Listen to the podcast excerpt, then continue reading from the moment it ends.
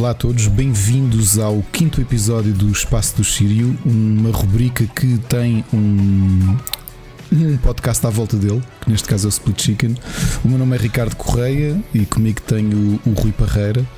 Agora sim, para falar do 28 episódio da terceira temporada do nosso podcast, que é, relembro, o 94 episódio gravado. Rui, como é que tu estás? Eu estou bem, muito obrigado. Um, não sei porque é que fizeste uma introdução com o, o espaço sírio.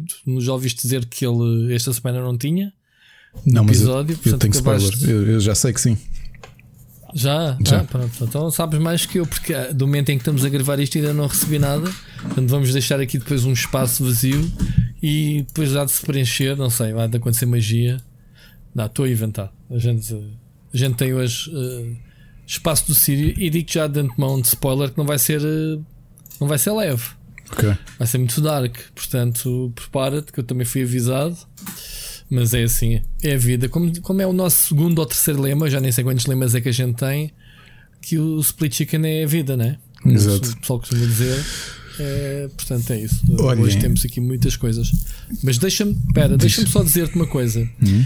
Este, eu não sei quanto tempo é que vai durar este episódio. Eu espero que não seja muito longo. Acho que a gente se anda a esticar-se, muito sinceramente. Uh, para a nossa sanidade, muitas vezes chegarmos à, à, barreira das 3 horas. Acho que a semana passada batemos o recorde, 3 horas e meia. Foi. Uh, mas a questão não é essa. Eu acho que as pessoas, pronto, o feedback continua a chegar. Este podcast está-se a tornar algo. se olhássemos, desculpa, há um ano atrás, nunca esperaríamos que chegasse a este nível em termos de, de variedade. E tu vais perceber isso com o nível das mensagens dos ouvintes que a gente tem recebido. Ok? E tu ainda não ouviste, eu sei que tu não ouves os episódios. Eu às vezes tenho que ouvir para organizar, obviamente, aqui o alinhamento uh, e saber quando é que entram as, as mensagens. Mas vou-te já prometer aqui cá hoje coisas muito engraçadas. Ok. Ok? Ok. Siga, ias dizer qualquer coisa e não te deixei falar. Sim, antes de me esquecer. Uh para ser a terceira semana seguida, provavelmente no final dá-me dá uma branca e eu não me lembro. Uh, queria desde já aconselhar-vos um álbum de uma cantora uh, da Tunísia. Ok, é melhor começares a falar sobre ela. Aquela de, no segundo CD faz covers, de, todas malucas, traz. Ok, acho que ainda não tive. Estás no dia da marmota, tu és o, és o Bill Murray daqui da cena. Olha. E sabes que há muitos montes de jogos que está tá a se inspirar nesse filme, portanto. Sim, sim, olha. Isto agora não sei se entra as aventuras do Ricardo, mas tenho só, uma, tenho só assim umas. Eh, falando da. Mas, mas porquê é que não há de entrar? A gente tem separadores é para gastar, digo já.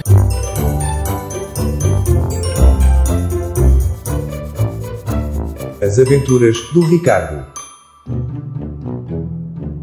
Já agora aviso que uh, alguns dos nossos ouvintes diziam, e, e, com, todo, com todo o mérito para o que o Ian nos fez, é o único separador que dizem que o original era melhor. O feito Qual? por ti. Qual? O As Aventuras do Ricardo. Ah, mas o, o, meu foi palhaçada, enquanto que este foi profissional. É, é a mania das pessoas, e digo que fica já aqui crítica uh, aos ouvintes e aos consumidores. As pessoas tendem sempre por gostar da palhaçada das coisas feitas em cima do joelho e não das coisas feitas profissionalmente. E isso é uma frustração. Eu, como criador de conteúdo e como jornalista, se eu cometer uma gafe, uma vírgula mal feita, eu recebo provavelmente um mail a dizer: olha, tenho aqui uma correçãozinha para lhe fazer essa pessoa nunca me mandou um mail a dizer, a dar um elogio ou não sei o quê. Não quer dizer que não tenhamos elogios, estou a ser, estou a ser extremo, mas estás a perceber? Sim, sim, sim, sim. Uh, e aquelas coisas que ficam são estas. Portanto, ok. Uh, eu não vou concordar com, de longe com essa, essa comparação, ok? Olha, mas tem aqui, para já hoje recebi uma notícia muito, muito, muito boa a hora do almoço. Ah, desculpa, e deixa-me só dizer, até por causa disso é que temos os youtubers que andam para aí ser investigados pela PJ porque são aqueles que são mais vistos, são aqueles que andam aí na, na, nas burlas dos, dos Forex e afins. Que este fim de semana já agora recomendo uma reportagem da TV uh, eh, sobre o assunto e sobre os youtubers muito, epá, muito grave. Eu não sabia que tinhas. Não tem nada a ver com aquela cena que falámos, se calhar, aqui do Window. Coitado, ele é um menino, ao pé do que se está a passar com outros. Também não tenho ideia, uh, está-me a passar completamente ao lado. Pronto, mas sobre burlas mesmo do género, tu investes mil paus que a garantia que vais ganhar dinheiro e no fim tu perdes. E depois ainda, ainda te vão aliciar para tentar recuperar esse dinheiro, ainda investes mais, ainda perdes mais. E isso é caso de polícia de crimes que estão a ser cometidos. Aquilo que se passou com ele não tem nada a ver. Inocentemente tentou vender um curso sobre algo pronto, informação que estava disponível na net. Portanto, ele é um menino ao pé destes outros. Abutres, mesmo. Não sabia mesmo. Siga. Não sabia. Bem, mas tive Mas- uma notícia muito boa. O meu sogro ligou-me, ligou-nos porque recebeu um SMS. Amanhã vai apanhar a primeira dose da vacina. Pá. Ah, Pronto, fico muito contente. muito bom, Antes ele do que eu. Precisa mais, provavelmente. muito bom. Pá. Fiquei muito contente. E aos poucos os nossos velhos vão sendo. Eu ainda não tenho notícias. As únicas notícias que eu tenho é que a avó da Mónica foi chamada. É uma das pessoas que eu te disse que recusou. Mas pronto, estamos a tentar dar a cabeça. Porque essas pessoas não ficam. Passam à frente para terem mais tempo a pensar, mas não ficam de fora. Não sei se sabias disso. Não, Uh, se não sabias, ficas. não, o quê? De que ficam, ficam para o fim. Ficam para o fim, não é? Não, não ficam para o fim. Uh, Dão-lhes, vá, está bem, não quero agora, né? então a gente mete aqui mais para a frente. Pronto, não vai para o fim, vai. Dão-lhes mais algum tempo para ver se as pessoas mudam de ideias. E já agora uma boa notícia de, de luz ao fundo do túnel. Como nós sabemos, com alguma sacanice à mistura, não é? como sabemos o que é que tem acontecido, o Reino Unido, obviamente, que tem, está com uma porcentagem muito mais elevada de vacinações do que nós, está com 45% de vacinações. Isto é uma explicação. Sim, porque- portanto, a explicação é que eles não estão na, na União Europeia, não estamos agarrados àquela apêndice que é a União Europeia neste caso. Não, Só ao está a contrário. prejudicar e Não, está numa contrário. de salve-se quem puder, não é? E eles, eles compraram. Não, As uma questão de que apêndice. O maior produtor de vacinas do mundo é a Europa. Ok? E a diferença é que os Estados Unidos e o Reino Unido também são grandes produtores, mas exportaram zero doses. Então, A são Europa, cabrões. a Europa é que numa pronto. ideia, porque eh, esta é a realidade. Mas eu- atenção uma coisa, eu dou razão à Europa. Eu, pá, eu acho que tem que ser para todos. Não, não tem, Tem que ser para todos, A Alemanha há um- há um- é mais poderosa e leva a maior parte das doses. Não tem que ser. Mas a Europa está a ser um bocadinho inocente nesta história toda e está-se a deixar papar. Não- Lá está, pelo Reino Unido e- nem, e, América. Nem porque há aqui uma coisa curiosa que nós muitas vezes não. eh, O equilíbrio disto é tu queres eh, aquela ideia de tu queres eh, guardar para os teus, mas ao mesmo tempo o alerta que muitos, do, muitos dos especialistas dizem é que atenção, o se, se se o mundo ocidental está com esta pressa toda porque temos capital para investir e produzir vacinas, há um risco de deixarmos os países mais pobres de lado e de repente, por eles estarem de lado e não serem vacinados, desenvolverem uma, uma variante tramada que nos pode entalar a todos. Repara que tem Eu sido sim, a postura da Europa tem sido disso. a única zona que tem estado a enviar para os países mais pobres. Os Estados É, Unidos enviou zero. também, isso também é uma coisa que eu tenho ouvido. Lá está, é inocente da nossa parte. Eu não acho que é Eh, inocente. No que é- bom é- sentido. tem um- no tem- bom sentido. é, no tem- bom sentido. Tem, tem um misto de altruísmo com um misto de egoísmo. Que é Certo. tu queres ajudar porque sabes, se não ajudares, eventualmente isto Certo, pode morder certo. no, no- Por exemplo, Portugal, que precisa de todas as doses possíveis e imaginárias, está a mandar para os palopes eh, também vacinas. Sim, e comprou a mais e a ideia, tudo aquilo que sobrar vai Exatamente, ser pronto. oferecido aos Vai aos ser palopes. oferecido. Pronto. Eu acho que isso é muito bem. Eh, acho bem que se faça. Aliás, e tiveste aquela está, notícia a tá- semana passada que tu te cruzaste com ela de certeza, que foi a AstraZeneca no meio desta história toda, que produz, acho que grande parte da produção de vacinas é no continente europeu. eh, Que foram detectar 29 milhões de doses no armazém para a Itália que ia ser para exportação, ou seja, que, que, que eles estavam a pôr pela porta do cavalo para conseguir fazer dinheiro, produziam cá na Europa e iam vender para fora. E o que é que isso Opa, chegou? Isso pois. fez com que a Comissão Europeia diga: amigos, nós estamos a tentar ser benevolentes, a ajudar toda a gente, assim não dá. Assim vamos ter de contar com os nossos. Yeah. Então a boa notícia que temos do Reino Unido que nos chega ontem e hoje confirmou-se. Eles estão com cerca de 45%, ou pelo menos no Statista, mas isto está desatualizado. O Reino Unido está com 45% de hum, taxa de vacinação. Já estão com zero mortes há dois dias. O que quer dizer. Derivado da vacina ou, ou já Sim. estão quase a atingir o, o mínimo da. Eu acho que é um misto De duas coisas, de porque, grupo. porque aquilo que as vacinas todas têm provado é que tu já- nós já falámos aqui que as vacinas, as, as quatro que estão aprovadas na Europa, têm níveis diferentes de proteção. Portanto, a da AstraZeneca e da Pfizer têm cerca de 95% de, de probabilidade de tu não seres infectado. A da Johnson Johnson, que é só uma dose, tem um bocadinho menos. A diferença é que as quatro, independentemente da infecção, o que está a mostrar, o que está a mostrar toda a gente que está a ser infectado depois de ter sido vacinado é que hum, a gravidade é, é, é, praticamente inexistente. Tem 100% de eficácia a evitar sim, internamentos e morte. Sim, Ricardo, mas isso é matemático. Isso é como qualquer outro medicamento.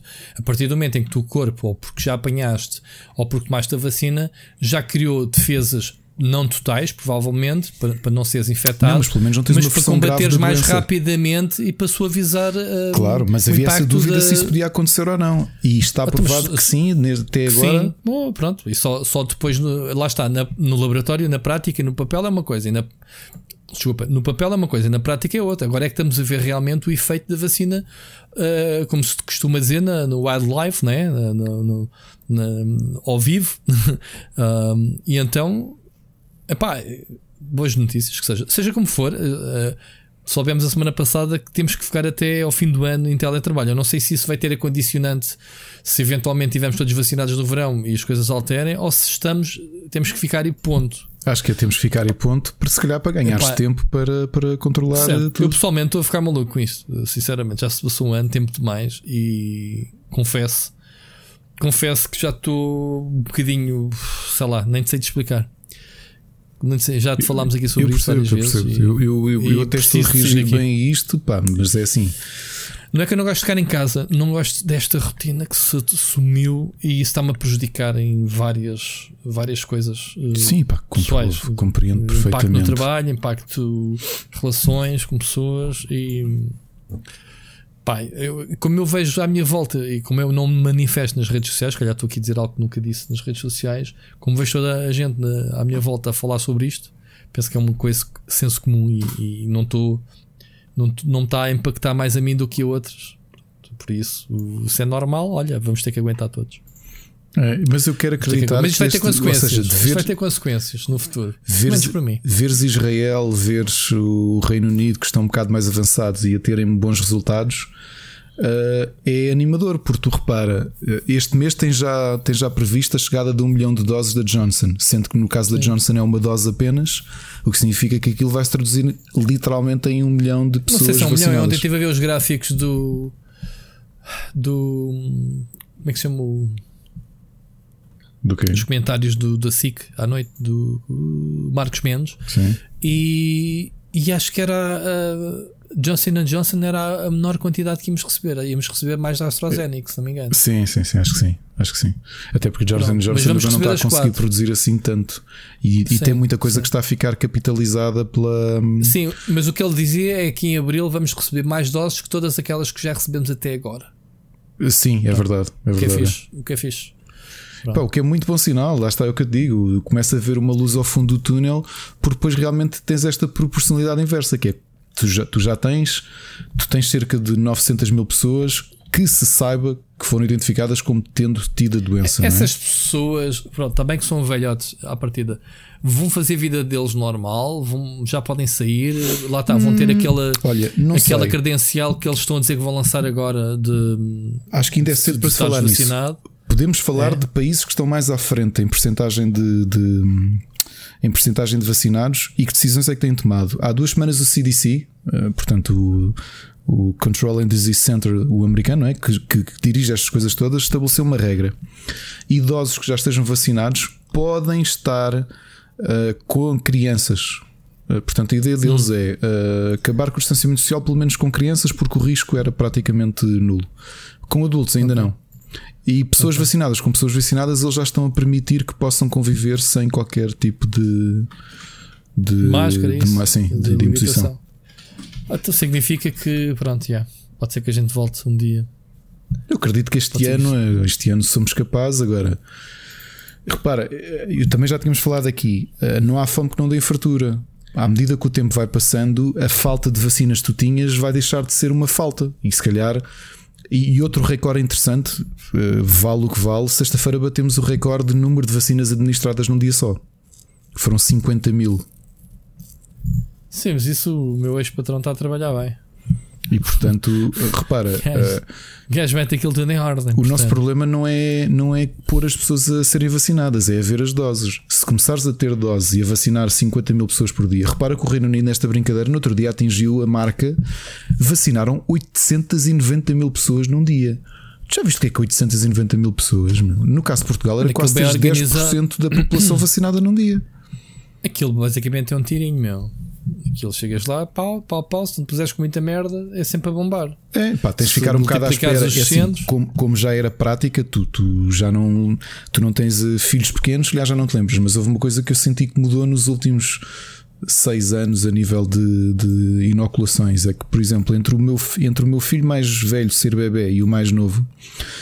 eh, com o mais novo, eh, todas as vacinas que eu vou apanhar tenho que ficar lá sempre meia hora no, no, no sítio. É. Que é para quê? Para perceberem se existe alguma reação, porque normalmente os, os choques anafiláticos são, são logo minutos depois, não é? E, e- e estas vacinas é tipo à pistola ou ainda é que, que, que a injeção normal? não, injeção seringa? normal, injeção normal. Ok. É. O meu sogro, pronto, recebeu as indicações, nem precisas levar o boletim de vacinas, não há esse caos todo. É chegar, chegas lá, cartão de cidadão, toma a vacina, espera aí meia hora só para. Fixe. Mas e a é assim, é não? não? Não é aos casais? A minha sogra é ligeiramente mais nova, ela tem 76. Sabemos eh, que é que isso adianta. Se vais vacinar um e não vacinas o Não outro. sei, eu acredito que possivelmente estão a ir por ordem alfabética. Como ele começa por F, ela começa por G, é possível que ela daqui a uns dias venha a ser chamada. E repara que foi assim de um dia para o outro. Ele recebeu o Mas SMS devia ser por agregados. Ricardo, percebes? Devia Sim. ser por casais de idosos, não, não faz sentido. Ele, ele recebeu o SMS a dizer amanhã às duas da tarde. Pá, o que mesmo assim, pá, eu fiquei felicíssimo. Pá, felicíssimo. É, é- é- e é engraçado porque. Sabes uma coisa curiosa? O meu sogro. Agora é ele muito- diz assim: Mas eu não quero, eu não quero, eu não quero. Não, o meu sogro, meu sogro, é, muito, meu sogro é muito racional. Pá, é, é um, é um cientista, não é? Ele veio de química, de técnica e trabalhou, trabalhou em laboratório a vida toda. Portanto, é- Mas, mas eu não quero, eu não quero. não, não tem essa perspectiva. Mas foi engraçado porque ele, que é muito racional e passou estes meses todos, quando eu falava em ter saudades, ele dizia: pá, não vamos pensar nisso, senão isto torna-se mais doloroso. Vamos. Ou seja, ele não queria falar sobre a parte do quão difícil isto estava a ser. Ter saudades dos netos, não é? Nós moramos a 4 minutos uns dos outros. E eles viram os netos uma vez no meio disto tudo. Duas vezes. Pá, não é brincadeira, não é? Levámos Boa, isto muito a sério, como tu sabes. Levámos isto mesmo muito a Certo. sério. Claro que sim. Hoje foi a primeira vez que ele, depois estávamos a conversar com a cena da vacina e ele diz: pá, já falta pouco. Depois falou com os meus filhos e ele disse: ah, daqui a um tempinho vocês já vêm cá a casa. Ah, Estou cheio de saudades vossas. Ou seja, ele hoje eu acho que ele, ele próprio viu a luz ao fundo do túnel, estás a ver? Teve um ânimo, claro que sim. E decidiu Claro sim. baixar as defesas. Claro que sim. E Eu fico eu fico, eu fico muito contente com isso, pá, muito contente. pá. Tenho, tenho saudades brutais do- dos meus sogros. Aliás, quem nos ouve sabe isso, não é? Com esta brincadeira já nos acompanham. Nós fazemos companhia nesta fase difícil. Já agora, só, um- só uma indicação para os Temos nossos que ouvintes. arranjar depois, eh, já agora, não te esqueças, eh, temos que arranjar depois qualquer coisa para a gente bater semanalmente quando acabar este Covid. Deixa de ser assunto. Temos que arranjar um melodrama qualquer ou uma Não, cena. não, eu ia lá, dizer falar outra da coisa Terceira que é- Guerra Mundial ou. Pessoal, tipo, vocês ajudaram-nos muito pela companhia que fizeram e eu acho que também vos ajudámos a discutir aqui semanalmente. No início, até se calhar, muitos de vocês a verem que existiam pessoas, da forma como eu e o Rui abertamente falamos sobre aquilo que passámos e passamos, que se calhar há pessoas que também podem estar a, passar a sentir o mesmo que vocês. Agora, hum, isto agora parece Split aquele momento é- é youtuber vida. do subscrevam e sigam-nos, mas é. Não, eh, temos que fazer camisolas. eh, nós ainda não começámos a fazer franchi eh, franchi- ai, franchising, por isso. uh, merchandising. merchandising, merchandising do, do podcast. Isso é uma cena que eu gostava bastante, sinceramente. Sabes que é que eu gostava? Mas- Uma daquelas tatuagens temporárias a dizer Eu sobrevivi à pandemia com o split chicken. Daqueles tipo particulares. Porque é temporárias. Tem- daqueles assim temporários. gravado para sempre. não, mas uma t-shirt, eh, t-shirt, pessoal, deem ideias. Vocês que são férteis de ideias, temos uma t-shirt pá, eh, com alusão ao split chicken é vida.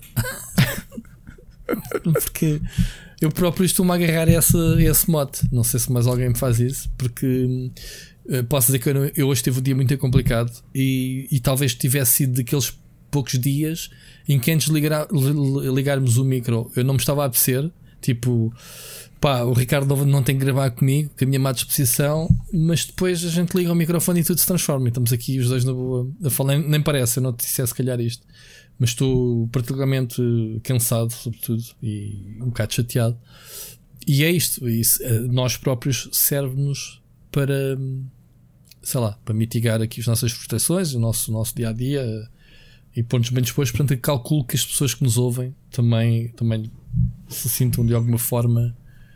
Um, Ajuda-me a completar. Abraçados por esta por este, este nosso espaço. É ou não é? É mesmo.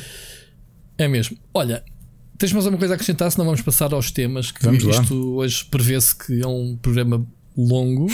Pelo menos, como eu te disse, temos aí coisas. Que surpresa. Que surpresa. Pronto, vamos começar já muito rapidamente e só para arrumar. Acho que a mensagem é para ti e é do Wolf, ok? Vamos ouvir. É só para avisar que os Teen Titans são os melhores do mundo. More you know. The more you know. Olha, muito bom. Eu não sei quem é o. Obrigado, Wolf. É a e obrigado. do- É a filha?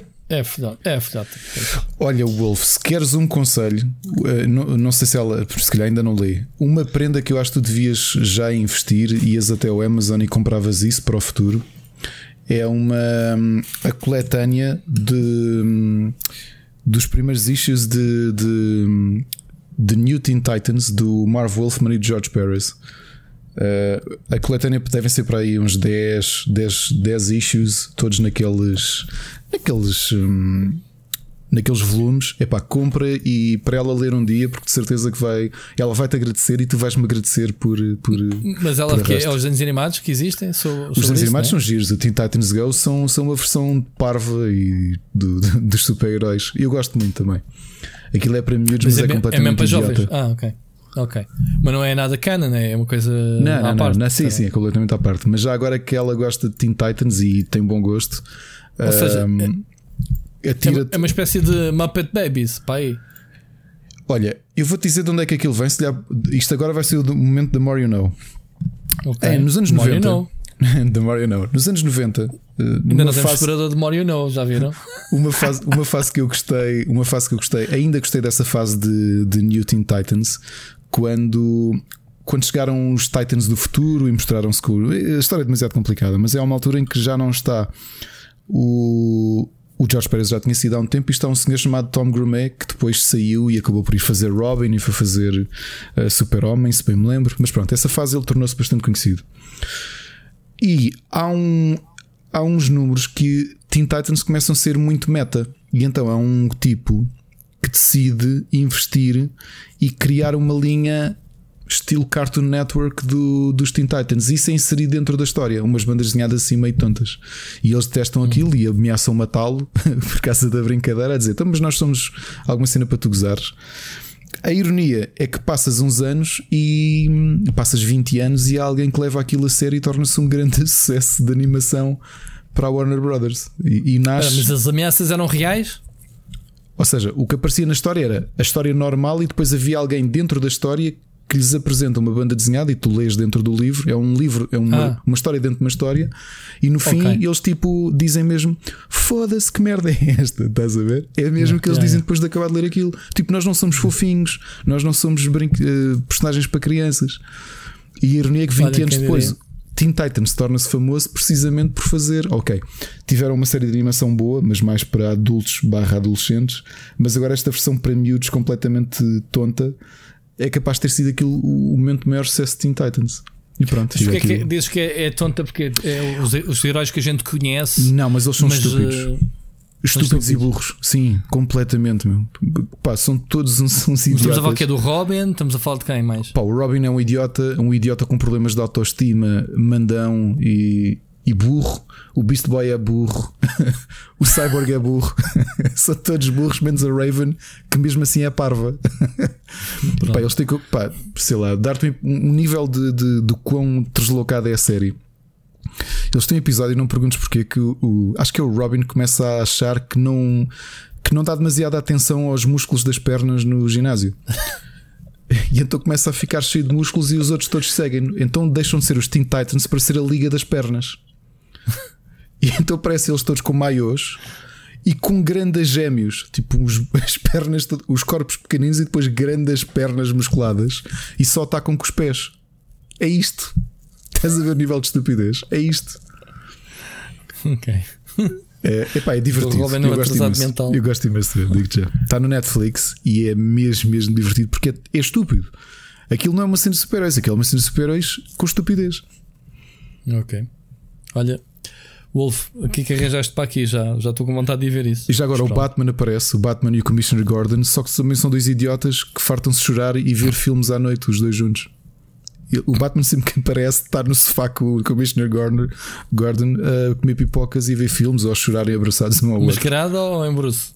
É em Batman, em Batman. Ok. Muito bem. Bom, vamos então para as notícias.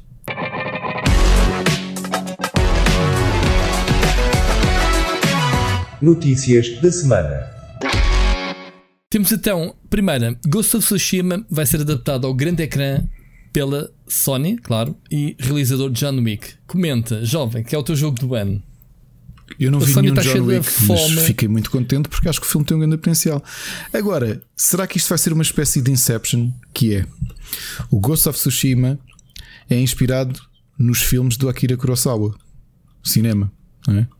Ah, era uma boa homenagem, não era? E agora será que o realizador do John Wick vai se inspirar no Ghost of Tsushima que se inspirou no Akira Kurosawa e portanto vai fazer um filme do Akira Kurosawa? Pá, eu, não, eu não conheço o trabalho do realizador, tampouco sei o nome dele, muito também não sei quem é, Ah, mas posso dizer como é que é o estilo do John Wick. O John Wick mistura artes marciais com gunfight. Ou seja, o John Wick, o, o, o nosso. O nosso grande ator, como é que ele se chama? Keanu Reeves. Estava a gozar contigo. Ah, Agora- vou de propósito. Eh, o Kenny Reeves, porque, porque ele agora é um grande ator, né? porque está na moda, o cy- o Cyberpunk e com, com o John Wick e, agora vai voltar ao Matrix, mas ele, ele sempre foi um péssimo ator, como a gente sabe. Ahm, ele basicamente não dispara ao longe. oh my seja, god, desculpa, não, Rui, desculpa, Então, desculpa, o que eu fiz? desculpa. O realizador chama-se Chad Stahelski. Sim, o que é que isso diz? Que eu, não eu nunca vi nenhum filme, eu já vi um filme não dele, mas com ele. Ah, ele é ator também? ele era duplo. E agora prepara-te. Ele foi o duplo de quando o Brandon Lee morreu no The Crow. Foi ele que substituiu o resto das filmagens, o corpo do Brandon Lee. Portanto, the more you know. Uou! Epá, desculpa, mind blown. A. Então, mas, ouve lá, se há lutadores de wrestling que se tornam atores, porque é que um duplo não há de se tornar um realizador de uma série bem sucedida, pelos vistos? A única coisa que ele fez, estou agora aqui a ver, foi John Wick, trilogia. Sim, mas como é que é isso? Tu olhas e vês tanto work. Ele só tem, ele nem sequer aparece como ator, aparece como duplo. Stunt Work, yeah, do Brandon Lee. Olha, já viste, podia ter sido ele a morrer. Houve, houve. E do Keanu Reeves, ele era o duplo do The Matrix. Do, do, do Keanu Reeves estou aqui do a The. Matrix. Ok. Holy ok, yeah, hell. Mas é mesmo assim, é mesmo E assim. ele era, é Pronto. verdade, ele era o duplo do Quem, Brandon quem Lee. diria que ele era o duplo e e depois ia dirigi-lo na, na, na trilogia do John Wick. Se calhar por isso é que funciona bem. Ah, ali a, a Sim, mas é assim, a malta, eu gosto do Keanu Reeves e acho que ele é um- realmente uma figura emblemática, não é? Ele é, é extremamente humilde, não, não liga nada Sim, à isso é verdade. fortuna isso e é não sei o verdade. quê. Agora, Sim, se é um sim, bom ator, não. não, Não é. Nunca foi. Não há ninguém Nunca que vá dizer assim: fogo, pá, vi este filme do Keanu Nunca- Reeves e ele não estava a fazer de Keanu tem, Reeves. Tem, um tem instinto de blockbusters, né? nas cenas Tem, mas, entra. mas tu, qual- independentemente do género que ele faça, ele faz sempre de Keanu Reeves. Repara, um, Johnny Mnemonic está a fazer de, de Keanu Reeves, Matrix está a fazer de Keanu Reeves. Até aquele filme, como é que se chama? Point o, Blank. o- Point o- Blank. O Point Blank? Point o, Blank. O- Point Blank é aquele de filme de surfistas que ele fez com, com o Patrick Swayze, meu. Aquela, que, que ele tinha que, que eram uns. Point uns- Break, uns Point assaltantes. Point Break? Point Break. Blank? Digo- Point ah, Point Break. Break, exato. Ok, é isso, em inglês. Já nem me lembro como é que se chama em português. Olha, no, Bram, no, Bram, no Dracula Bram Stoker ele faz de Keanu Reeves, até no Sweet November, que é uma comédia romântica daquelas dramáticas, ele faz de Keanu Reeves. E, e neste novo filme agora que é o comeback da trilogia do Ted não sei quantos, ele faz Kenny Reeves? É que eu não vi o Eu, primeiro. eu ou não outros. vi, eu não vi o Bill and Ted Face the Music, não vi. Sim. Mas já saiu, não já? Já, já, já, gravar. já, já, já. Ele teve que rapar a barba por causa do filme, acho eu. Já acho que voltou a nascer. Bom, estava-te eu a explicar. O John Wick, ah, que penso que seja uma banda desenhada, não tenho certeza. Ou se é original, não tenho certeza. Ahm, o que é que acontece? O que é que tem de especial? As coreografias, por isso é que o, John Wick, ah, o, o Por isso é que ele é bem escolhido para o papel, porque hum, lembra-te bastante também o Matrix. Pá, é uma cena diferente de, de, de, de luta, porque eles, ele não chega a bater. Pá, ele bate, mas eh, as finalizações são sempre com a arma. Ou seja, ele nunca dispara a arma sem estar a um palmo na cara das, do, do pessoal. Estás Ok, a ver? Sim, sim. A, a- a arma é um acessório, é um- uma espécie de combate em que tu fazes finalizações com, com- os tiros. Nunca, disparas sempre à queima-roupa. É este estilo de combate dele. Tanto que ele é um, um ex-mafioso reformado que, pronto, mata-lhe o cão e ele vai parte em vingança. é a sinopse do primeiro filme. Mais ou menos.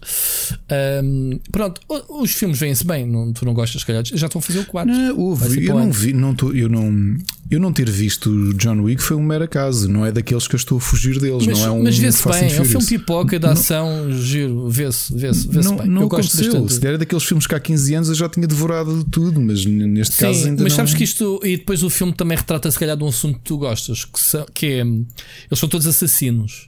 Um, ele, acho que é russo, não tenho certeza. Ah, ah, ou ele trabalhou para os russos, já não me recordo. Mas tens assassinos de várias partes do, do mundo. E há uma hierarquia organizada em que, tu- em que eles se te metem uma, um bounty na tua cabeça, tens os assassinos todos em cima de ti.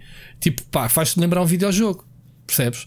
Uh, tens vários estereótipos de assassinos que andam atrás de ti, não sei o quê. E os filmes rodam um bocadinho por isso. Mas depois tens aquilo que eles chamam o hotel. Acho que é o hotel. É um hotel mesmo, que é tipo o coito. Ou seja, ali dentro é espaço sagrado, não há cá cenas. Ok. É, o- é, Não há é nada. Elysium, é Vampire the Masquerade. É o Elysium. Pronto, não podes porque fazer mal. depois tens grandes atores que, pá, que encaixam bem naquela cena. Ou seja, tu tens o. O. Não tenho aqui a lista à frente. Deixa-me aqui. Tens aqui o. Epá, do American Gods, o, o Odin. um, no- Mas ouve lá uma coisa. é, Do O- que eu, eu nunca joguei. o eu Ian nunca McShane. Vi, eu nunca vi John Wick, Sim. mas é óbvio que este tipo, este Chad, deve gostar muito de filmes asiáticos de ação e anime e videojogos, não é? Porque este tipo de. Este tipo de. De ação e de visual é muito. Não é uma cena americana, é uma cena mais oriental do que, do que americana, não é? Ah, mas também, ouve lá, o, o senhor em questão ia dizer que tinha uma pinta de asiático. Ele tem aqui um pico, ele deve ter descendência asiática, não? Não sei se pelo nome dele, não, mas por ele ser, ele fazer de duplo de um asiático, filho do Bruce Lee, né? Eh, americano asiático, é, Brandon Lee tinha. Tinha. O Brandley tinha, tinha um- os olhos um bocadinho rasgados, exótico, mas não, não mas era. não era muito. Ahm, mas pronto, não sei se este senhor de onde é que ele é. Ele é americano, está aqui a dizer. Ah, aliás, nasceu em Massachusetts. Ahm, mas parecia que tinha assim um traço asiático. Pronto, se calhar tem alguma ligação.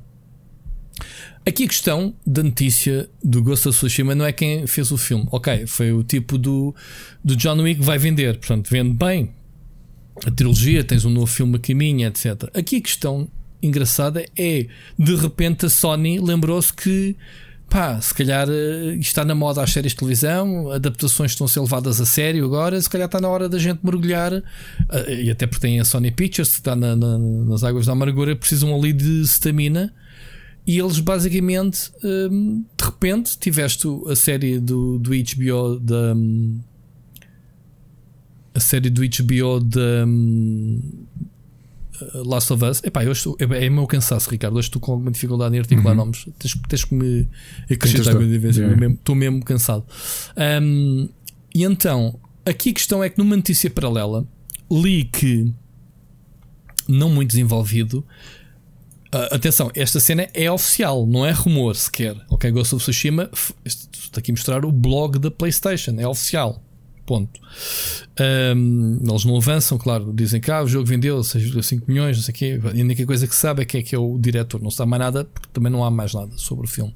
Aqui a questão é que há aqui um report que diz que a Sony tem 7 séries de televisão e 3 filmes em produção baseados em jogos de PlayStation.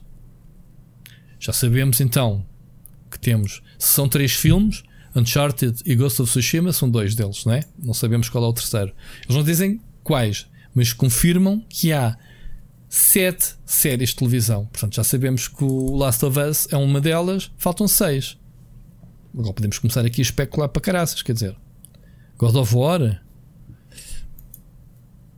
séries de zombies tens uh, facilmente uh, o, aquele dos motoqueiros também. O Days Gone. Sim, o Days Gone Days tem Gone. todo Isto o perfil de. Uh, para ir ali ao nicho do, do Walking, do Walking Dead. Dead. Sim, sim, sim, sim, quase certeza. E de outras 500 mil séries de zombies que existe. Portanto, a Sony tem, até pode haver uma série de animação do Ratchet Clank, já houve o filme. Um, estás a perceber? Há aqui muito potencial. God of War, mais para filme, se calhar, do que série. Uh, há aqui um potencial do caraças, claro que sim. Agora, não podes anunciar sete filmes sem lançares um primeiro para saber se isto realmente vale a pena ou não. Quer dizer, agora toda a gente está à espera que o filme do Uncharted, obviamente que isto a Covid está a atrasar tudo e mais alguma coisa em Hollywood, mas temos aqui o Uncharted, tem potencial porque nós precisamos de um Indiana Jones que vai haver. E mais Lara Croft, precisamos de filmes de aventura como havia nos anos 80, que já não há tantos. Até os filmes do, do National Treasure com o Nicolas Cage são bons. Quem quiser ver isso e, se divertir um bocadinho, porque é um, é um estilo de filme que, que, sabe sempre bem. Não sei se tu gostas, tens essa opinião. Eu gosto, eu gosto bastante. Uh, quando era puto, fazia coleção de ver filmes, tipo As Minas do Rei Salomão, lembras-te? A Joia do Nilo, uhum. uh, sei lá, Em Busca do Templo Perdido, uh, Busca da Esmeralda Perdida, A Joia do Nilo, etc. Do Michael Douglas. Michael Douglas, yeah. até o do Chuck Norris, Caminho de Fogo, não viste esse? Uh, com o Luís Gossett Jr. Afinal, não estou assim tão esquecido de nomes. Uh, e o Chuck Norris, nunca viste Caminho de Fogo? Não estou a ver qual é. Provavelmente vi, mas não estou a ver qual é. Acho não, que chama-se Firewalker, Walker, Walking the Fire, uma coisa. Pá, vê, vale bastante. Quem não viu, malta, o filme, o filme do Chuck Norris, tipo, tipo Indiana Jones, é fabuloso. É fabuloso. Pá, tem, tem algumas cenas de rir e aventura, é muito fixe. Bom. Sony então tem este, este, este filme em produção. Ficamos a aguardar mais novidades. Obviamente que estas coisas. Não sei o que é que demora mais tempo se quando anunciam um filme e dizem só: olha, eh, este filme está em produção e temos este, este tipo à frente e até que vejas algo palpável, ou se um videojogo. Ricardo, não. Que é que demora mais? Parece que é uma eternidade desde que foi anunciado o Lost of Us para TV e o Uncharted para filme e nunca mais, não é? É, pá, eventualmente, se, se fores bombardeado com outras notícias e com outras coisas, nem te lembres. Eu acho que esse ah, passas é o, o tempo. Ah, ok, essa é a melhor teoria de sempre. Sabes que é o problema de 2021 é como tu não tens muito. Não tens muita coisa a acontecer de grande relevo, uh, vais-te perdendo, ficas mais ansioso por aquilo que já ouviste falar. Porque não é normal, estás tão uh, tão absorvido por, por, com aquela tareia de lançamentos que, que as coisas simplesmente chegam às mãos, não é? já está aqui este jogo, já está aqui esta série, já está aqui este filme. Não é? Em certa parte, mas aqui a questão é: é tivemos uma época tão negra de, de filmes tão maus baseados em videojogos que parece que de há um tempo para cá, e se calhar temos que agradecer à Netflix muito desse, desse estigma né?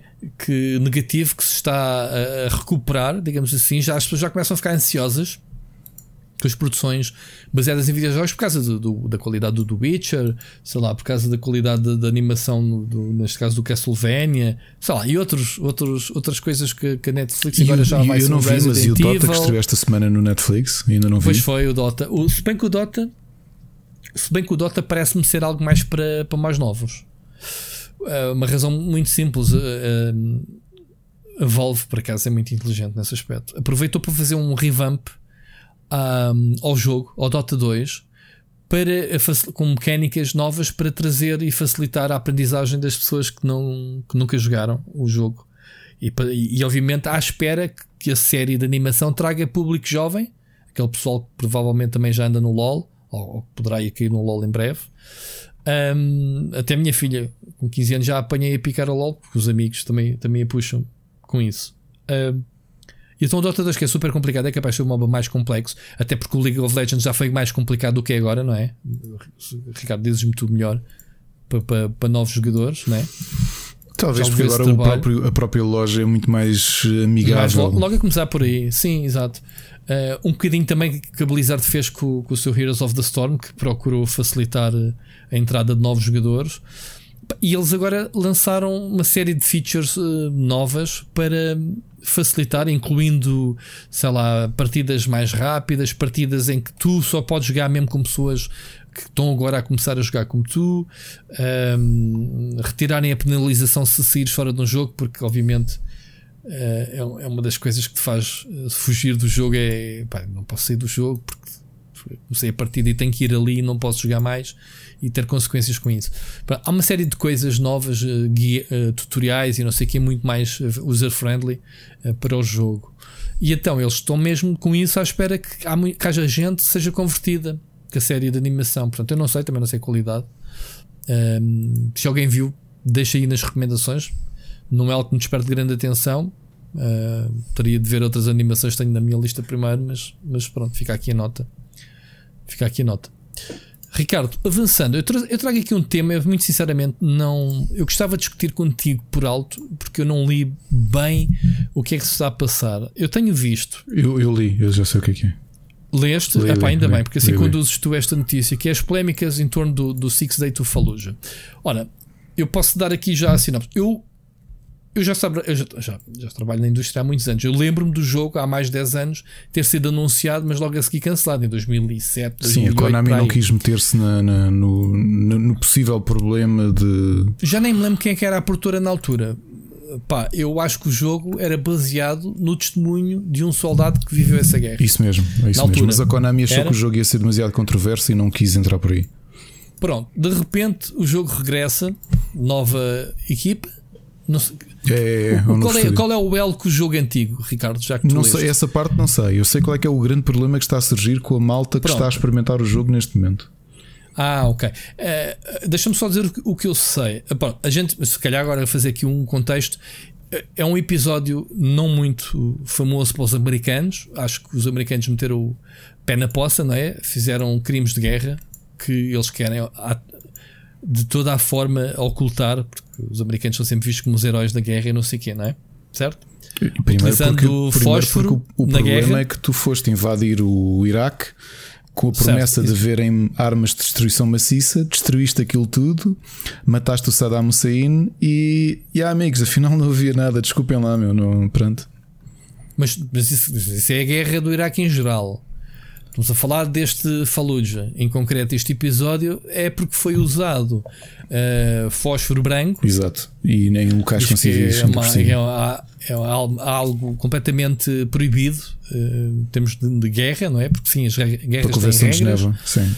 Proíbe a utilização de fósforo uh, branco. E então que aquilo foi horrível porque afetou não só, obviamente, os insurgentes, como a população e como pessoas civis que morreram e que não tiveram Uh, e acho que foi mesmo pessoas que foram mesmo massacradas, ponto. Portanto, inocentes, não, quer, não queremos saber, vai tudo à, à frente. Portanto, não sei o que é que se passou com os americanos nessa, nessa altura, e é uma coisa que tem sido bastante ocultado. E este jogo pretendia meter um bocadinho as coisas a nu. A polémica, uh, passando, já passando a palavra para te falares na polémica, opa, eu vi uma coisa que é. Hum, como é que chama aquela. aquela hum, youtuber que agora foi para a Santa Mónica Sudas a. Um, não, não sei, sei que Pierce. Uh, ela trabalhou no IGN, era jornalista de IGN e, e é, eu sigo, eu, eu, gosto bastante dela, mas agora lá está, hoje não estou para, para nomes, desculpem. Ela, Alana, Alana, Alana Pierce, assim é que é. Ela meteu um post que me chamou bastante a atenção, que foi, epá, foi-me aconselhado a não fazer a cobertura deste jogo, nem sequer falar, ponto, uh, porque pode colocar o meu uh, status de visa nos Estados Unidos, porque ela é australiana. Ok? Um, e ela, tipo, aconselharam a a não falar sobre isto. Portanto, há aqui uma perseguição um, sobre quem, obviamente, faz esta campanha contra os Estados Unidos. Nós sabemos, e Ricardo, não podemos mesmo falar, eu conheço pessoas que, por, por falarem mal, obviamente, dos regimes dos Estados Unidos, muito tempo mais tarde, nas redes sociais, entraram nos Estados Unidos e barraram com a porta e voltaram para trás. Okay. Sabias dessa? Não, não sabia. Isto, isto Mas acontece. imagino que sim, sim, imagino que aconteça, isto, claro. Isto acontece, pronto. E ela, neste caso, foi: epá, olha, se calhar é má ideia falar sobre isso porque uh, estás cá, é estrangeira e podes, podem te mandar para embora para casa. Força, Ricardo, conta-me lá, então o que é que mas, tem surgido? Mas nesse caso eu digo que não é, que percebo que não é, é sempre um tema difícil, não é? Porque, eh, como é que se diz, a história é definida pelos vencedores e tenha os Estados Unidos ganham ou não, a realidade é que eles dominam, dominam a Terra há muito tempo, dominam a, a, a tónica de, de, como é que se fala das coisas. Mas aqui o problema é, é um problema criativo e um problema conceptual, okay. porque como tu dizes e bem, o, o jogo, o Six Days to Fallujah, não é? Um, Uhum. Six Days in Fallujah tem uma ideia porque foi, foi, foi baseado em relatos de soldados que estiveram na, na, na Segunda Guerra do Iraque. E aquilo que eles dizem é: no tipo de arquitetura que existia em Fallujah, era muito difícil tu no, no terreno o, o soldado comum decorar o layout das cidades e das ruas e de- dos prédios e os, os becos e essas coisas todas. A sensação que tinham sempre que passavam um- um- uma parede, um prédio, entravam numa porta e não saberem o que é que estava lá atrás.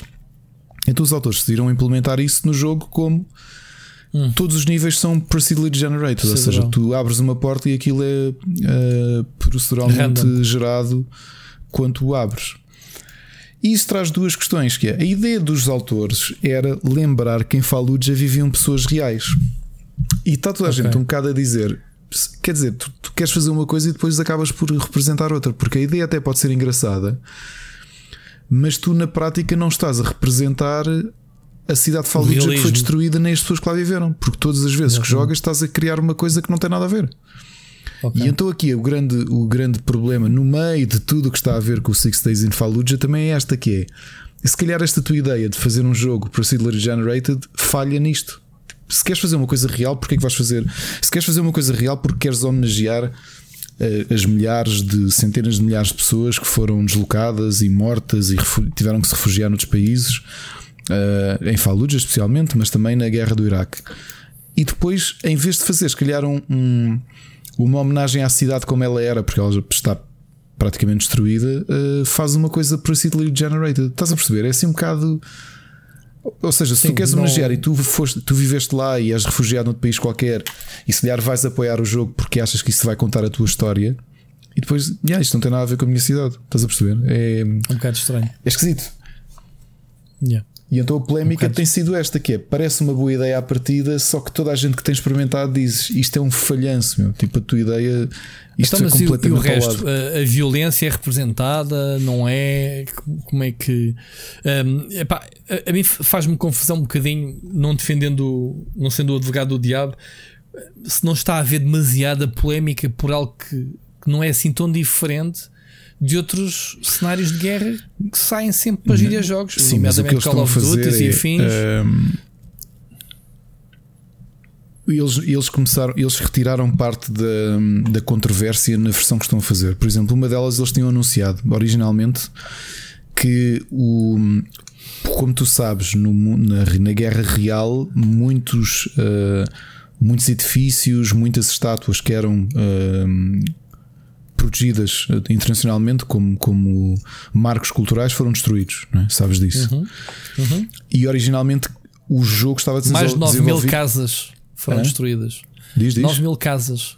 Pronto, mais mesquitas com centenas Uhum. de anos, alguns com mais de mil anos, percebes? Muita coisa que foi destruída. que era 60, 60 propriedade de 200, tenho material aqui números da, à frente.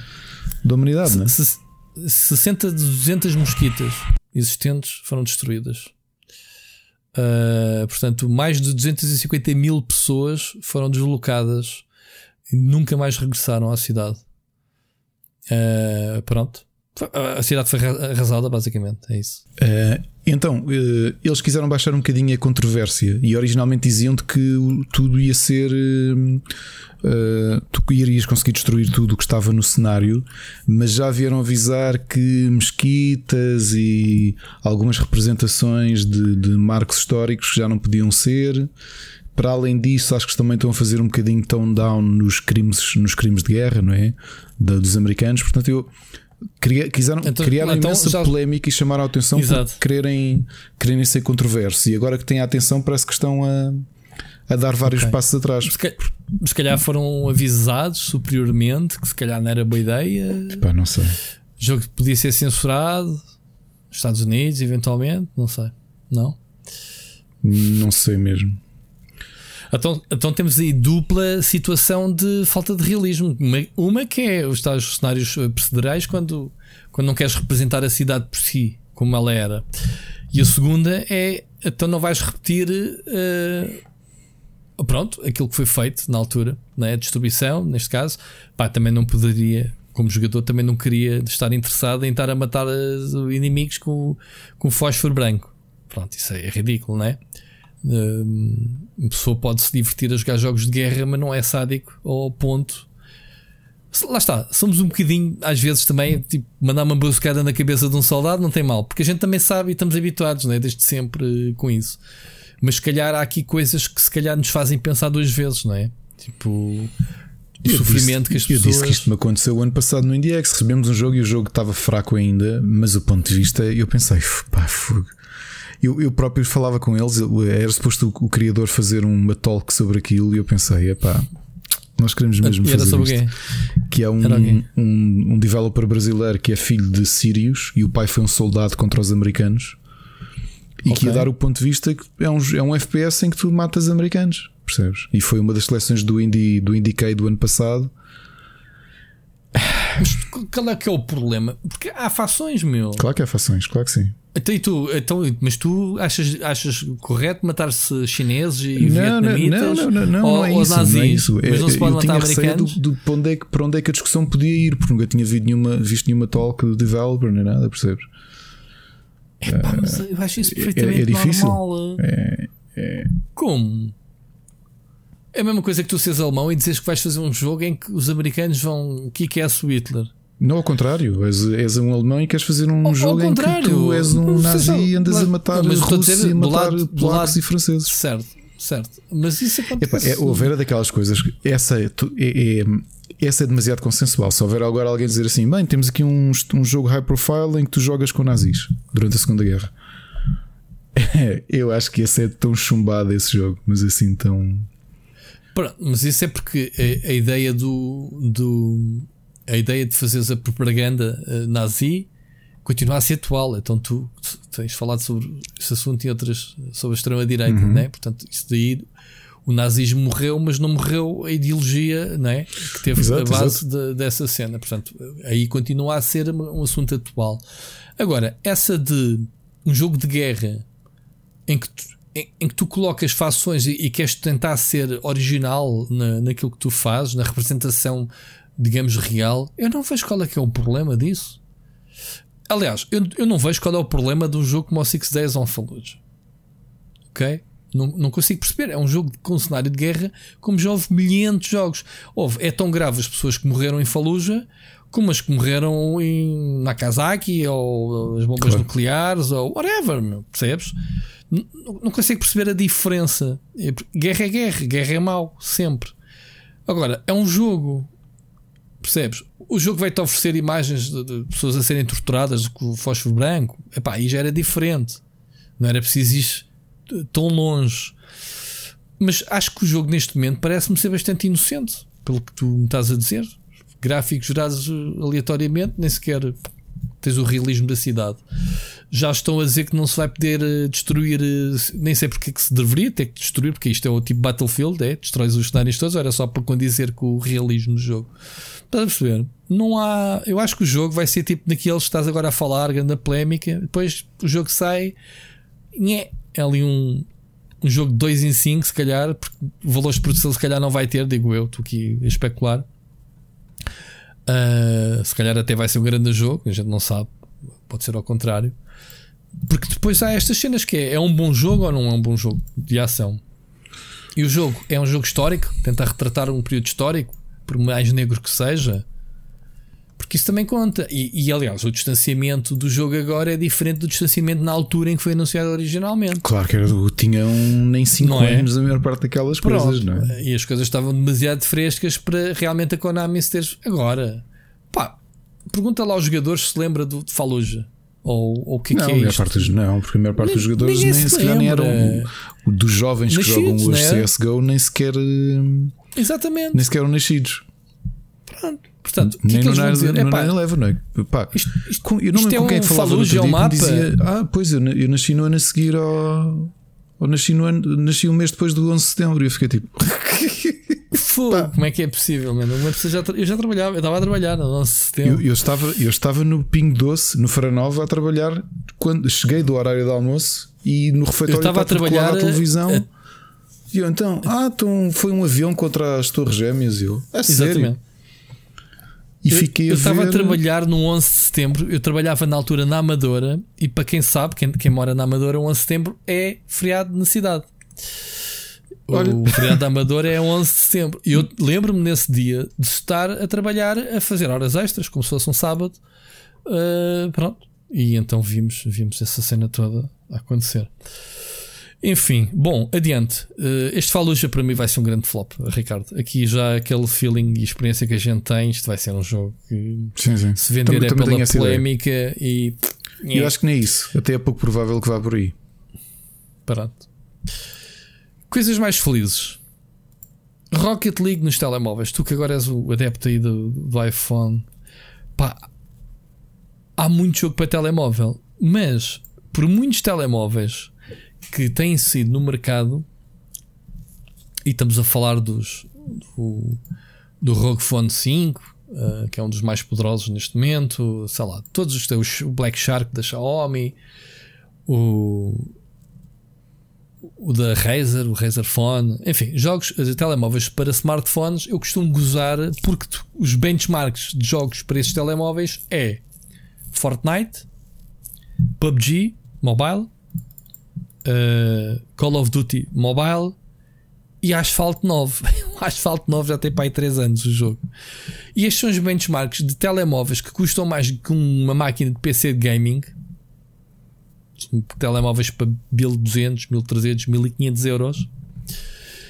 Com muita RAM, processadores eh, poderosíssimos, mas depois não têm jogos, meu. Estás a perceber o que quer dizer? Ou seja, o jogo mobile, atenção, fatia de mobile continua a ser a maior, quase 50% do mercado das, das receitas de jogos é mobile, mas são os, os joguinhos, meu. Os jogos, os jogos, aqueles jogos de hum, casuais, os Farmvilles, e estás a ver onde é que eles vão buscar? Sim. E obviamente os MOBAs, pronto, os MOBAs também, o League of Legends e, e, e os outros. E o PUBG, não é? Que também mexe no, no mercado mobile, não é? Sim, sim, estou a falar nestes, Fortnite, PUBG, não sei o quê. Mas depois vais querer jogos para testar as máquinas. Pai, não há.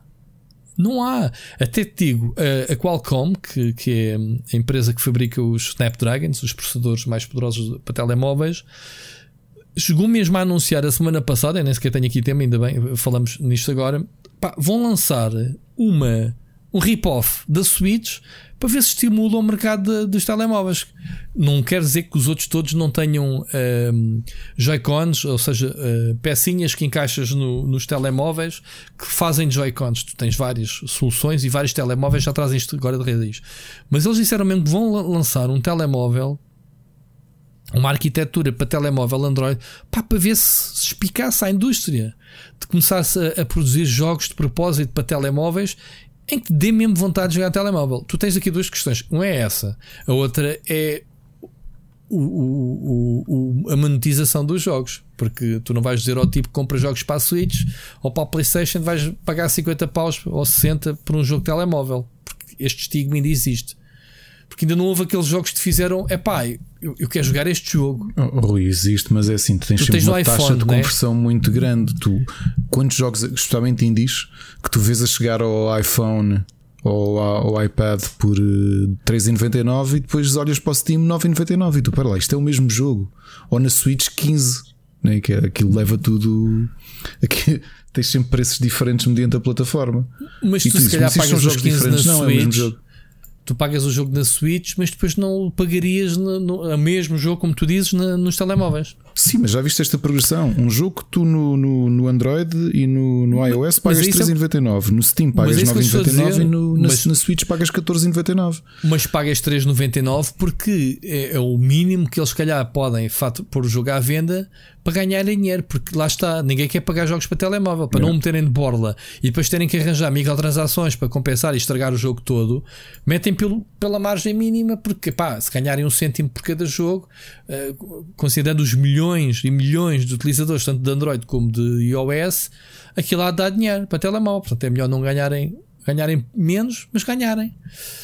A questão é mesmo essa, Ricardo. Não se mudaram as mentalidades. Ainda não houve jogos que te fizessem. Pá, porque, epá, queremos, quer não, muitos dos telemóveis atuais que saem são melhores que a Switch. Em termos de, de hardware, não, não há hipótese. São telemóveis que saem uh, com ecrãs de 120 Hz, que é aquilo que tu precisas neste momento para jogar 4K a 120 FPS sim, vê, vê, nos, oh, Rui, vê nas, o, nas, novas consolas. Vê tu, lá tu tens 16 o, GB de RAM. Epá, o, o, aquele Samsung que tanto eu como tu analisamos, Qualquer Samsung, esqueci qualquer, ou o S21, o novo, mais recente, ou o S20, que, que maquinão, não é? São todos. Os da Huawei. Se perguntas ao Mocas, ao Mocas que é consumidor da Huawei, ele diz que o, que o Mate 30 eh, ou 40, já vai no 40, é um grande maquinão. Qualquer um deles. Ainda hoje foi anunciado o Xiaomi, uh, o Xiaomi 11 Ultra. Já tinha sido anunciado o Xiaomi 11 Standard e hoje anunciaram o Pro, o Ultra e o Lite. O Ultra tem um módulo fotográfico atrás que eles fizeram comparação direta com uma câmera profissional da Sony lado a lado para comparar-se fotografias. Ou seja, eles já estão a tomar de assalto a, a indústria das câmaras profissionais. Portanto, os telemóveis já estão a chegar a esse ponto em termos de módulos fotográficos. Eh, em termos de hardware total, é pá, estamos a falar de arquiteturas diferentes de um PC ou consoles, né? os, os processadores da, da Qualcomm são processadores muito rápidos e, e, poderosos dentro daquela arquitetura mobile. Se os pôres na, na arquitetura de um PC, aquilo vai se salpicar toda. Mas o que interessa é que a experiência que tu tens num telemóvel mobile, com ecrãs cada vez maiores, são, em termos de performance, melhores que a Switch a brincar. Estás a perceber? Agora diz-me lá, que jogos é que tu jogas nesses títulos? É um asfalto novo Man, cada vez que eu vejo um, um telemóvel gaming, os Asus então tem essa mania. Acabado de ser anunciado o, o Phone 5, jogo de benchmark, Asphalt 9. Porra, man. O Asphalt 9 já existe há uns 3 ou 4 anos. Como quer dizer, andamos todos os anos a fazer upgrades aos telemóveis para continuarmos a usar o benchmark anterior. Então, mas não é suposto o software puxar pelas máquinas e não o contrário? Ou seja, tu tens software e jogos eh, preparados para máquinas só que vão sair só daqui a 5, 6 anos. Ou seja, o software está sempre e sempre teve à frente do hardware. E no caso dos telemóveis temos maquinões de hardware que não temos softwares. Estás a perceber o que eu quero dizer? Uhum. Ou, ou, pelo menos que hajam jogos, se calhar até há jogos. Eu não sou completamente conhecedor. Há muitos jogos para telemóveis, atenção. Um, e há jogos eh, só que são desconhecidos, muitas vezes nem chegam cá ao Ocidente e depois daquele mar todo também se, também se perdem. O que eu quero te falar é: não há jogos de telemóveis. Isto repara, estamos a falar neste tema que não tem nada, já lá vamos, né? Um, estamos a falar de jogos de estúdios high profile, ou seja, que deem alguma credibilidade à indústria de jogos para telemóveis. Tu tens a iOS, como tu sabes melhor que eu, que tem aquele serviço deles, não é? O Apple Arcade. O Arcade que investiu mesmo para trazer jogos exclusivos, uhum. mas é aquele ecossistema fechado da Apple, não é? Ou seja, os jogos eventualmente podem sair dali para PC e consoles, como foi o caso do Beyond the Steel Sky, não é? Uh, e, e, provavelmente outros são, são licenças temporárias, mas é um primeiro esforço de trazer credibilidade aos smartphones. Estás a perceber o que eu quero dizer? Porque isto é um mato do caraças. Pronto, dentro deste contexto, um, o Rocket League vai ser uma versão para telemóveis. Chama-se Sideswipe, uh, produzido pelo, pelo mesmo estúdio, porque foi adquirido pela, pela Epic Games, a Psyonix. Um, e é basicamente todo o aspecto, e só foi mostrado um trailer, não sei se tu viste, tem todo o ambiente de um Rocket League, só que é side-scrolling. E pelo vídeo isto parece-me ser uh, super divertido, porque faz as mesmas pantominas com os carros, só que no ecrã lateral, portanto não tem ciência nenhuma. A bola bate no topo, embaixo e dos lados esquerdo e direito tens as balizas. Estás a ver o potencial disto? Sim, sim, sim. sim. De andas aqui às camalhotas com os carros sim. a fazer. Isto, isto que o Ciro a dizer parece-lhe do NBA Jam. Mas com, com carros. E Olha lá, tem toda a razão. Estavas a falar de, de, de, por exemplo, o Apple Arcade, quando surgiu, isto agora uhum. pensando em jogos que até são relativamente exigentes, tem, tinha um Sim. jogo exclusivo da, da Clay, os criadores do Don't Starve, uh, que, uhum. que depois veio para, o, veio para o Steam também, que era o Hot Lava. E eu quando vi aquilo a correr pensei, este jogo está mesmo puxadinho para jogar no, no iPad, porque o iPad, obviamente um iPad Pro é uma máquina brutal, não é? É caro, mas uhum. é uma uhum. máquina brutal.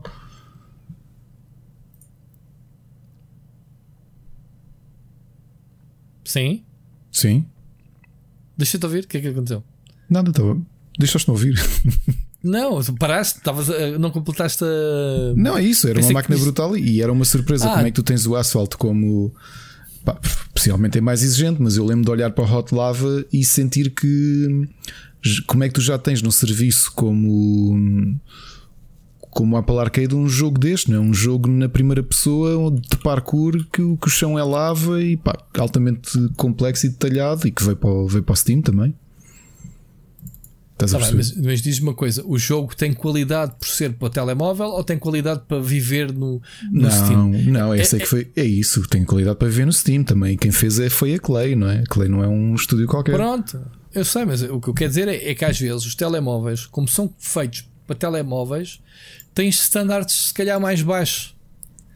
E depois, como tem algum sucesso, eles dizem: pá, bora lá então agora experimentar lançar isto no Steam ou na Switch. Pá, e nós temos a Switch, eh, a loja, inundada de conversões diretas de jogos para telemóvel. Pois tens. Começas a ter Pá. muito lixozinho. Que lixo, não é? Mas estavas a falar Aqui da questão, questão é do, do- da, própria, da própria arquitetura da Switch. Eu este fim de semana, não avançando, porque eu depois falo um bocadinho sobre o jogo, mas tenho, estive a jogar bastante ao, ao novo Harvest Moon, que a Nintendo enviou-me um código. Uhum.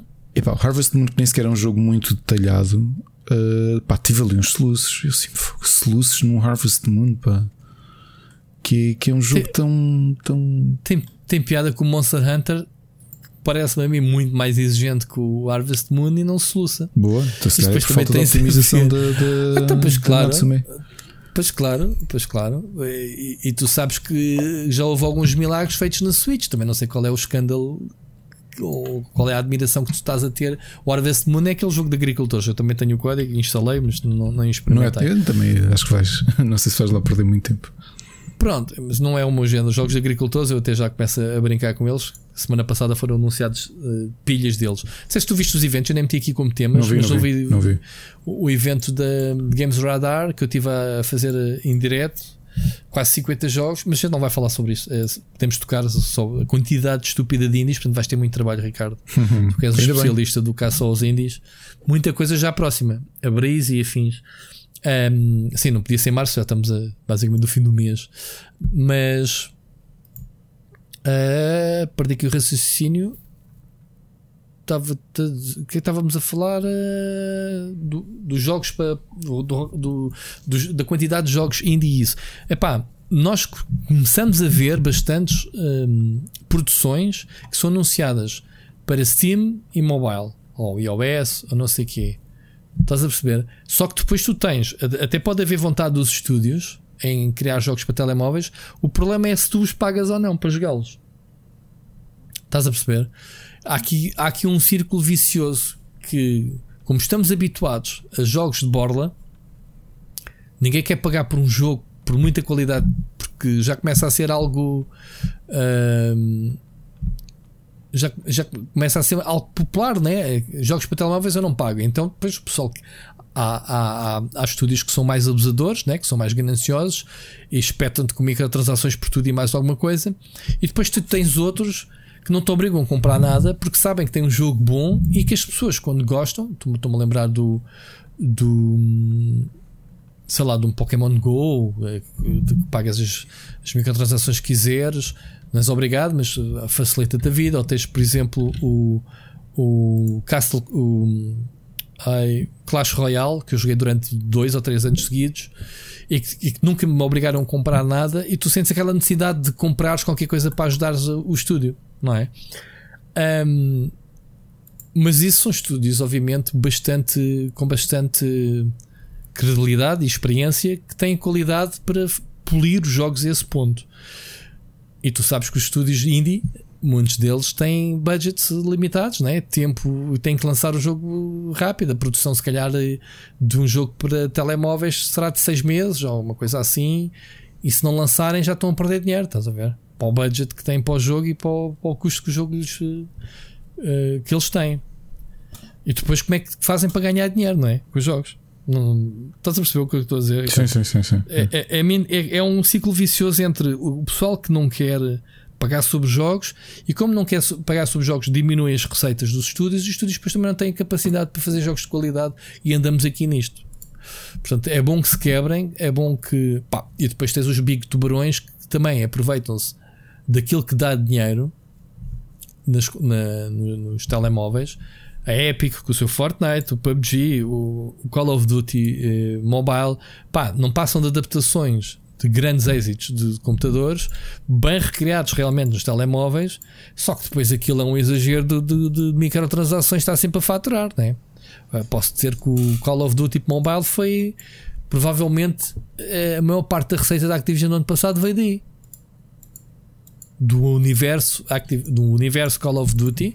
Sim, sim, sim, sim. sim. É, Mas é. o mobile tem uma grande porcentagem desse, dessas receitas. Pá, e depois, então, se, eles, se os grandes estúdios não estão preocupados em puxar pela indústria mobile, ou seja, a criar experiências semelhantes àquelas que encontrarias, epá, e quem sabe lançá-lo numa loja em, em, versão física para dizer pá, existe este jogo. A Nokia tentou fazer isso sem êxito, né? com a Engage, tentou vender jogos para o telemóvel deles, para o telemóvel de mobile, como se vendiam jogos para a 3DS ou para DS na altura e para, para, para, a, Vita, e para PSP. Não funcionou, mas tentaram, pelo menos, não é?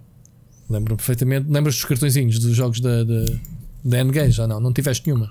No Lionel é que teve, e eu lembro de estar a jogar o Pandemonium no, no N-Gage dele. Exatamente, bro. tinhas o Tomb Raider, tinhas o Splinter Cell, e olha que para a altura tinhas gráficos 3D no telemóvel, aquilo era mesmo telemóvel gaming. Saíram dois, eu tenho ali as duas versões da N-Gage que saíram. E os jogos tinham qualidade. Epá, só que jogar eh, na altura o, os jogos eram martelados tal como vinham. Então, uma experiência num telemóvel a jogar um jogo 3D todo pixelizado, não sei o quê, num ecrã pequeno, era too much, porque eram ecrãs mesmo pequenos. Ok? Uh, estás a ver os, os, os, os, ecrãs da Nokia eram desse tamanho, os jogos. Sim, sim. Não tem nada a ver com estas de 6 e 7 polegadas que temos agora nos telemóveis atuais. Vamos a falar na altura de ecrãs, se calhar com 3 polegadas ou uma coisa assim. mas tentaram, venderam jogos, eram caros, mas era, era por aí que, que se poderia pensar numa plataforma mobile. Uh, obviamente que para mim não faz sentido o físico, lá está, eu defendo o digital, mas para dar alguma credibilidade a esta, esta indústria, poderiam ser tomadas algumas dessas decisões. Bom, fica aqui então. Isto acabou por puxar por outro assunto, mas uh, o, este jogo pode ser mais uma vaca uh, cascal né, da Epic Games, se isto for bem feito. Portanto, o jogo vai estar em breve em testes na Austrália e na Nova Zelândia. E por acaso eu estou curioso para jogar este jogo. Okay? Pela sua simplicidade, não sei o quê. Vamos ver se o jogo será pago, será microtransações, é o que será provável. Este jogo é free to play, não é? Na... É free to play, não é? No, no PC consolas. Ou... É, desde que, desde que a Epic os comprou. Sim, passou free to play. jogo em free to play. Yeah. Muito bem, olha, vamos continuar e hum, Vamos, tu tens um tema que puxaste para aqui, Ricardo, força. Olha, eu não sei, eu não sei se isto novamente isto vamos bater outra vez ao Covid e à realidade que temos. Como, como sabes, uhum. nós sempre investimos muito. De, já falámos aqui, não compramos álbuns, mas sempre que vinham cá artistas tínhamos todo o gosto em ir vê-los. Exatamente. Uhum. Uh, que é o dinheiro direto para os artistas, não é? É onde eles ganham dinheiro. Sim, eh, também já, já falámos disso aqui. O ano passado, a primeira vez que comprei um bilhete para ver um concerto online foi o concerto de Lepros.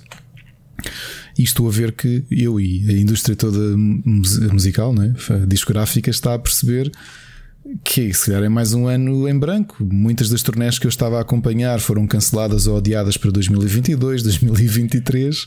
Sim, mesmo Acho... retome, não, é aquela situação da limitação, mais vale estar quieto, né? É, não te esqueças da Cautionary Tale dos Anathema, não é? Os Anathema, novamente a minha banda favorita, começa a turnê mundial em Lisboa dia 11 de março de 2020 têm de cancelar a, a turnê toda. Começam não, eles, aquilo foi o terceiro concerto. Uh, e foram à falência. Ah, tu estás com medo que, que as bandas. Ok, estou a perceber. Não, as bandas não querem arriscar eh, meter-se nesta aventura de imagina, ah, imagina começa a haver países em que dá para fazer concertos e depois outros não. Não compensam, se já estão todos a adiar. Mas num espectro de bandas, não estou a falar de bandas multimilionárias não estou a falar de uns Metallica nem dos Iron Maiden, estou a falar de bandas. É que uma banda vai à falência às vezes eh, faz-me alguma confusão, porque uma banda não passa de um tipo com um instrumento musical. é, é porque tu às vezes queres esta parte do negócio, não é? Eu próprio fiquei chocado com a ideia de que era a banda que pagava do bolso deles a turnê toda. Portanto, se calhar tinham um lucro brutal quando terminavam a turnê, porque uma banda como Anathema são cabeças de cartazes de festivais, de festivais de metal, obviamente, ou de prog E são tipos que, se calhar, num concerto a, a título individual, metem 3 mil, 3 mil pessoas, depende, só, dependendo dos sítios. Portanto, obviamente que fazem dinheiro. Agora, imagina que já pagaste do teu bolso a turnê toda. Lá foram as. as... Tá bem, mas isso é um inconveniente que aconteceu a toda a indústria. Pá, a indústria do turismo, das viagens. É.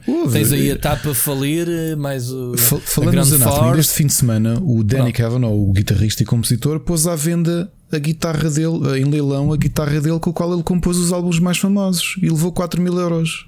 E eu assim, "Fu, Só. só. Mas E para que é visto- que foi esse dinheiro? e- Para ele sobreviver?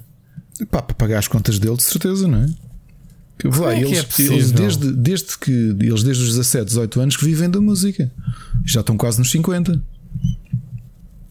Mais uma razão para terem uma base de fãs mais sólida para uma guitarra não valer só 4 mil euros, meu. Eh, pá, mas é assim, tu- eu, eu falei aqui deste caso, o que aconteceu com o Elton John. Ele, quando teve de cancelar a, a turnê, eu também não sabia. Também foi ele que avançou o dinheiro para a própria turnê. E o Elton Epá, John é Elton isso- John, não é?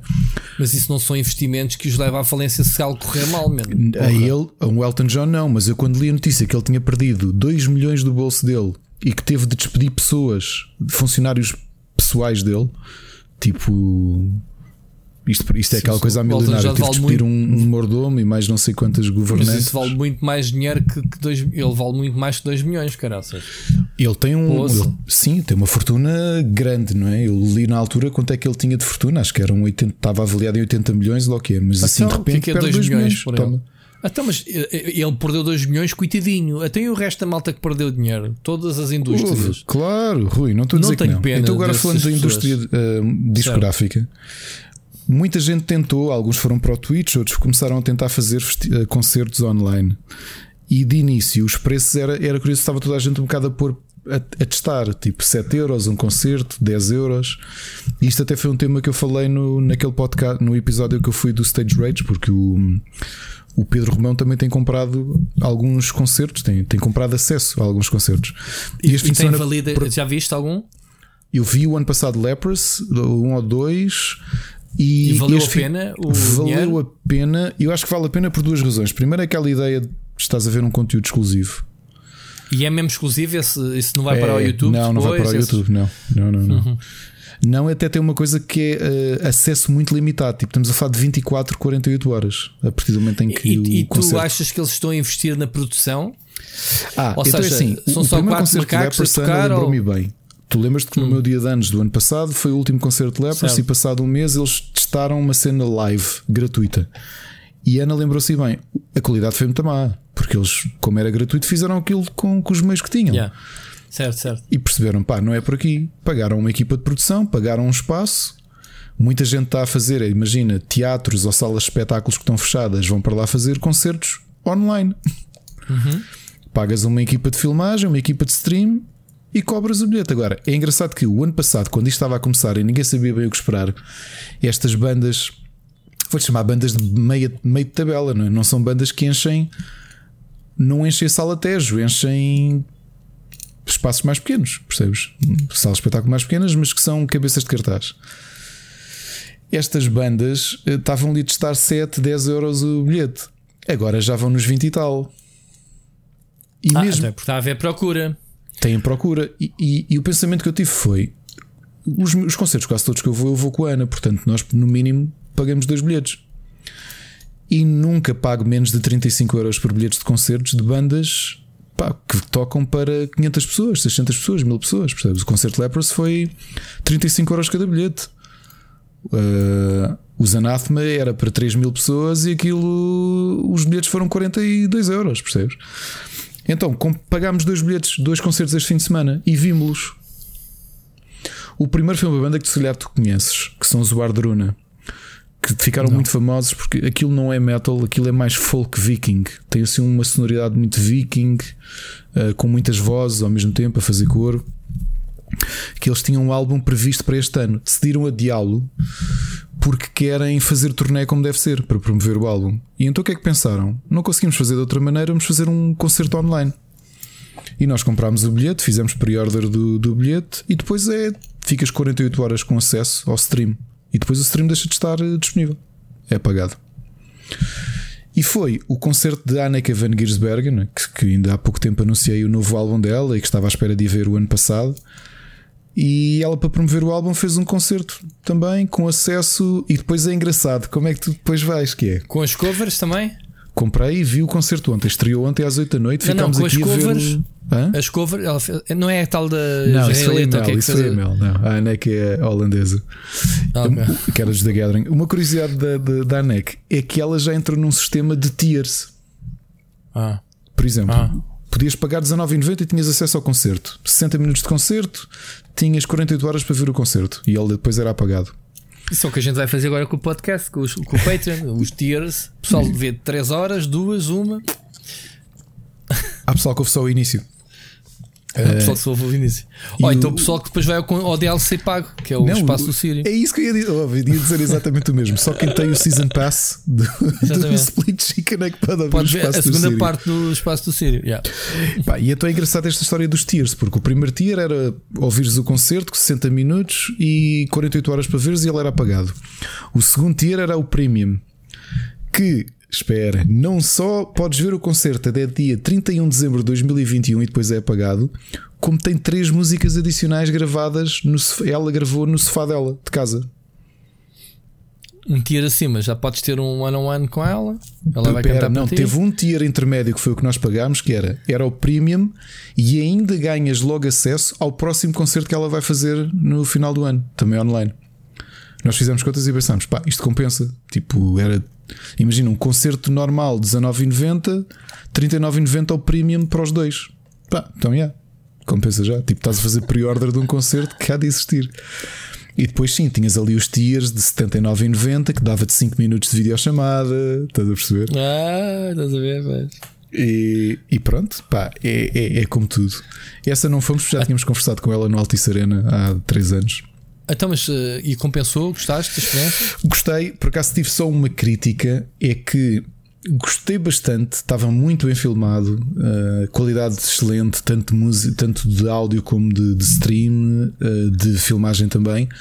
Houve músicas dela que ela pôs os videoclipes oficiais do YouTube e eu estava aqui a comentar com ela: pá, fogo, não me lixem, meu. Eu já vi os videoclipes no YouTube montes de vezes, do álbum novo. Eu queria ver isto, ela sozinha a tocar no sofá, porque o set que ela fez foi um armazém abandonado e decoraram aquilo de forma muito bonita, como se fosse a sala de estar dela. Estás a ver? Sabes que o Sírio vai tirar já do contexto. Tu, tu acabaste de ter, eu queria era ver ela no sofá a tocar. Pronto. Eh, mas estás a perceber, tu pagas para um concerto de 60 minutos e desses 60 minutos, 4 das músicas são videoclipes que estão no YouTube. E tu, é pá, A sério. Oh, oh, amiga, pá, gosto imenso de ti, mas fiquei um bocado desiludido só nesse Isso é que eram os, os quatro conteúdos? Eram vídeos que já estão no YouTube? Quatro das, porque são os singles do álbum que ela foi lançando. Só que eu queria ver era essas versões, mas tocada por ela ao vivo e não vi. Certo. Isso é muito manhoso. Pronto, essa parte fiquei um bocado triste com, com, com o resultado. Mas o que é que eu queria trazer para aqui para a discussão? Se é estranho, no início eu lembro-me de conversar com muitos dos meus amigos, não conversei com o Romão, só, só mais tarde, mas muita gente com quem eu vou a concertos e toda a gente acabou por aderir. Olha, vou agora ver o concerto não sei quem online. Vou, vou olha, paguei o bilhete para ver o. A malta até aderiu facilmente, especialmente pessoas que eu sei que investem bastante dinheiro por mês em, por, por ano em concertos. Pá, eu, eu em média vou, tirando os festivais, vou para aí uns 9 concertos por ano, percebes? Pá, ainda isto fica mais barato, notoriamente fica mais barato. Só que é, eu acho que as próprias bandas descobriram que há, há receptividade do público para ter este tipo de concertos. Olha, Ricardo, não só há receptividade que me fizeste pensar nestes minutos de como se ganhar dinheiro com concertos ao vivo. Olha, acredito que venha a haver um Netflix para concertos. Ah, pronto. Acho que não há. Diz isso e como Um eu estava a discutir. Olha, sabes quem é que me disse seja- este fim de semana? O Gonçalo Brito, porque eu, eu estava a conversar com Não ele. falei com ele. ao telefone, eu estava a ele dizer que agora. tinha comprado bilhete para ver a ANEC, ele também gosta bastante. Pronto, tu vais comprar, ou compras, e se calhar é difícil de ter, mas poderás ter também, lá está, um canal, um serviço de streaming só dedicado a concertos. Tu pagas uma mensalidade e tens pá, concertos vários, inéditos, reposições, whatever, Exato, exato, exato.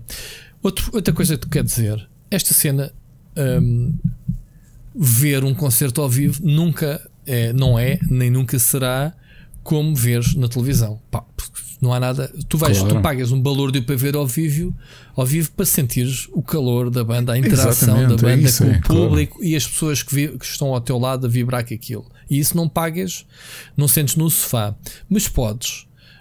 Perante, poderá ser, mesmo que os concertos, mesmo não, os concertos há de voltar à normalidade, tudo, a vida há de voltar à normalidade, mas tal como outros negócios que vieram para ficar, porque a tecnologia hum, está a evoluir. O que o Covid veio fazer foi acelerar a adoção em muitos aspectos, no e-commerce, tu nunca compraste tanta coisas online como compraste nes- nes- neste último ano. E aqui em casa é a mesma coisa. E em casa de qualquer pessoa se viu esse fenómeno. Pá, não é porque deixas de ter Covid que vais deixar agora de comprar coisas online porque já aprendeste, já tens confiança, etc.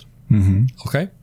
Sim, lá, o Rui, pensa, no, consumo, pensa no caso das grandes vai- empresas portuguesas. Tu achas que uma Jerónimo Martins que investiu no, no Mercadão e que sinceramente Certo. eu acho que funcionam muito bem, que vão deixar Não são aquilo? eles. Não, porque Não ganharam, eles, porque educaram parte do- dos consumidores a fazer Claro. isso. Tu achas que quando isto acabar, que eu vou querer passar, favor. ou eu ou a Ana, vamos querer passar outra vez tempo a ir a um pingo doce fazer as compras do, do, do quinzena? Nem pensar nisso, meu. Com certeza. Pronto, é por aí. Depois, no caso da música que tu estás a falar, tu vais ter agora um grande advento que é a passagem para a geração do 5G, né? Vais ter a possibilidade de poderes ver em alta definição, qualidade pá, máxima que podes ter em termos de transmissão de dados, logo qualidade e em realidade virtual que cada vez mais está a acontecer. Ou seja, vais começar a ter concertos holográficos, grandes produções feitas provavelmente para o digital. Eu acredito nisso. Acredito que tu possas ter. eh, E quando eu digo holográficos, pá, não me venham cá ressuscitar o Freddie Mercury ou como há dias vi que anda para alguma empresa qualquer a faturar à conta do Robin Williams, do ator, que a filha dele está completamente revoltada à Zelda nas redes sociais a dizer: Man, deixem, paguem aos vivos e deixem os mortos descansar, que acho que não há abusar da imagem dele. Olha, mas já viste, podia ser a solução para o HoloLens uh, ser uma plataforma de ver concertos Não, na tua que- sala.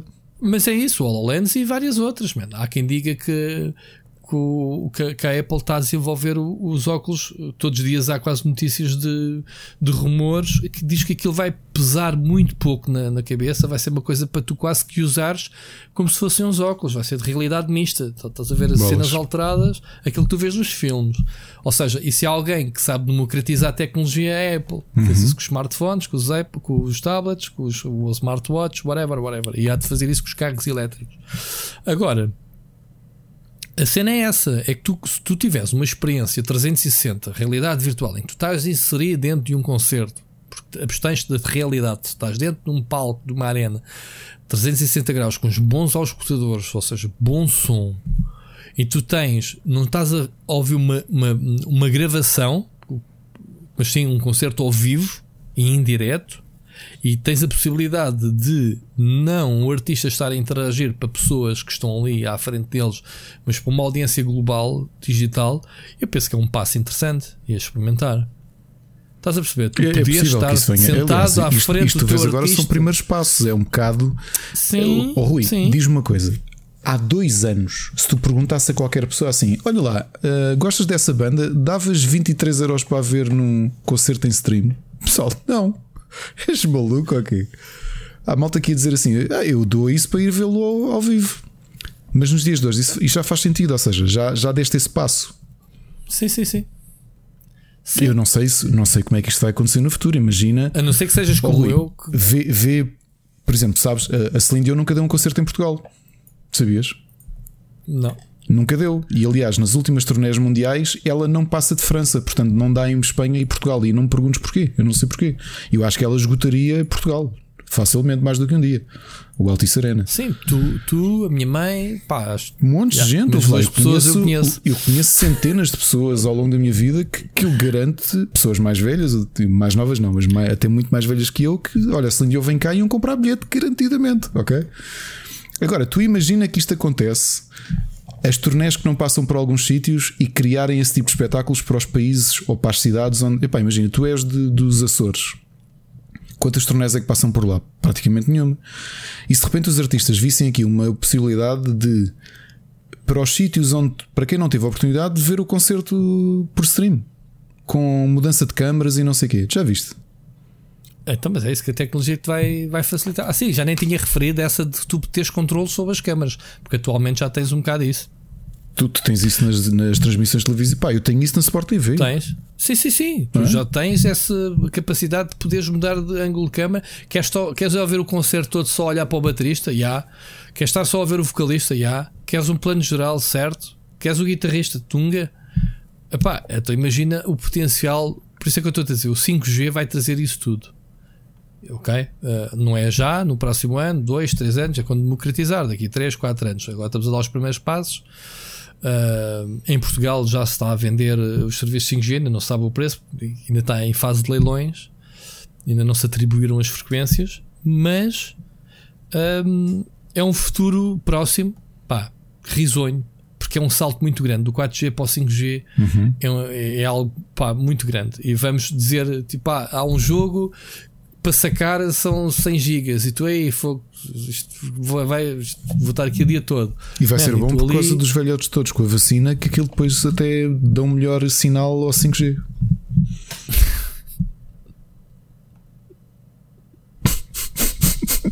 Espera, espera, a gente tem, espera aí, deixa-me anotar. Temos o Badunce da semana.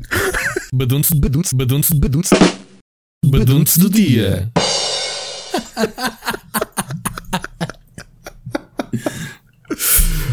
Eu estou aqui a gozar, mas é. é, Na é edição, era estas muito- coisas, estas agulhas no palheiro, para mim é que me fazem sofrer, mas pronto. Oh, oh, Rui, vê lá, vê lá aqui uma coisa. Uh, tens o caso paradigmático da Kate Bush, que ninguém sabe bem, ela nunca quis dizer. Ela nunca fez torneios mundiais. Ela teve, se bem me lembro, desde 83 sem dar concertos e há 3 anos deu um concerto em Londres. Dizem que é porque ela tem medo de viajar, porque tem problemas de agorafobia e tudo isso. Já viste que é de repente malta dizer assim: ok, as milhões de pessoas no mundo todo que adorariam ver um concerto da Kate Bush, ela vai dar um concerto online e tu vais ter uma experiência imersiva que vais estar ali, tipo, a metros dela, a olhar para ela, perto dela, em cima do. Pá, estás a perceber? Sim. Eu acho que há aqui um potencial que, eu, que tu já deste o passo para aceitar. É, é irónico porque se calhar se a pandemia não existe, se a pandemia não tivesse acontecido e não tivesses dado este passo para ver, pagar por ver concertos online, quando se tentasse introduzir esse tipo de negócio, se calhar ia haver mais resistências. Já pensaste nisso? Certo? Certo, certo. Assim não, assim parece uma evolução natural, não é? Ou Vamos ver. visto, o, o- o- um dos concertos de Lepers que eu vi foi com votação em direto. Votação em direto. Estavas na plataforma, pessoal. Agora, enquanto tocamos esta, vão ter aí a opção: têm sete músicas, vão votando a ver qual é que tocamos a seguir.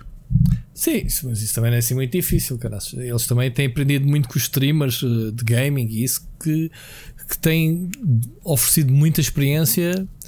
eh, as próprias plataformas têm evoluído para tal, não é? Claro, mas, mas já viste Esse bem tipo de a ideia interações de- existe. Pá, pessoal, o público votou, a, a música que vamos tocar é esta. Sim, sim. Há, há muitos jogos que são, estão até preparados para, para a Twitch poderes fazer eh, interações, interações, de decisões. Yeah. Mas pronto. Então, Olha, vamos, é para o vamos, futuro, não é?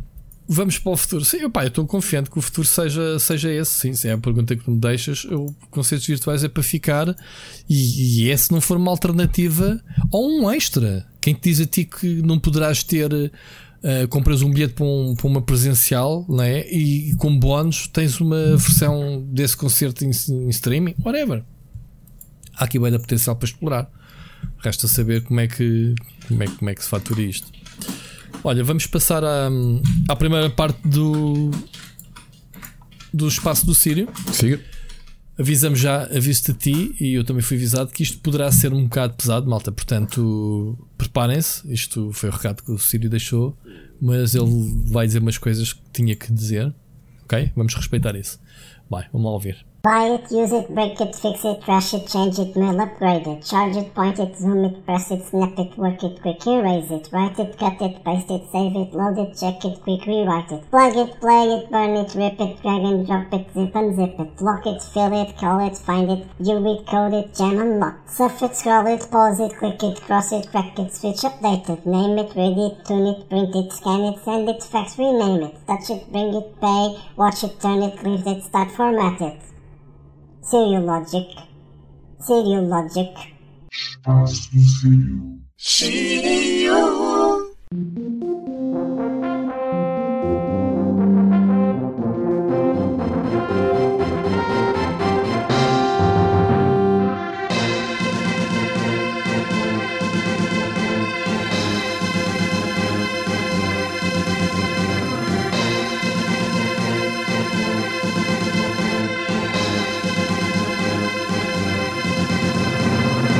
Saudações a todos desse lado que me ouvem através da magia da internet. Eis-nos que chegados ao quinto episódio do Espaço do Sírio e hoje estou a gravar com uma incrível dor de cabeça, quiçá patrocinada pelo facto de ontem ter visto a cama às 4 da manhã, mas, ao contrário do que aconteceu ao longo da semana, desta vez foi por lazer e não por trabalho. A culpa é do Rui e do Joseph Faras. Gostava ainda de ter uma palavrinha com o gajo que inventou os domingos de 23 horas. Enfim, o meu tempo livre já é curto, portanto vamos passar a assuntos sérios. Antes de saltarmos para o meu alinhamento mais habitual, há palavras que têm que ser ditas. the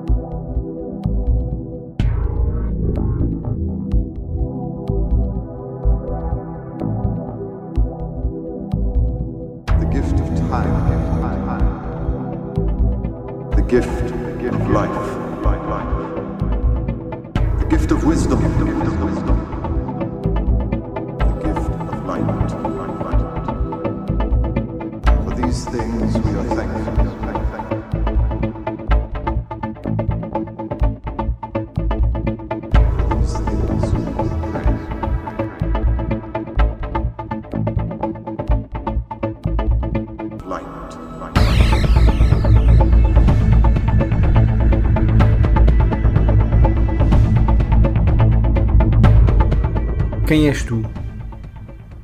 O que é que tu queres? Ele disse que se chamava David, que tinha um projeto chamado Contra os Canhões Power Up Power Up, que me conheceu pelo meu trabalho, tanto como tantos outros na net. Ficou impressionado com o volume e a qualidade do meu trabalho, tanto em música como em videojogos. Convidou-me para ser entrevistado no podcast dele. Apesar da minha vida, já mesmo nessa altura bastante complicada, eu decidi aceitar. Foi assim, durante um quarto da minha vida, que eu tive um amigo chamado David. O eterno Babyface. Aquele gajo que nos cumprimentava sempre com um abraço e um sorriso. Aquela pessoa que, muito tempo antes de ter um canal da Twitch, fazia streams para uma pessoa no YouTube.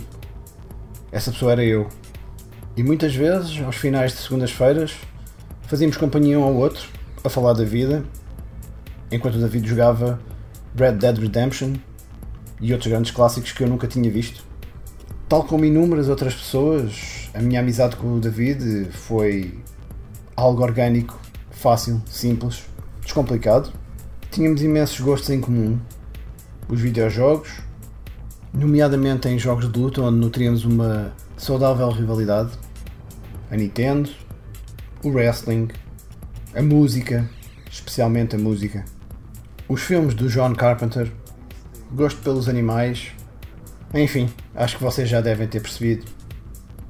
Eu e o David, apesar do pouco tempo que passámos juntos neste último ano, éramos muito mais do que apenas conhecidos da internet. Éramos amigos. Éramos irmãos. A notícia chegou-me sem aviso, por acidente, da mesma forma como todos nós hoje em dia recebemos as más notícias pelas redes sociais.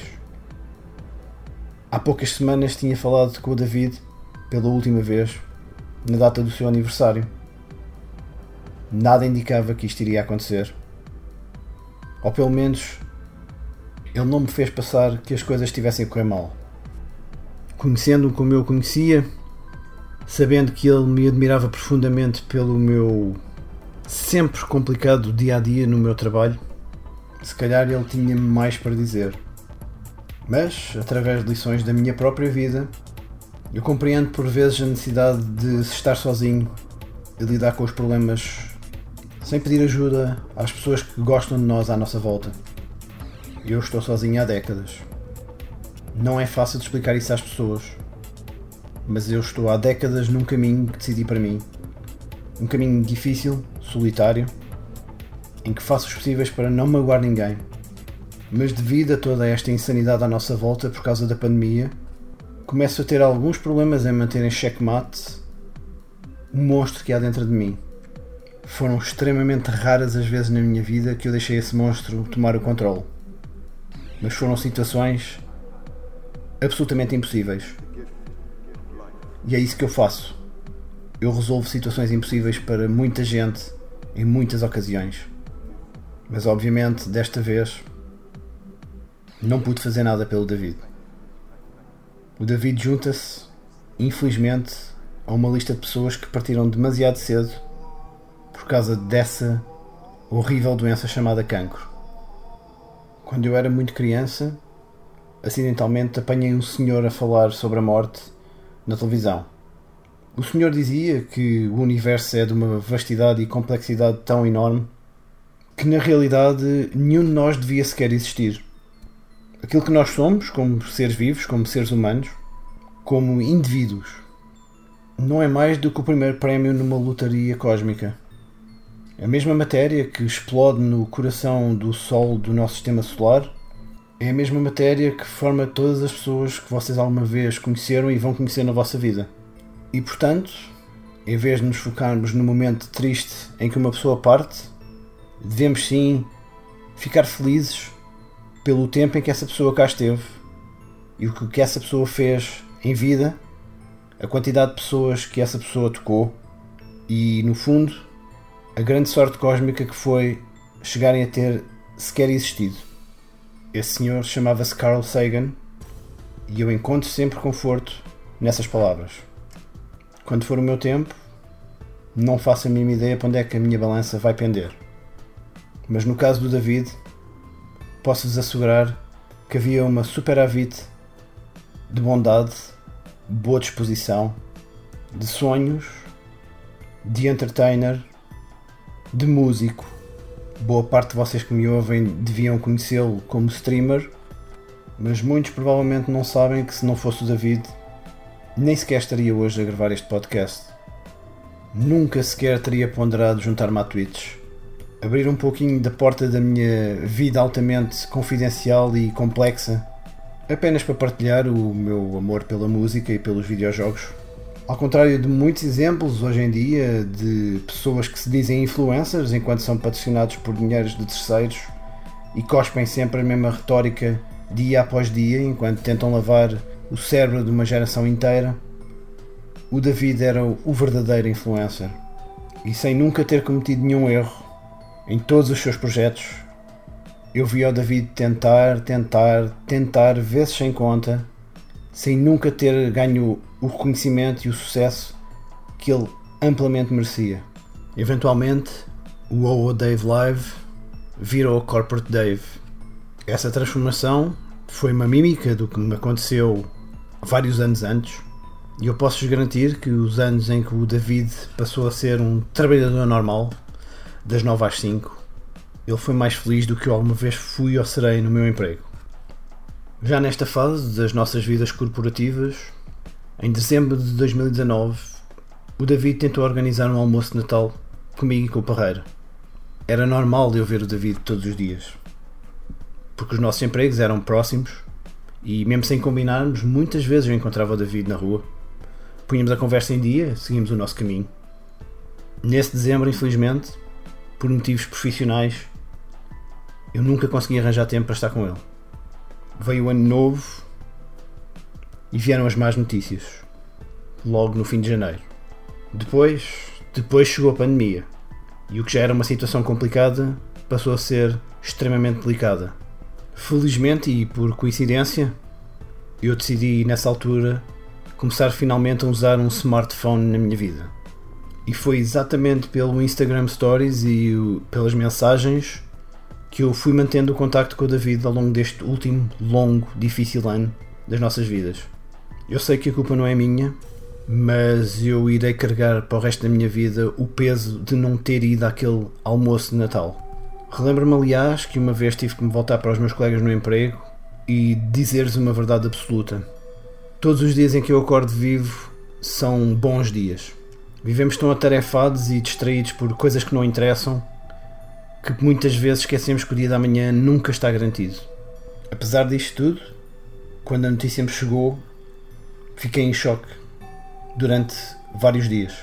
Posso mesmo dizer que foi um pouco preocupante da maneira como segui o meu dia a dia profissional, sem dar a entender da tragédia que tinha acontecido. Até quarta-feira. Até quarta-feira da semana passada, em que uma situação extremamente desagradável no emprego transformou toda a minha apatia e tristeza na mais pura e destilada fúria que eu senti nas últimas duas décadas. Ainda hoje não sei como é que não parti a mão naquela mesa, mas ainda me dói. Duvido muito que o David gostasse da pessoa que neste momento está aqui a falar convosco. Todo o ser humano tem um ponto limite e quem me conhece por vezes acha que eu sou um robô. Esse é o meu fardo e o meu destino que irei carregar até o último dia do caminho. O David fez-me companhia durante boa parte desse caminho e a ele agradeço. Agradeço por todos os bons momentos nos projetos que fizemos em conjunto, como o Só para Adultos.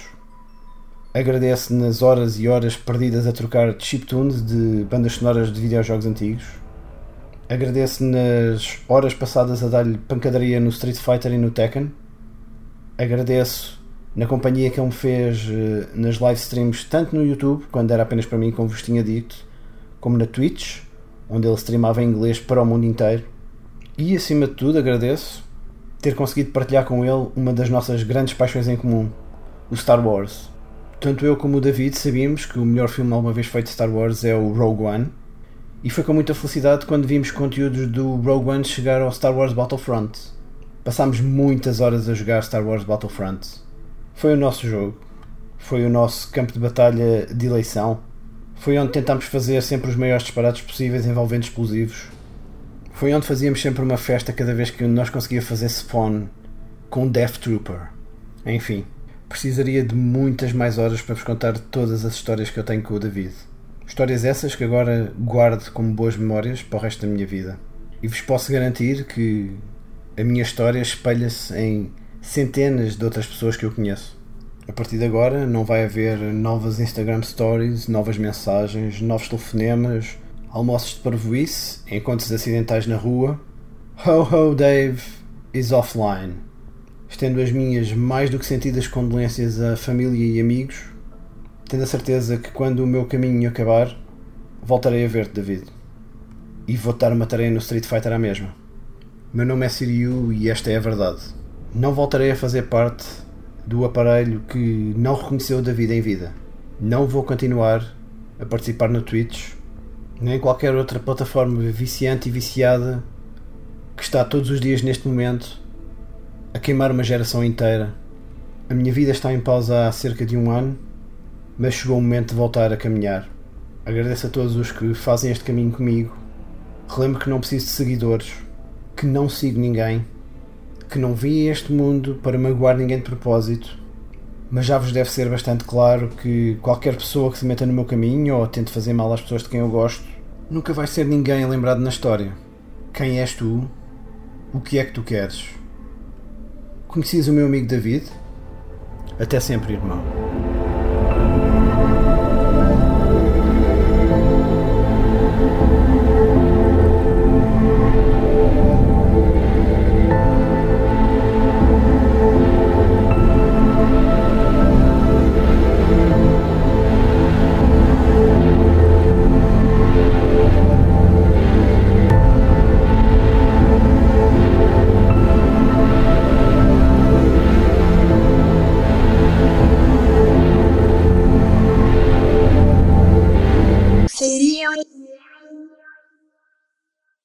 Final da primeira parte. O filho vai ficar bem. Todos vocês vão ficar bem. Uou! Isto foi profundo. E, e- e, eh, o Sírio, esta mensagem não chegou a semana passada, nós ainda falámos na- no falecimento do David, que, que tu próprio me falaste que não conheceste o David e o impacto que ele também teve. Eu, eu conhecia pelo, Não é? pelo vosso só para adultos e pelo. E tinha ouvido na altura, eu não me lembro se tu chegaste a ser convidado ou não. eh, Vi no YouTube, acho que já indeferi, não me lembro se aquilo tinha outra plataforma ou não, o Power Up eh, vezes dois, Sim. não é? Sim, sim, sim, era o Um, podcast deles, sim.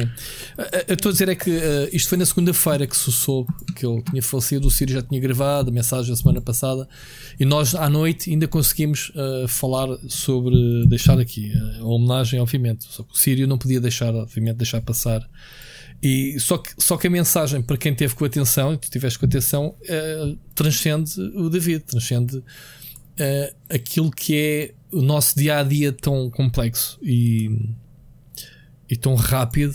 Aquela história do almoço é verdade, e o meu nome está metido ao barulho porque será que seria a despedida do, do David? A gente fica, fica a pensar nisso, porque será que ele nos queria contar aquilo que a gente só vinha, viria a saber algum tempo depois?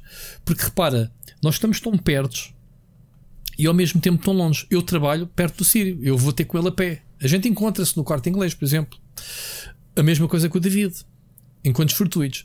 Conseguimos combinar uma vez um almoço, os três. Ok? Já foi, sei lá, três anos, mais ou menos. E este almoço que, ele, que o Sírio reforçou, e, e obviamente que as coisas depois fazem sentido, caem em ficha quando, quando nestas situações trágicas, obviamente, aquele almoço que nunca conseguimos fazer, poderia ter sido o último uh, que nunca aconteceu. Portanto, isso fica marcado. O que eu quero dizer é que as pessoas às vezes não dão o tempo devido, dão como garantia das pessoas estarem ali. E dou o exemplo da melhor amiga da, da minha mulher, veio, veio para o pé de nós há uns dois ou três anos, vieram viver aqui para o nosso bairro. E a minha mulher queixa-se que o, o facto de estar aqui tão perto, dado como adquirido, encontram-se menos vezes que o que se encontravam quando ela vivia em Odivelas porque se esforçavam na altura por estarem longe, por estarem juntas. E aqui é tipo, ah, a gente não se viu hoje, vê-se amanhã. E andam nisto todos os dias. E passam semanas. Estás a perceber, Ricardo? Sim, sim. O dado como adquirido de pá, é já ali.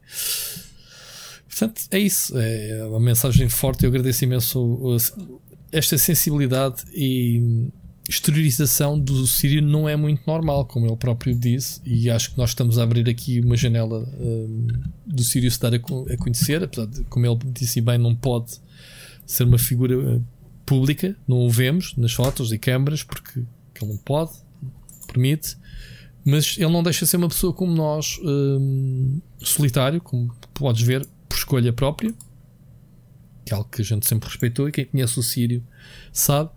Mas o Sírio é daquelas pessoas, agora já não falando do David, mas do Sírio, porque que a falou agora do coração foi, foi o Sírio, é daquelas pessoas que está a um clique do Facebook. E é uma pessoa que ainda ao bocado, e sem eu ter ouvido esta mensagem, lhe agradeci quando ele me enviou estes eh, áudios do espaço do Sírio, dele ter abraçado este projeto que o está a prejudicar imenso. E eu peço desculpa, Sírio.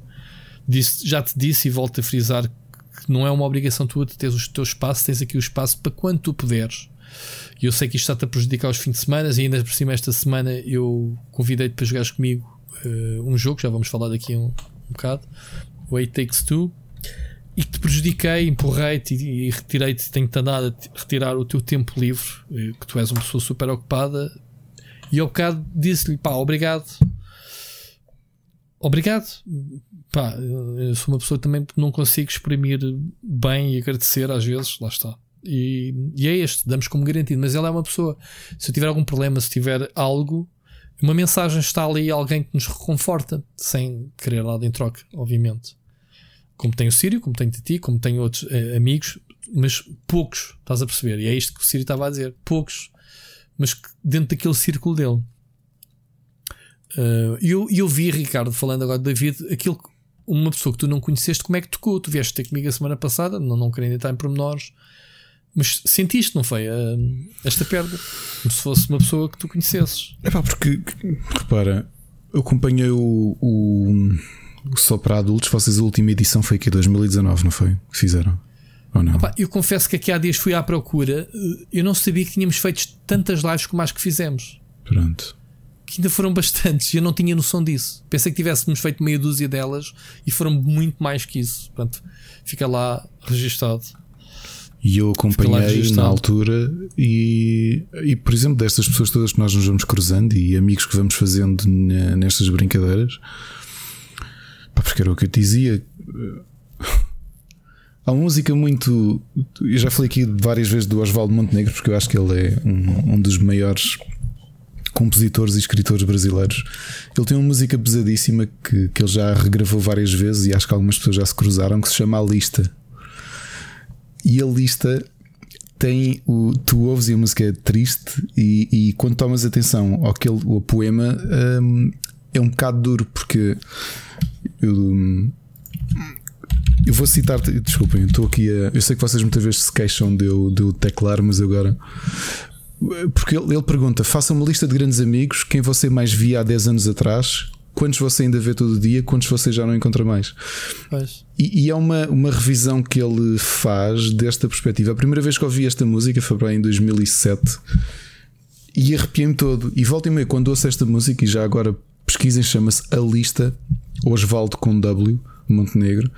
É, dói um bocado porque eu, eu sempre que eu ouço fico com esta perspectiva. E no outro dia, tu já aqui estiveste em casa, ao lado da máquina de café, nós temos várias fotos, e uma delas é uma a foto do nosso grupo de amigos no nosso casamento. Nós casámos, uh, vai fazer 11 anos. E sabes que eu olho para algumas daquelas pessoas com que eu já não me dou. E, e na altura falávamos todos os dias, bebíamos imenso café e as vidas foram por caminhos separados. Mas isso E faz parte da vida. Fa- faz parte, e, e- e depois a outra parte curiosa que eu começar a ver se calhar as pessoas mais próximas que eu tenho nesta última década e, e não sei se, se as amizades são muito orgânicas, as relações são muito, os relacionamentos são orgânicos, mas que vieram muito deste universo dos videojogos. Tu repara o teu caso, não é? Nós conhecemos e considero-te um grande amigo e Vale tenho- o que vale, eu podia ter conhecido num jogo de futebol, isso não interessa, o sítio onde te encontrei. Mas eu olho para as pessoas com quem eu me dou no- nos no dias de hoje e acho que as pessoas mais próximas que eu tenho, por acaso, foram pessoas que eu ganhei, que eu encontrei, que eu conheci, eh, graças aos videojogos. Percebes? Claro, claro que sim. Repara ainda agora, o Mocas, que, que é teu amigo, e eu comecei a falar mais com ele, e, pá, e é um- uma pessoa que nos dias de hoje que eu acho bastante próxima, percebes? É, Mas, mas é, é assim mesmo, é como tu dizes, as relações são orgânicas. É, é- é- às vezes o amigo traz um amigo e acabas por te identificar e ter uma química especial com esse amigo, se calhar mais com o amigo que te apresentou, mas isso faz parte, é como tudo. Ah, aqui, a questão, aqui a questão é como cultivar essas amizades. Pá, eu tenho consciência que eu sou pessoa, uma pessoa super bicho do mato. Eu, eu, pá, eu tenho amigos meus pronto, eu, eu dou fisicamente e presencialmente como poucas pessoas, não são muitas. Mas eu sou assim também com a minha família. Tipo, passam-se se calhar semanas que eu não vou ver os meus pais, ou, ou um telefonema, pá, faz parte de mim. E se calhar a minha filha vai ser assim um bocadinho desligada também, mas não desligar, eh, percebes, no mau sentido. É porque, pronto, sabemos que as pessoas estão bem. A minha mãe também me diz isso, também é um bocado assim. E eu saio dela. Que a minha mãe diz: é pá, eu, eu sabendo que tu estás bem, epá, não preciso estar a ligar todos os dias, nem precisamos estar a falar todos os dias, percebes? É, é um bocado por aí, é, é essa saber que as pessoas estão lá e estão lá quando tu precisas e, e- e tu também estás para quando as pessoas precisam. E eu tenho amigos assim, um amigo de infância que eu tenho, o Jorge, que cresceu comigo em Queluz, das pessoas com quem eu estava sempre metido nos videojogos. Ele mora ali em Queluz, que foi onde eu cresci, e ele continua. Ele, ele- os pais já faleceram, ele ficou com a casa dos pais, entretanto ele está casado eh, e, e manteve-se lá.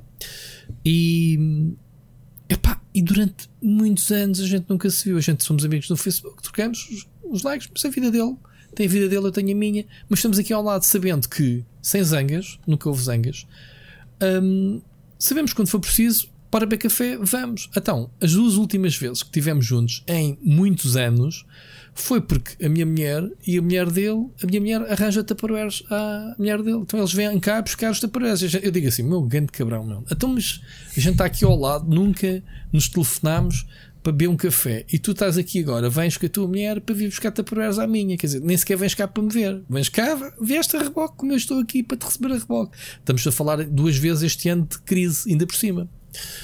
Ou seja, e, e falarmos como falávamos antigamente, sem, sem constrangimentos, nada, tipo, não se passa nada, ela desabafar coisas de trabalho, meu, e falarmos, e, e é uma amizade que nunca se perdem. Estás a ver estas amizades para a vida, não interessa a distância, que estejas perto ou longe, o que interessa é quando tu estás com a pessoa, não haja cobranças, tipo, ah, nunca mais ligaste, isso não é uma amizade. Nunca mais me ligaste, eh, se não for eu a ligar, nunca mais não, não te ligue. Não, epá, esse tipo de basófia não, não me interessa. E isto é válido para os meus irmãos que não me cobram. Mas isso é um tipo de discurso que a minha semanas. família tem muito e, e sabem comigo, vão também logo para tem, trás porque eu detesto isso- que façam isso. O meu pai também faz um bocado isso, mas o meu pai acredito que seja pronto, as necessidades de- de- da idade. Tive primas, tive primas que, eu têm- adoro e adoro a minha família, mas lembro-me de estarmos anos certo. sem falar e ligarem porque precisavam de qualquer coisa. Pá, isto até te parece mal, já um não falo contigo. irmãos não, eu não me interessa. é o Jorge. O Jorge eh, não é como eu, é tipo, pá, se falarmos um mês, dois meses, sentarmos de falar, quando falamos, eh, pá, grande festa. O meu outro irmão, Marco, tu acho, aquilo que tu falaste dos filmes, Uhum. tem um bocado esse, essa do, ah, nunca mais disseste nada. É um bocado como o meu pai. Eu ia levo logo três perdas virtuais. Mas estás a ver, os, os amigos é, é isto, é pá, estarem onde estão, sabemos que podemos contar com eles, é pá, e realmente, obviamente, isto foi um, um caso fatídico, o David ter, ter partido, quer dizer, isto não era suposto, não é? A vida não é assim. Eh, Infelizmente há vários casos, eh, doenças, eh, então com isto da Covid, é normal que a gente reflita um bocadinho, porque estamos aqui metidos neste buraquinho e não podemos ir ter com ninguém. Tu foste ao funeral, tu e o Sírio foram. Não consegui, pá, ainda tive telefonemas eh, e mensagens de Depois sei que o ainda nem Gonçalo, o Gonçalo e o Jorge foram. Foram, pronto. Uh, eu não consegui, eu estou aqui metido num buraco, não, não, não tenho hipótese de ir para Lisboa. E ainda para mais com esta cena toda do. Com esta cena toda do. Do isolamento, epá, não, não, não consegui. Aliás, esse, esse é ponto fácil de responder. Eu não sei lidar com. em situações de fu- funeral, percebes? Não, não consigo. É uma coisa que, que tenho um receio imenso de algum familiar que já houve. Epá, é um constrangimento muito grande e é um ambiente que sinceramente faz-me mal. Prefiro recordar, obviamente, os, os tempos animados e, e digo sinceramente, não é porque tu foste ou não foste a um, um funeral que deixas de ter eh, mais Não, a- não, não, apreço também pela acho que não. pessoa. Não. Eh, eu não penso assim, pelo menos. Mas pronto, não é que fique bem ou mal, epá, as pessoas têm as suas eh, limitações eh, emotivas ou, ou, obviamente de trabalho. Epá, eu, o trabalho é impossível de ir também, portanto, não deu. Não quer dizer que não gostasse de ir, epá, eh, não sei. Sinceramente, tirando o David, não conheço ninguém da família. Depois soube que sim, que pessoal eh, amigo foi. Uh, soube que o Gonçalo não sabia que o Jorge tinha ido ou não. Aliás, eu nem falei com o Jorge ainda sobre o assunto. Um, porque é giro, porque o David foi-nos apresentado naquele grupo da Smash: Jorge, o Gonçalo, eu, mais o Nuno Ramos, mais al- algumas O pessoas. Nuno também foi. O Nuno também foi pelo que, pelo que o Também Gonçalo foi, disse. Ramos. Pois, uh, o Diogo Ribeiro também me mandou mensagem. Perguntei, pá, nem lhe respondi, que vergonha. Uh, porque não tinha resposta para lhe dar na altura. E pá, só depois no, no dia de, pá, ainda fiquei a refletir se conseguia ir ou não, mas não deu. Um, mas pronto, uh, fica aqui então esta nota. Como eu disse ao início, este programa ia ser emotivo, nos todos os sentidos, tristes e alegres. E esta é só a parte de vá lá. Hum, Mais triste, não é triste, é a vida. Vamos, vou repetir, uh, Ricardo. Split Chicken é vida, não é? E isto faz parte da vida. Nunca ninguém na vida ia ouvir um podcast sobre videojogos e cultura geek e com este tipo de mensagens lindíssimas como a que o, que o Sírio deixou, porque isto já é mais que, que um podcast sobre. É um podcast sobre cenas nossas, não é? Vamos continuar? Queres acrescentar mais alguma coisa? Não. Não? Não? Olha, prometo que a próxima mensagem do ouvinte vai ser eh, diferente. Ok? Até estou com falta de embalagem agora. Deixa, fica mesmo se. É, se normal, conseguiste. normal. Uh, Obrigado. Uh, uh, ou, ou seja, depuraste-me. Acho que é uma palavra gira. Fizeste-me transcender um bocadito. Falando aqui um bocadinho de palavras assim, misticismo.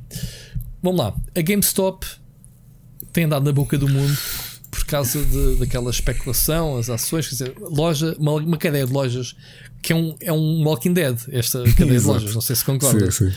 Isto, isto já morreu, eles é que ainda não sabem.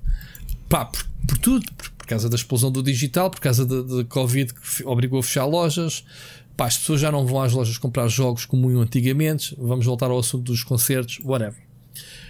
Eh, o que se passa é que ainda houve aqui um fogo de tentar recuperar isso e foram até buscar ahm, Sim, malta sim, nós tínhamos falado aqui, não é? O, não foi Pronto, só o, o- Phil Zam, mas também foram buscar CEOs de, de, de outras empresas. da Activision e não sei Uhum. o quê. O que acontece é que isto, nem passado dois ou três meses, esta malta toda abandonou, abandonou, abandonou a empresa, portanto, ah, incluindo o, o Reggie, quer dizer, O Reggie estava em part-time. Por acaso gostava de saber quanto é que lhe pagavam por esse part-time, só por curiosidade. mas tinha, tinha entrado em março. Repara, ainda não Eu acabámos sei. o mês de março. Eu sei. Março, do ano- então? março do ano passado. Ah, foi do ano passado? Foi do ano passado. Foi. Nós Ah, já tínhamos ok, dado essa notícia aqui a meio do ano. Já Já tínhamos tínhamos. falado Ok, disso. então, uh, my fault, falta de, de, de. Pronto, teve lá um ano, então mesmo assim. Então, uh, epá, o- o isto quer dizer o quê? Que se consegue manter uma empresa presa por teias de aranha, um, como foi o caso das ações, e depois, na realidade, algo se passa acima de tudo. Esta empresa morreu, não morreu? O- O que é que a gente conclui com isto tudo?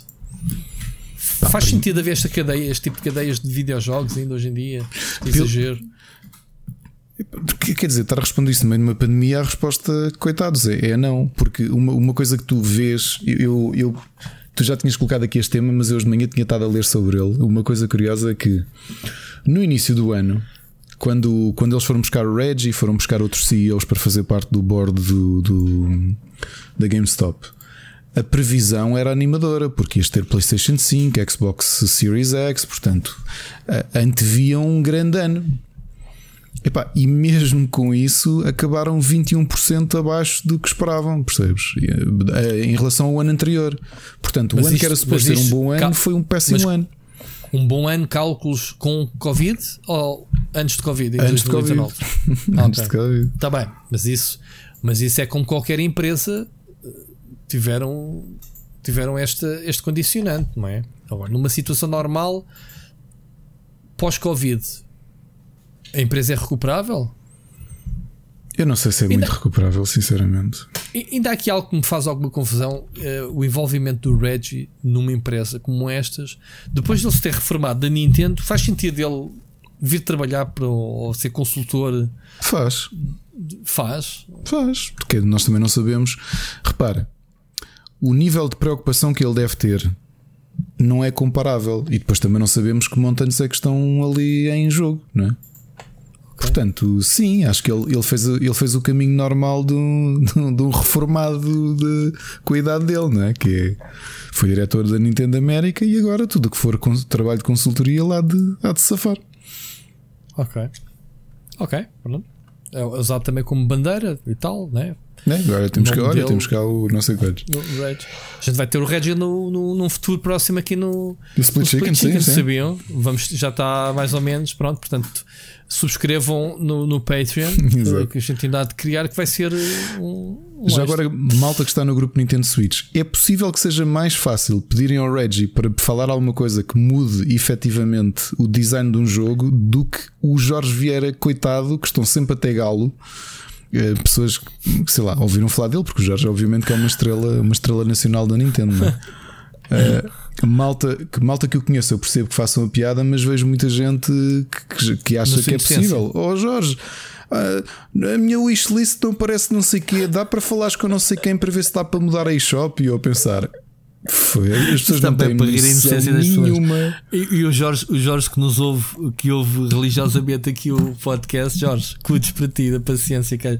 Eu conheço o Jorge, é um desportivista nato. Eu não digo que não, Jorge, mas é, quer dizer, é- é- é- O Jorge, como tu sabes, é daqueles. qual é que é, daqui da lista, qual é, que é efetivamente a profissão dele? Eu acho que ele, ele deve. Eu fiz esse post no outro dia exatamente por isso, que é coitado. Ele ri-se. Ele Claro que ri-se. sim, Ele, que é- ele, ele, ele, ele ri-se, mas não é. Não vai, é capaz de ir lá picar, se calhar, para, para manter eh, a discussãozita, se for preciso. Mas Claro, epá, claro. eu- ele é uma pessoa tipo no cantinho dele, tipo, ah. porque, epá, vamos lá ver. Às vezes falando com o Jorge sobre assuntos mais sérios da indústria, ele próprio me diz, a mim e a qualquer outro, a ti também te dirá que é, man, eu sei as coisas quanto muito na véspera tu as saberes. Claro. Ou seja, Claro, claro. eles recebem os briefings para a E3 e não sei o quê. Quando já estão na América, no, no dia antes da conferência ou das apresentações ou whatever. Estás a ver? E portanto, eh, o pessoal, que, que, que influência que eles têm na. Eles têm, eles têm, penso eu, exercícios anuais de sugestões ou feedbacks que que mandem para a central. Eu acho que isso faz parte do trabalho deles. Uh, o que é que está mal, o que é que poderiam mudar. Acho que, acho que isso, que já falámos sobre isso, acho que eles fazem isso. Mas é, é algo superficial, é algo, pronto, vale o que vale. Agora, essa de tagar a Jorge, lá, man, lá se baixas o preço dos jogos ou uma coisa assim, né? Olha, aquele Um jogo não sei o quê, dá para, diz- dá para fazer o próximo não sei o quê desta maneira. Tipo, yeah, tipo, sure, dude. É, Mas isso é o, é o fenómeno das redes sociais, que é eu estou cá, estou lá contigo. Tô- Eu estou cá, estou lá. As redes sociais fazem isso e a proximidade. Aqui há dias Eu sei que tem apareceu-me- aqueles os, os 3 degraus do Kevin Bacon, não é? Que é tu, ou 7 ou lá o que é. Quantas pessoas é que tu tens de diferença? Obviamente, que nós conhecendo o Jorge, o Gonçalo e o Calvinho, estamos a menos, a menos pessoas de distância do Miyamoto. Certo. Daí Certo. até termos influência. Não, tu, tu és meu é amigo, que- eu já tive com o Miyamoto, portanto, vê lá a proximidade com que tu estás. Oh, oh, repara, eh, eu não nem sei se sei se o Jorge na casa Gonçalo- de banho, já estiveste na casa de banho com muitos developers históricos, mas eh, Exatamente. estás a ver? Vê lá o nível de proximidade. Portanto, tu ao conheceres-me, estás mais próximo de conhecer essas pessoas. é verdade. É isso, É verdade. é, isso, é um bocado por aí. Ahm, Mas acho que a- às vezes e as pessoas também, não sei se é por ingenuidade ou da, não sei a idade das pessoas que fazem este tipo de comentários, ou, ou mesmo ingenuidade pura de assumirem que. eh, Obviamente, que tive- acredito que o Jorge, ou quem trabalha na Nintendo, que tem orgulho, quem trabalha na PlayStation e sempre foi fã de PlayStation, é, é- tem, tem alegria por isso, é normal, as coisas são normais. Mas calhar quem está de fora às vezes esquece do quão estruturados são companhias desta dimensão. Sim, é? sim, sim, sim. sim, E, sim, e- sim. e se calhar imaginam que eh, é isso, isso que, o, que o Jorge, e o que acontece com o Jorge, e acontece que, obviamente, se fores falar com a PlayStation, o João e a Sandra e o Nuno Casaco vão dizer coisas semelhantes, não é? Que é. é- é- do ponto de vista local, eh, a estrutura é demasiado, demasiado hum, estratificada, não é? As pessoas têm, têm, têm cargos diferentes, têm, têm tarefas diferentes para fazer na empresa. É normal que. pá, Eu lembro quando foi anúncio do, do Labo que o, na Nintendo na altura selecionou um grupo de pessoas para irem lá. Foste uma delas também, não foste? Não. Não, não foste. Ah, isto, isto não era eu a, a armar-me para não, agora a sério. Não me lembrava quem tinha ido. E estar a comentar na altura fui, com o Jorge dele, dele, mesmo dentro da Nintendo, quando foi para anunciar e para receber aquele pack de informações, acho que foi o Jorge foi a única pessoa que sabia, acho eu. E foi na véspera uma coisa qualquer. Ou seja, mesmo o, o, um, o damage control de possíveis leaks, porque a realidade é esta, não é? Tens, há informações demasiado importantes que têm de estar num grupo menor de- de, de, de pessoas dentro da estrutura, portanto tem que ser no need to know basis, não é? E se o Jorge ia trabalhar aquilo com a imprensa, é normal que a partir do dia X ele tenha de ser uh, briefed para, para poder trabalhar. até que ponto. Aqui há um tempo houve um projeto qualquer que foi cancelado. Ah, foi a série de televisão de Legend of Zelda. Que, que a Nintendo tinha conversações, já não lembro se Que era com a Netflix. que Net- com a Netflix. Uhum. E porque alguém se chibou de, de dizer cá para fora que, que ia haver uma série de Legend of Zelda, o Miyamoto passou-se da cabeça e cancelou aquilo. Tipo, man, não sou capaz de ter sigilo, acabou, não há, não há mais. Portanto, sim, eles são maluquinhos por, eh, por surgir. Si- É normal, sigilo. o segredo é a Sig- alma do Por isso é que ele se chama Sigero, Sigero Miyamoto, Sigilo Miyamoto. Badunce, badunce, badunce, Badunce. badunce do dia. Mas é, exato, mas é, é giro ver. eh, Eu, eu acho piada. O Jorge devia. Eu, Jorge, eu sei que estás a ouvir isto. Pá, uma ideia. Se calhar já vais com atraso, ahm, mas vai compilando, vai guardando uma pasta screenshots de pedidos que te fazem com tag nos grupos da Nintendo. Só por curiosidade. E daqui a uns anos faz o. lanças um É livro. o livro de memórias. As Eh, minhas memórias na Nintendo. Coisas que me pediram sem saberem na prática o que é que eu faço. Não é? Ah, Exatamente. Exato, exato. Isto é comparação Oh, como o Jorge, com todo, com tudo, obviamente, né? É, também são pessoas importantes. Eu já trabalhei em pé-mercado, mas é a mesma coisa que chegares ao, ao continente, falares com a senhora, o senhor que está a repor e diz assim: Olha, diga lá ao Belmiro para não sei o quê. E ele olha para ti e diz: Yeah, está bem, é o que tu quiseres. Yeah, yeah. É, mas, mas pela lógica da pessoa que pede, não é estranho, porque é o- supostamente o patrão dele, né?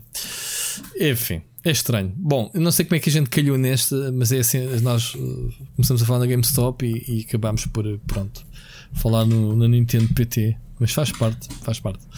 Olha, vamos, vamos Já agora, quem eu tenho a- muitas saudades, isto um ano e tal sem poder comer sushi com o Jorge e com o Gonçalo e contigo. Eles estão fartos de mandar uh, a chatear a fase do sushi, mas já faltou mais. Só já falta mais um ano para aí. Eu acho que é menos. Portanto, se calhar vamos ver. Vamos ver. Vamos ver. Olha, vamos ouvir a próxima mensagem do Mike Silva. Estavam vocês no último episódio a falar da pirataria e com exceção de, de poucos é interessante verificar que publicamente ah, não há muita gente a falar da importância desta na construção do sucesso da marca Playstation em Portugal. Vou-me acompanhar de um Venâncio da Costa Lima e contar-vos uma história.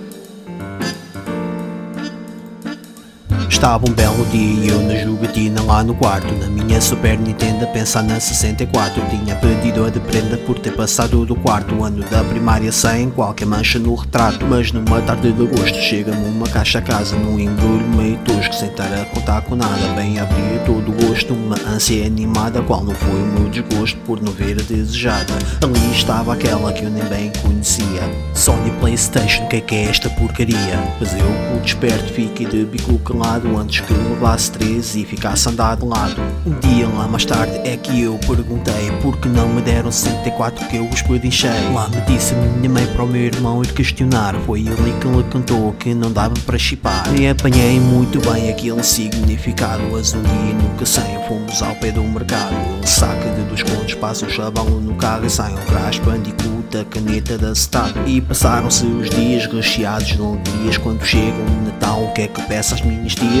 Aqueles 5 contos muito bem aproveitados. Até já davam para ter jogos, só que em CDs gravados. Vieram os demos e os jogos nós sabemos. Teca 3, Gran Turismo e outros mais que quisemos. Nem na Sega nem Nintendo viu o segundo do da Croft. Ou era na PSX ou então na Microsoft. Digam lá o que disserem, mas eu cá sei o bem. O sucesso da PS e do mercado do que sem Fosse na caixa da Sony. Ou então no PC Jogatina Nacional tinha verbatim no CD Alguns anos depois, na viragem milenar Falavam que a PS2 estava aí a arrebentar Ainda antes de sair, já aí se circulava Que a nova geração estava pronta a ser chipada Então o mano mais velho pega no irmão mais novo Já não foram ao mercado, mas sim até Rio do Moro Já está a ficar batida A história que se segue, contos passam 20 euros 4 jogos em CDR Então, mas estás a dizer que se não fosse a pirataria a Playstation não se tinha safado?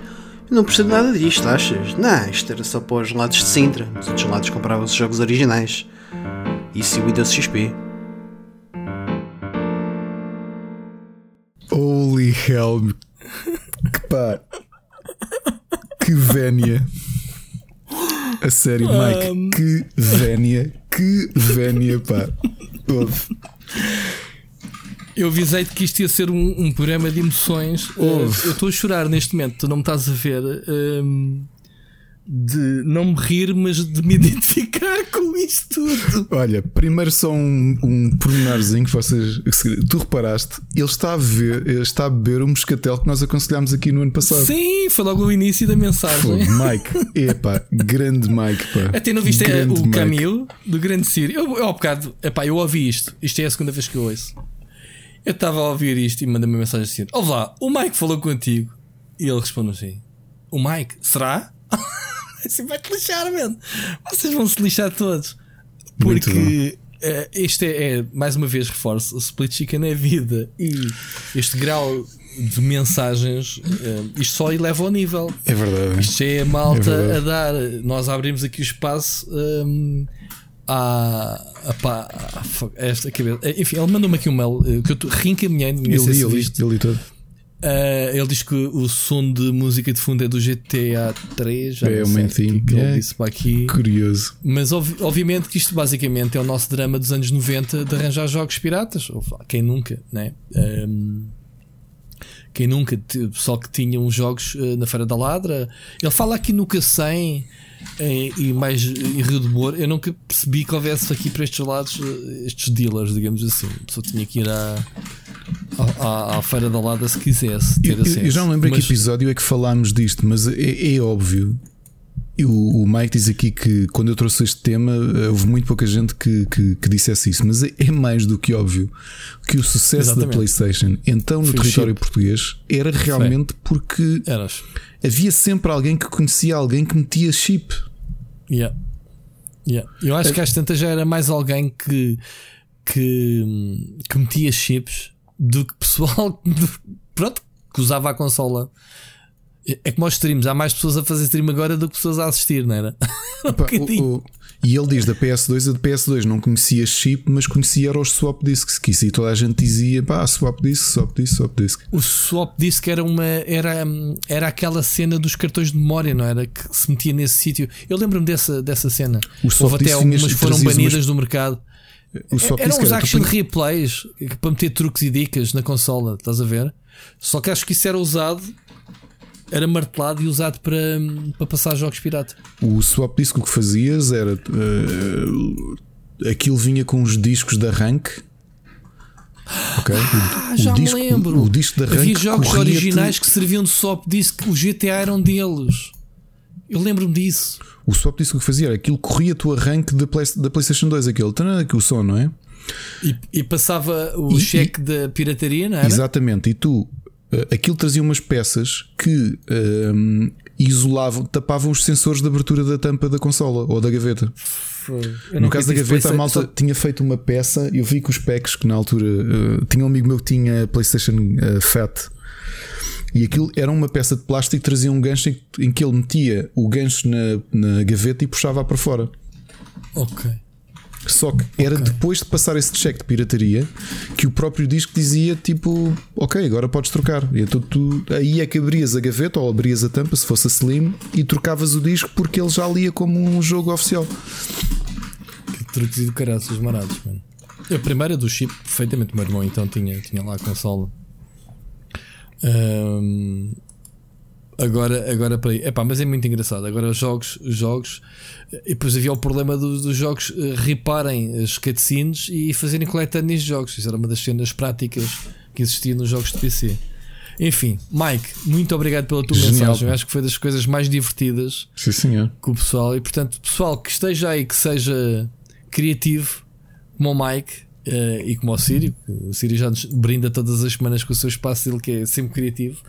Ahm, é, isto, isto, isto só enriquece aqui o podcast. Portanto, malta, mandem. Mandem disto. O instrumental é do main team do GTA 3, está ele aqui depois do fim. É pá, muito bom, Mike. Obrigado. Não estava à espera que. Nem sequer sabia que tu tinhas esta veia artística eh, musical. Não sei se o Ricardo tu sabias ou não. Não sabia, não, não, não sabia. Eh, apanhaste-me completamente. Pá, eu, Eh, digo, enfim. eu tenho esta coisa boa, o Rui menos, porque normalmente ele é que recebe as coisas todas. Eu, eu posso ter a sorte de ouvir isto em, em Opa, eu fresquinho, preciso de ouvir. fresquinho. Eu vi, eu vi que isto era uma música. Eu vi que era uma música quando recebi o mail, mas só ouvi mesmo ao bocadinho para ver onde é que, pá, o que é que era ao certo. E eu não queria ouvir, mas eu quando comecei a ouvir não consegui parar. Pronto, fui agarrado uh, porque eu não consegui parar, queria só ouvir, perceber se era se tinha algum tema além da música, não sei o quê. E eu quando comecei a ouvir não consegui parar e ri muito e, e até fui ter com o Sírio, como eu te disse, e dizer, man, vai-te lixar, man, vão-se lixar todos. Ah, muito giro, muito giro. Ah, até já me perdi aqui no, no, no programa. Viste a letra que eu te colei aí? Vi, eu, eu tive Ele ali no mail. Muito o lyrics, bom, pá, adorei. o lyrics e tudo, man. Portanto, eu depois, malta, se quiserem, o, o, o próprio Mike pode, se quiser, eh, partilhar os lyrics da música para acompanharem. Enfim, bom. O tempo está escasso, Ricardo. Ainda temos uma segunda parte do Sírio. Portanto, o que eu faço, eu tinha aqui mais dois ou três temas eh, e temos Ah, uma temos- mensagem ainda do João Machado. depois. Vamos Vamos saltar depois. os temas É. eh, que até podem ficar para a semana. Eh, isto a culpa é vossa, malta. Vocês é que criam o programa que eu, que eu pá, só tenho a agradecer isso. Vamos ehm, já ouvir a mensagem do João Machado. Ok, Siga. que eu acho que ele vai lançar tema, portanto, eh, siga para mim. Boa noite, meus amigos. Já há muito tempo que não falo convosco, acho que é a primeira vez que eu falo neste belo ano 2020 1.5.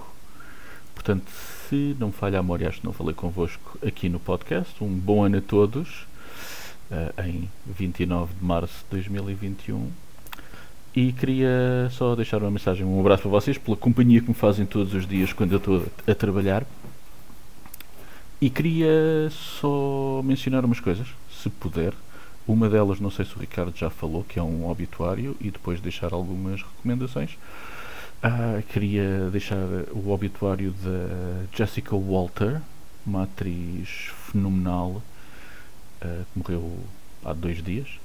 Ahm, e vai deixar muitas saudades, especialmente pelos dois papéis para mim são mais icónicos dela, o da matriarca do, do clã Bluth em Arrested Development e de Mallory Archer na série de animação Archer, no qual se vê o gênio cómico que ela era, porque praticamente todas as frases dela, todas as saídas uh, são dignas de pôr numa t-shirt, pelo menos. E recomendar, obviamente, as duas séries, já para quem nunca viu, uh, Arrested Development e Archer, para quem gosta. Uh, estão ambas na Netflix, imensas temporadas para ver. Ainda nas recomendações, uh, tendo em conta que nós agora vamos estar num período em que cada vez saem menos coisas, como podemos reparar, eu queria dar um, um toque a toda a gente que tem uh, Disney Plus, ou Disney Peluche, como diz a minha filha, um, que é uh, darem uma espreita dela no catálogo da Star, no Disney, porque tem lá imensos clássicos e imensas coisas boas para ver. O catálogo do Disney melhorou bastante desde que isto foi adicionado. Temos imensas séries de comédia muito boas, como Scrubs, Blackish, uh, Mixedish e uma das minhas favoritas que é Raising Hope. Temos, para quem gosta de, de clássicos do cinema, todos os Die Hards, o 1, o 2 e o 3. Temos uh, o meu western favorito, uh, que eu nunca deixo de recomendar, seja a quem for, que é o Tombstone. Todos os filmes dos novos do Andy Serkis, uh, do Planet of the Apes. alguns dos meus maiores guilty pleasures, como o filme do António Bandeiras, O Último Viking. Eu sei que é mau, mas eu gosto, não quer saber. Uh, ótimos documentários como o Be Water sobre Bruce Lee, o Nature Boy sobre o Ric Flair. Uh, e já que nós vamos estar imenso tempo agora sem ter produções novas, pá, deem lá uma olhada, vejam o que é que há e pode ser que algumas coisas vos tenham escapado. Não sei se vocês querem ver o que é que está no catálogo e recomendar algumas coisas também. Uh, também está a única temporada boa do Prison Break, que é a primeira, o resto não interessa nem ao Menino Jesus. E olha, era isto. Queria só dar-vos um, um abraço e beijinhos. Tchau, tchau. Grande Machado, Grande, pá. Saudades tuas. Ainda bem que vamos falando ao telefone para matar saudades. Uh... Olha, vou começar do fim. Raising Hope é uma excelente sugestão. Eu adorei a série, até porque vi praticamente todas as séries que o, o autor, o Greg Garcia, fez. Falamos, obviamente, que o conheci numa série que se calhar alguns dos que nos ouvem seguiram na década passada. Década passada não, na primeira década do milénio, que foi o My Name is Earl. Foi a primeira. Ah, não, a segunda, a segunda grande série do Greg Garcia. Uh, e depois terminou e fez o Raising Hope, que, que, eu, que eu acho que o universo é partilhado. Raising Hope também era com Malta White Trash de Trailer Park uh, americano, uh, que hum, o filho, portanto, aquilo era um casal de, de white trash e o filho aparece, alguém lhe entrega uma, uma bebê porque supostamente ele é pai. Descobre assim que é pai tem que. E a ideia é como é que vão, vão cuidar da miúda. Uma série muito boa, Raising Hope. Uh, eu tinha visto no outro dia que estava no, no Star e pensei, pá, hei de rever, não é agora, mas hei de rever. Isto, o, Star está. Diz, diz? o Star está basicamente a, a, colocar as cenas que era da Fox, não era? O, o Prison Sim, Break e essas coisas. Exatamente, exatamente. Curiosamente, uhum. X-Files só tem as duas últimas temporadas, não tem as primeiras. Não sei o que é que se passou. Dá-lhe tempo, então ele tem que ter uh, conteúdo no futuro. Por acaso tenho ouvido falar muito dessa nova tab Star, mas um, pá, ainda não tive a oportunidade de explorar. Entretanto, ainda estou no meu MCU no Disney. Uh, entretanto, um, obviamente que o obituário de dois excelentes atores, uh, já com uma longa carreira, que morreram no espaço de dois dias. O, o eu, eu, eu, estava a esquecer de fazer o obituário à Jessica Walter, que sim, é verdade, nós conhecemos uh, como Mallory Archer do Archer. Uh, mas também como Lucille Bluth, a eterna Lucille One do Arrested Development. Quem nunca viu Arrested Development, vejam, porque é uma série de culto de comédia completamente fora, é completamente deslocada, tem um, um elenco de luxo. Vejam. Uh, Jessica Walter é, é, é, era brilhante. Um, curiosamente, oh, oh, Machado uh, e quem nos ouve, um, há outra particularidade de Jessica Walter e eu estive a rever, re, reouvi-la há pouco tempo. É que ela era a voz da Fran Sinclair na, na sitcom da Disney Dinosaurs, aquela sitcom com bonecos que eram feitos pelo. Pelo Jim Henson. Não sei se lembras que era uma sitcom de um, de um tiranossauro que trabalhava nas obras e que depois vinha à casa e tinha de caçar o jantar. Lembras-te disso? Uhum. Era uma sitcom infantil, deu de, entre 91 e 94, passou cá na RTP1 em português, que eram dinossauros antropomórficos. Era uma sitcom, mas com dinossauros, que eram, que eram com estou animatrónica. a recordar ligeiramente, mas sabes que eu sitcoms tenho assim uma cena. Tinha, tinha o célebre Não és a mamã, não és a mamã, que era o bebê que estava sempre a bater no pai. Ele gostava ah, já da mãe. sei, já sei qual é, já sei qual é. Ok. Já sei um, qual é. Uhum. E quem fazia a voz da mãe da Fran Sinclair era a Jessica Walter, a brilhante Jessica Walker, Walter, que teve uma carreira de 60 anos uh, como atriz, especialmente atriz de comédia. Outra perda que tivemos também com alguém que teve mais de 60 anos de carreira foi o George Segal. O George Segal, que ainda agora era o avô do, do, da série The Goldbergs, mas que tem um. que teve uma longa carreira, agora estava aqui só a recorrer. Um, à, à Wikipédia para vos, para vos lembrar alguns dos papéis. Ele morreu no, no o Just Shoot Me, que também foi uma grande comédia, do qual eu estive este fim de semana a conversar com o, com o Gonçalo Brito, que também era uma das referências dele, um, mas que entrou no, no, na série do, do Alfred Hitchcock, a série de televisão que o Alfred Hitchcock teve, era um dos personagens principais. Uh, uma longa, longa, longa carreira, também muito relacionada com o humor uh, no, nas últimas décadas. E pronto, e é um ator que nos, que nos deixou, infelizmente. Um, e pronto, foram duas perdas de, de, do humor na, na, semana passada. E, e acho que é isso. Muito bem, João Machado, um grande abraço para ti, meu amigo. E, hum, obrigado pela tua mensagem. Eu prometo que vou dar uma olhada no, no catálogo da Star, até pode haver realmente, como tu dizes, algumas pérolas. Uh, pá, o Die Hard eu costumo ver sempre no Natal, portanto, yeah, ainda bem que está lá. Costumo alternar entre esse e o sozinho em casa. Sempre que o Die Hard, como sabes, Ricardo, é um filme de Natal.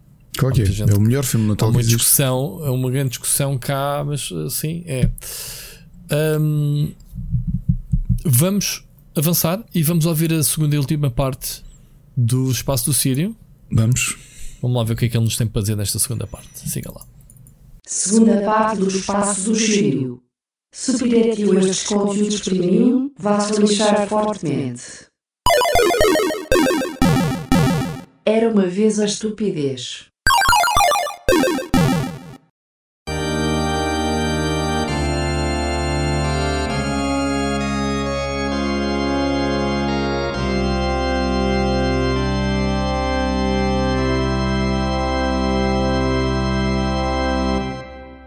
Esta semana temos um concorrente recorrente da semana passada.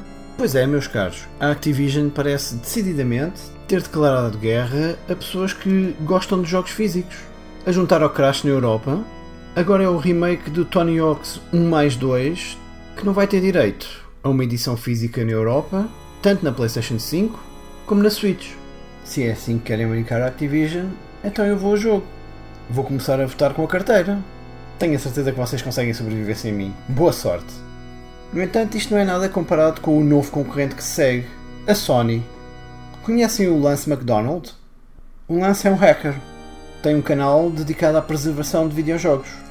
E há umas semanas atrás ele apresentou umas descobertas muito interessantes sobre a PlayStation 4, nomeadamente sobre a bateria CMOS da PlayStation 4. Assumo que a maior parte de vocês está familiarizado com este tipo de baterias, porque existem há dezenas de anos nos nossos PCs são as baterias responsáveis por guardar os dados da motherboard quando não está ligado à eletricidade. A BIOS é mantido operacional através da energia providenciada por esta bateria e, claro, como todas as pilhas no mundo, eventualmente gasta-se e tem que ser substituída. O mesmo não deveria ser problemático numa PlayStation 4.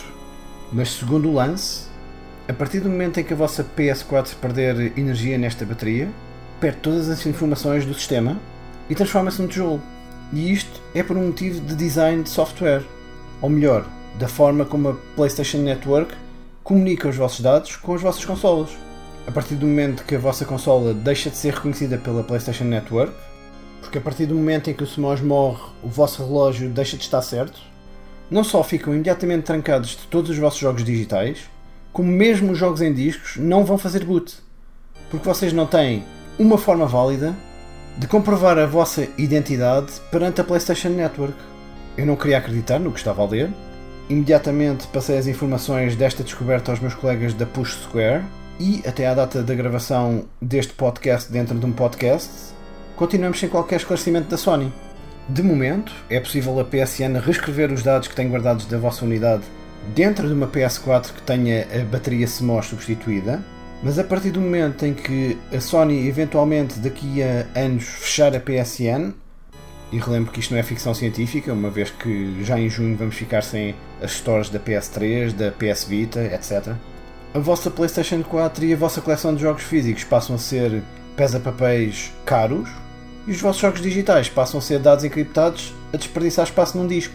A verificar-se esta situação e se a Sony não mudar algo até lá, vamos ficar dependentes do trabalho de hackers que consigam restaurar essa informação nas PlayStation 4 que precisem de mudar a pilha. Fica aqui demonstrado, mais uma vez, a falta de voz que nós, como consumidores, temos hoje em dia na indústria, o completo desprezo pela preservação dos videojogos para gerações futuras e como cada vez mais tudo aquilo que a gente compra nunca é nosso. E isso é estúpido. Foi muita estupidez para uma única semana.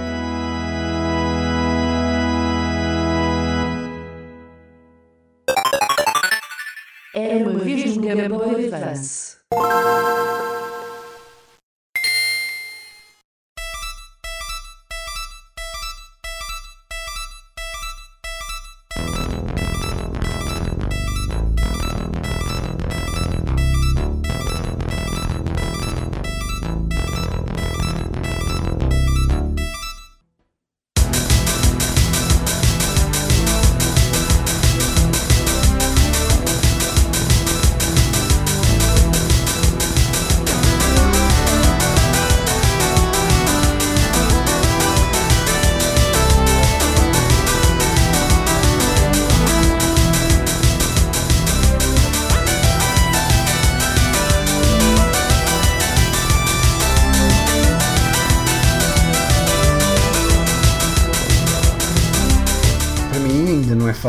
acreditar que em junho deste ano o Game Boy Advance foi lançado na Europa há duas décadas atrás. A consola, cujo aniversário japonês aconteceu há duas semanas atrás, foi a realização de um dos meus sonhos mais antigos de criança. O Game Boy Advance era finalmente a Super Nintendo portátil que eu sempre quis. Mas antes de falar da consola, deixem-me-vos dar um pouco de contexto da minha vida. Perto do fim do louco ano de 2000, decidi arrumar a minha Nintendo 64 e a minha PlayStation 1. Tinha acabado o Majora's Mask e não havia mais jogos da Nintendo 64 a sair no futuro. A maior parte dos meus amigos já olhava para o futuro através da Dreamcast e da PlayStation 2, mas eu decidi voltar para trás. Voltei a ligar a minha Super Nintendo, fui buscar os meus jogos antigos, comprei uma Mega Drive e herdei a coleção de jogos Mega Drive do meu primo. Comecei a andar pela minha cidade à procura de bons negócios em cash converters e, ao contrário dos dias de hoje, consegui encontrar imensos jogos em cartuchos a excelentes preços. Tive a sorte de apanhar aquela transição em que toda a gente estava a despachar as consolas antigas para comprar as novas, e da noite para o dia, o meu dia a dia era apenas retro gaming. Esta minha fase durou anos e foram dos anos mais felizes da minha vida. Mas mais feliz fiquei em 22 de junho de 2001, data em que fui à loja FNAC do Colombo buscar um Game Boy Advance branco e os meus quatro primeiros jogos o F-Zero Maximum Velocity, o Super Mario Advance, o Castlevania Circle of the Moon e o Konami Crazy Racers. Só um pequeno curioso à parte. O F-Zero foi o primeiro jogo que eu comprei com a Super Nintendo, o F-Zero X foi o primeiro jogo que eu comprei para a Nintendo 64, o F-Zero Maximum Velocity foi o primeiro jogo que eu comprei para o Game Boy Advance e o F-Zero GX foi o primeiro jogo que eu comprei para a GameCube. Estás a apanhar a dica, Nintendo? Estes quatro jogos seriam a ponta do iceberg no que hoje é uma coleção de 56. Embora o modelo inicial não tivesse retroiluminação, isso foi resolvido com o GBA SP, chegou a uma altura em que eu já estava na faculdade e que me fez muita companhia ao longo de tempos difíceis. Relembro que, embora eu provavelmente seja o maior fã Nintendo neste país e arredores, a verdade é que não joguei nenhum Pokémon. As minhas inúmeras memórias de Game Boy Advance passam sim com reedições de jogos antigos da Super Nintendo e Mega Drive, RPGs incríveis, os dois Golden Suns, a primeira vez que o Fire Emblem chegou à Europa oficialmente, a primeira vez que a série Wars chegou à Europa oficialmente com os Advance Wars, o primeiro Fire Pro Wrestling oficialmente traduzido para inglês, com versões de jogos de Amiga como o Speedball 2, a inacreditável conversão de Street Fighter Alpha 3 que eu ainda hoje não sei como é que a Crawfish conseguiu fazer correr naquele hardware, o inacreditável Gradius Advance que ainda hoje é um dos meus shmups favoritos, o Sword of Mana, Final Fantasy Tactics, o Astro Boy, Gunstar Super Heroes e eventualmente as obras-primas Metroid Fusion, Metroid Zero Mission e o Castlevania Harry of Sorrow. Acho que poucos vão acreditar, mas apesar do Cunho ter jogos no GBA, o meu jogo favorito acaba sempre por ser o Dragon Ball Advance, um híbrido de jogo de plataformas com um jogo de luta no universo da Akira Toriyama, com sprite work espetacular e controles perfeitos. Não poderia pedir mais para ter no bolso. Embora tenha hoje em dia um GBA Micro, o GBA SP continua a ser especial. Não só me permite jogar todos os meus jogos de GBA, como também os de Game Boy e Game Boy Color, uma consola verdadeiramente de luxo. Eventualmente, juntei-me aos tempos modernos e o lançamento do Devil May Cry, assim como todos os disparates que eu via amigos meus fazerem no GTA 3, fizeram comprar uma PlayStation 2. Mas não pensem que o Game Boy Advance não ia no bolso todos os dias para fora de casa. Parabéns Game Boy Advance, obrigado pelas memórias, obrigado pelos jogos. E agora a bola está do vosso lado. Ricardo, Rui, partilhem por favor as vossas memórias com o Game Boy Advance. E quem quiser, já sabe o que tem que fazer. Gravem uma mensagem para a semana com as vossas lembranças do Game Boy Advance. Mas primeiro,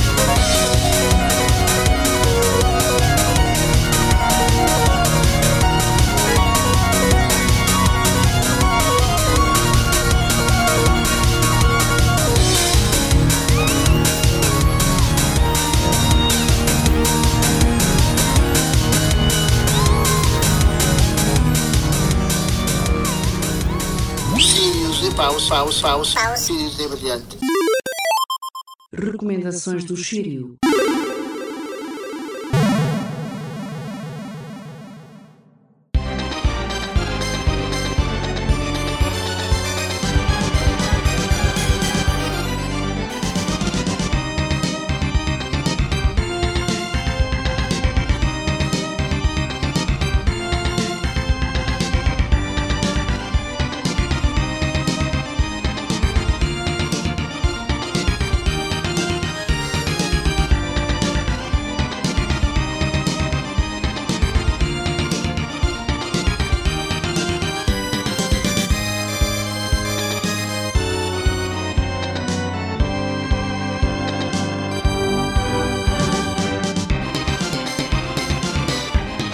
Semana trago-vos apenas uma recomendação, aliás, vocês têm estado a ouvi-lo ao longo deste episódio. Uma das bandas sonoras da minha vida, que agora, graças à nova edição em vinil da YO Records, possuo, finalmente, chegou a semana passada, a banda sonora de ActRaiser. Lançada em 1990 para a Super Famicom, ActRaiser, publicado pela Enix e desenvolvido pela Quintet, punha-nos no papel de Deus. Não é um Deus, Deus, com D maiúsculo. Este original título apresenta-se como um híbrido entre gestor de civilizações e jogo hack and slash 2D de plataformas. Na parte de gestão de civilização, controlamos um anjo que não só luta contra demónios, como vai dando direção ao povo para construírem as suas cidades. E na parte hack and slash, a essência de Deus toma controle de uma estátua, que usa depois para combater monstros e bosses que são a causa de fenómenos adversos na Terra e prepara o caminho para a ressurreição do diabo, do demónio. Tendo como inspiração a Divina Comédia de Dante, como podem imaginar, o jogo não chegou intacto ao Ocidente. Todas as referências religiosas foram retiradas, mas felizmente o que ficou intacto foi a banda sonora de Yuzo Koshiro. Talvez este nome não vos seja familiar, posso-vos apenas dizer que é um dos responsáveis pelo meu amor pela música eletrónica, pelo meu amor por música de videojogos e um dos grandes inspiradores do Sirius Music. A sua versatilidade como compositor ficou mais do que provada com esta banda sonora. Pela primeira vez, tínhamos uma banda sonora orquestral numa consola de 16 bits. E se ainda não puseram uma cara no nome, Yuzo Koshiro produziu também a banda sonora de, da Super Shinobi, que chegou ao ocidente como The Revenge of Shinobi, Streets of Rage 1, 2, 3 e 4, e por muita sorte na vida, são todos álbuns que eu possuo em vinil, sendo que o meu Revenge of Shinobi está autografado. Eu próprio prestei tributo a esta banda sonora em 2018, através do meu álbum Actraiser Rebirth of the People. Foi um projeto extremamente cansativo, mas muito recompensador. Tal como Yuzo Koshiro, eu não vi só de música eletrónica, eu adoro música clássica. Portanto, se nunca conheceram este jogo, vale a pena investigar, nem que seja pela banda sonora, ou para verem um exemplo da evolução dos videojogos e o que as limitações de hardware faziam os programadores e artistas fazerem verdadeiros milagres. Verdadeiros milagres. Quando olho para a tecnologia que temos hoje em dia e para a indústria com que ela chegou, é impossível não dar ainda mais valor aos videojogos antigos. Esta edição conta não só com a banda sonora original gravada de uma Super Famicom, mas também a reorquestração orquestral gravada em 2018 pela New Japan Background Music Philharmonic Orchestra, que reproduz de uma forma incrível todos os temas icónicos do jogo. Mas já estou a falar demais e vou-me calar e deixar-vos apreciar a música. Domo arigato, Koshiro-san.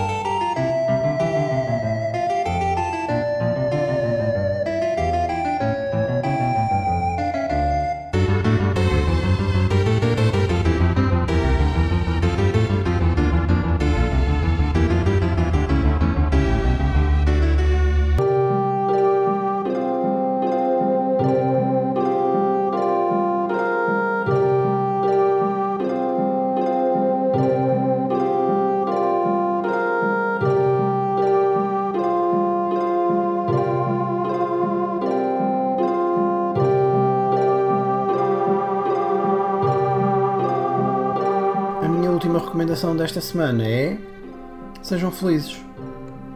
Dentro dos possíveis, sejam felizes. Se têm saudades de alguém, liguem-lhes.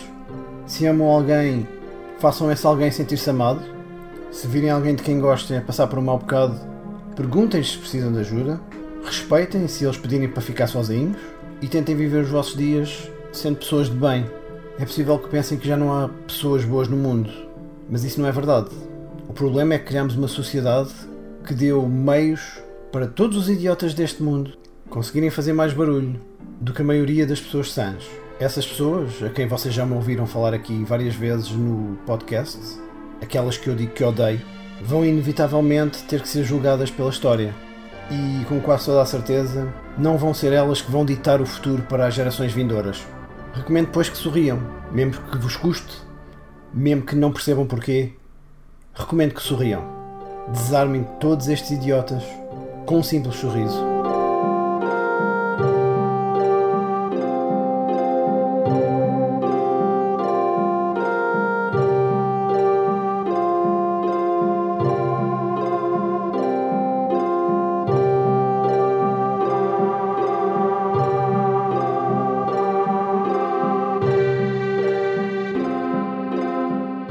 Eis-nos, pois, chegados à minha parte favorita do podcast, o fim, em que eu deixo de ter trabalho até à semana que vem e posso finalmente descansar neste domingo muito, muito curto.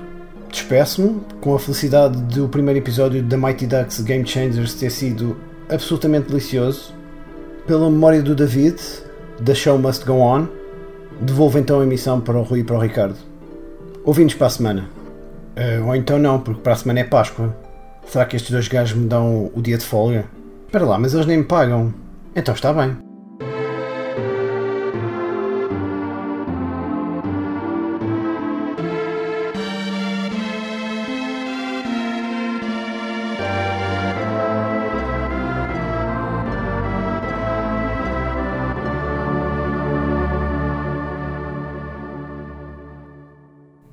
Olha, fica a promessa, pelo menos um sushi, eu e o Ricardo pagamos a meias para ti. Fogo, que, que mãos largas que nós estamos, mas claro que sim. Aliás, é, é a desculpa um. perfeita para quando. é- é- são do- dois bons sinais se isso acontecer.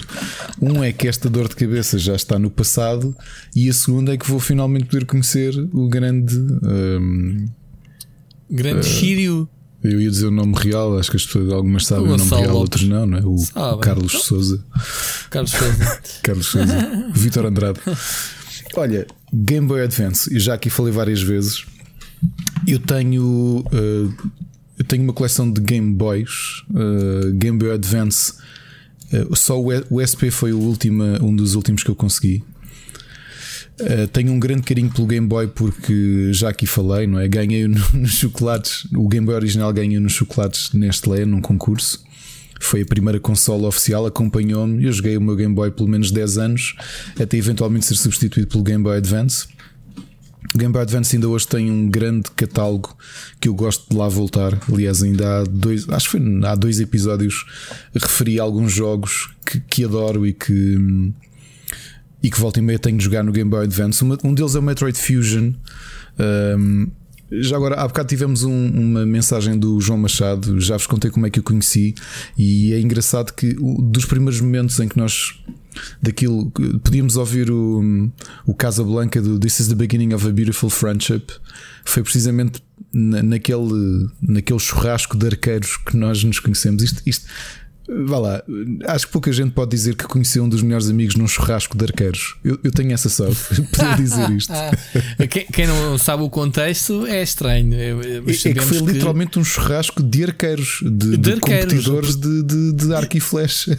E nós fomos eu, convidados. eu posso explicar de fora que é, para- para- é que tanto tu como o João fazem. Não, eu não faço, fazem- ele é que fazia. Eu fui porque um amigo dele também pratica, um amigo que nós temos em comum, Não, mas estou, estou e que a nos falar o, convidou o, para ir vosso, lá. o vosso cosplay nas feiras medievais. Ah, né? sim, sim, sim, sim, isso sim. Pronto, e o João Machado é, digamos, um blacksmith hum, Na vida de- real. como hobby, né? na vida real. Uhum. Aliás, João Machado, nu- nunca me esqueço que tu me prometeste que me ias fazer um- uma faca. Uh, já não me lembro em contexto. Era uma, Uma faca para do split chicken. Não sei, ele, Não ele anda com tantas facas. Ele, ele prometeu-me que me fazia uma faca. Já não me lembro bem Eu em não sei se contexto. posso dizer isto publicamente, João, um mas- grande abraço para ti, mas é assim, estou a Mas brincar. não ele, ele anda com tantas facas. Aliás, isso já deu jeito a montar o último IndieX no Altice Arena, em que andámos ali meio aflitos. E pá, preciso não sei o quê. E o João começa facas a tirar feitas por facas ele. Ele estava-me a dizer que, pronto, que agora neste contexto não, que ele tem a oficina é nos sogros, não é? É isso, é. Não é. Ele tem a É, oficina nos ok. jogos. Pronto, e então tu conheceste no almoço de arqueiros. No almoço de arqueiros e, e- e pronto, aquilo como era, era um churrasco e era na piscina, ele andava lá de calções e eu reconhecia eh, não só as tatuagens dele do Dr. Who, mas também do Zelda. Ou não? Lá E, e começámos logo a falar das nossas consolas favoritas. E realmente, eu já disse aqui, a minha consola favorita de sempre é a Nintendo DS. Eu acho que é aquela que tem o melhor e mais vasto catálogo de videojogos.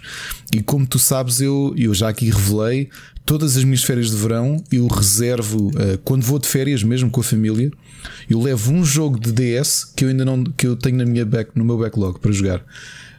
Não jogo Switch, não jogo 3DS, jogo DS. Ok? No caso do Game Boy Advance, há muitos jogos ao qual eu gosto de voltar. O, o, o Sírio deu grandes exemplos de grandes jogos de Game Boy Advance, adiciona alguns. O Mario Luigi Superstar Saga, que entretanto já receberam uma revisita na 3DS, são um grande jogo. Um, o Metroid Fusion, que é um dos jogos que eu e o Machado tantas vezes falamos, porque é brilhante, é um Metroid brilhante mesmo. O Miniscap do Legend of Zelda, que nós falámos aqui há umas semanas. Uh, um muito desconhecido e que eu conheci porque eu tinha um primo que tinha esse jogo e eu acabei por gostar imenso dele, era o Medabots que foi uma série que também era anime que tentou ir pegar na, naquela linha do, do Pokémon, mas com robôs, em que tu, tu ias combatendo, era um RPG por turnos, e tu ias montando o teu robô. Ou seja, à medida que ias derrotando os inimigos, podias ficar com partes dele. E então o teu personagem era um mix. Era um braço de um, um braço do outro, pernas do outro, cabeça do outro, estás a perceber? Ias fazendo assim. E era um. um era, tinha um anime também, não, não teve o sucesso que eles esperavam, mas, mas ok. Não esquecer também do Mega Man Zero, a série começa. Uh, começa no Game Boy Advance, a série Mega Man Zero começa aí. Uh, epá, tanta coisa boa. Uh, RPGs por turnos havia tanta coisa boa no, no, no Game Boy Advance. E depois eu já disse isso várias vezes. Eu gosto de Fire Emblem, eu sou fã de Fire Emblem. Mas se me tivessem de perguntar se eu gosto mais da série Wars ou da série Fire Emblem, eu admito que eu gosto mais da série Wars. E o Advance Wars 1 e 2, que foram os primeiros a chegar à Europa, porque o anterior tinha sido Famicom Wars e Super Famicom Wars, que acho que só existem em japonês e eu nunca pude jogar. Mas os Advance Wars, os dois, eu já rejoguei muitas vezes. Eu adoro os jogos e tenho uma pena que a Nintendo, desde a Wii, que não, que não dê a oportunidade de Intelligent Systems, ou se calhar não rende fazer este, esta série. Portanto, Advance. Um, desculpem, Game Boy Advance é uma grande consola. Não esquecer também tem um ótimo Kirby, o Kirby and the Amazing Mirror, que eu também já joguei várias vezes e que adoro. Um, e sim, muito carinho pelo Game Boy Advance. Muito, muito, muito, muito carinho. Muito carinho. Uh, muitas séries que depois tiveram sua continuação na Nintendo. Uh, acho que um dos meus Harvest Moons favoritos, e eu vou falar do, hoje de um, uh, também é do Game Boy Advance, o Friends of Mineral Town. E, e, e, que é isto, pá. Obrigado por teres trazido essa memória. Passou por completo a efeméride dos 20 anos não, do Game Boy Advance. Eu não, eu não joguei nada de Game Boy, nunca tive nenhuma. Portanto, olha, passou-me ao lado. Eu comecei a jogar porque um primo meu, bem mais novo, tinha recebido prenda de Natal e, e, eu comecei a jogar porque vivíamos muito perto, eu jogava muito com ele, mas hum, acabei depois por comprar um epá, e, e realmente não esquecer também Ace Attorney, apesar de ter ficado famoso no, no, na DS, e foi aí que eu joguei pela primeira vez, a série começa no Game Boy Advance. Uhum. E é isso. Muito, muito bem. Ele, ele falou aqui no outro tema de, de, dos dados perdidos da PlayStation. Pá, tem que investigar esse. Eu também não sabia, olha, completa novidade. The more you know. The more you know. Não sabia não mesmo. Sabia, não sabia também. Muito bem. E sobre a, a, a cena da, da Activision não querer nada contigo com jogos físicos, é isso. Responde que a carteira e prova que eles vão à falência se não te comprarem jogos a ti. Mas isto é aquilo que eu te dizia, Sírio. É o digital. É o digital. Enfim, olha, vamos passar às sugestões. Uh, epá, entretanto, ele fez uma homenagem ao ActRaiser. Não sei se, se diz alguma coisa. Epá, a mim, não. Não, eu não joguei. Não, e, não. e conhecia o nome, nunca joguei. Tá, e é engraçado estava aqui que parece o, o Rastan vendeu o jogo. City Building com hack and slash platformer. Mas o hack and slash parece o Rastan. Eu estava a olhar para aquilo e pensei, parece-me o Rastan Saga. Não jogaste o Rastan? Não, não, não, não. Nas máquinas e isso. Pronto. Muito bem. Olha, vamos passar para as sugestões. Uh, já estamos já naquele período das 3 horas e, portanto, vamos tentar uh, o mais rápido possível. Tu jogaste o It Takes Two? Split Chicken Gameplay.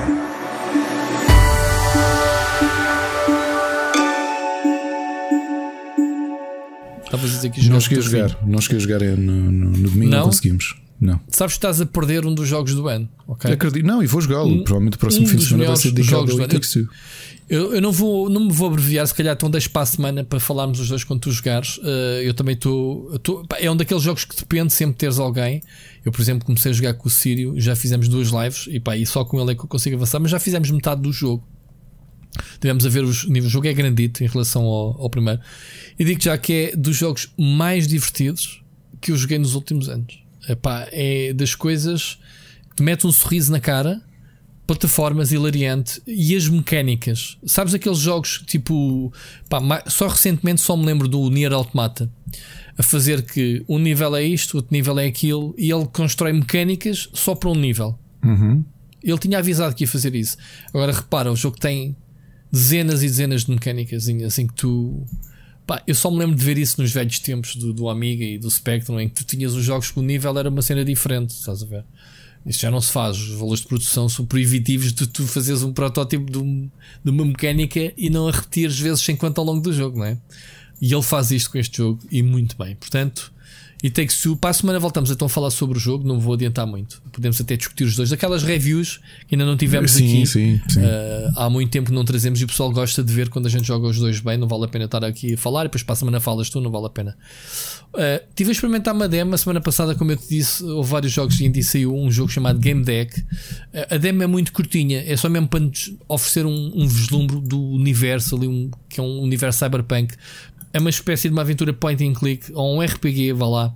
Uh, point and click, uh, isométrico, uh, muito bonito, muito ambiente futurista, cyberpunk, em que tens que investigar um crime, pelo menos a parte da demo. Uh, houve um crime e tens que andar a, a falar com, com as testemunhas e a tentar descobrir pistas, apanhar objetos, observar pistas e, e é por aí. Portanto, é só isto que me ficou. Experimentem Game Deck, está tá disponível a demo. Joguei, não muito, mas uh, surpreendeu-me bastante o Monster Hunter Rise. Epá, eu não sou um jogador de Monster Hunter.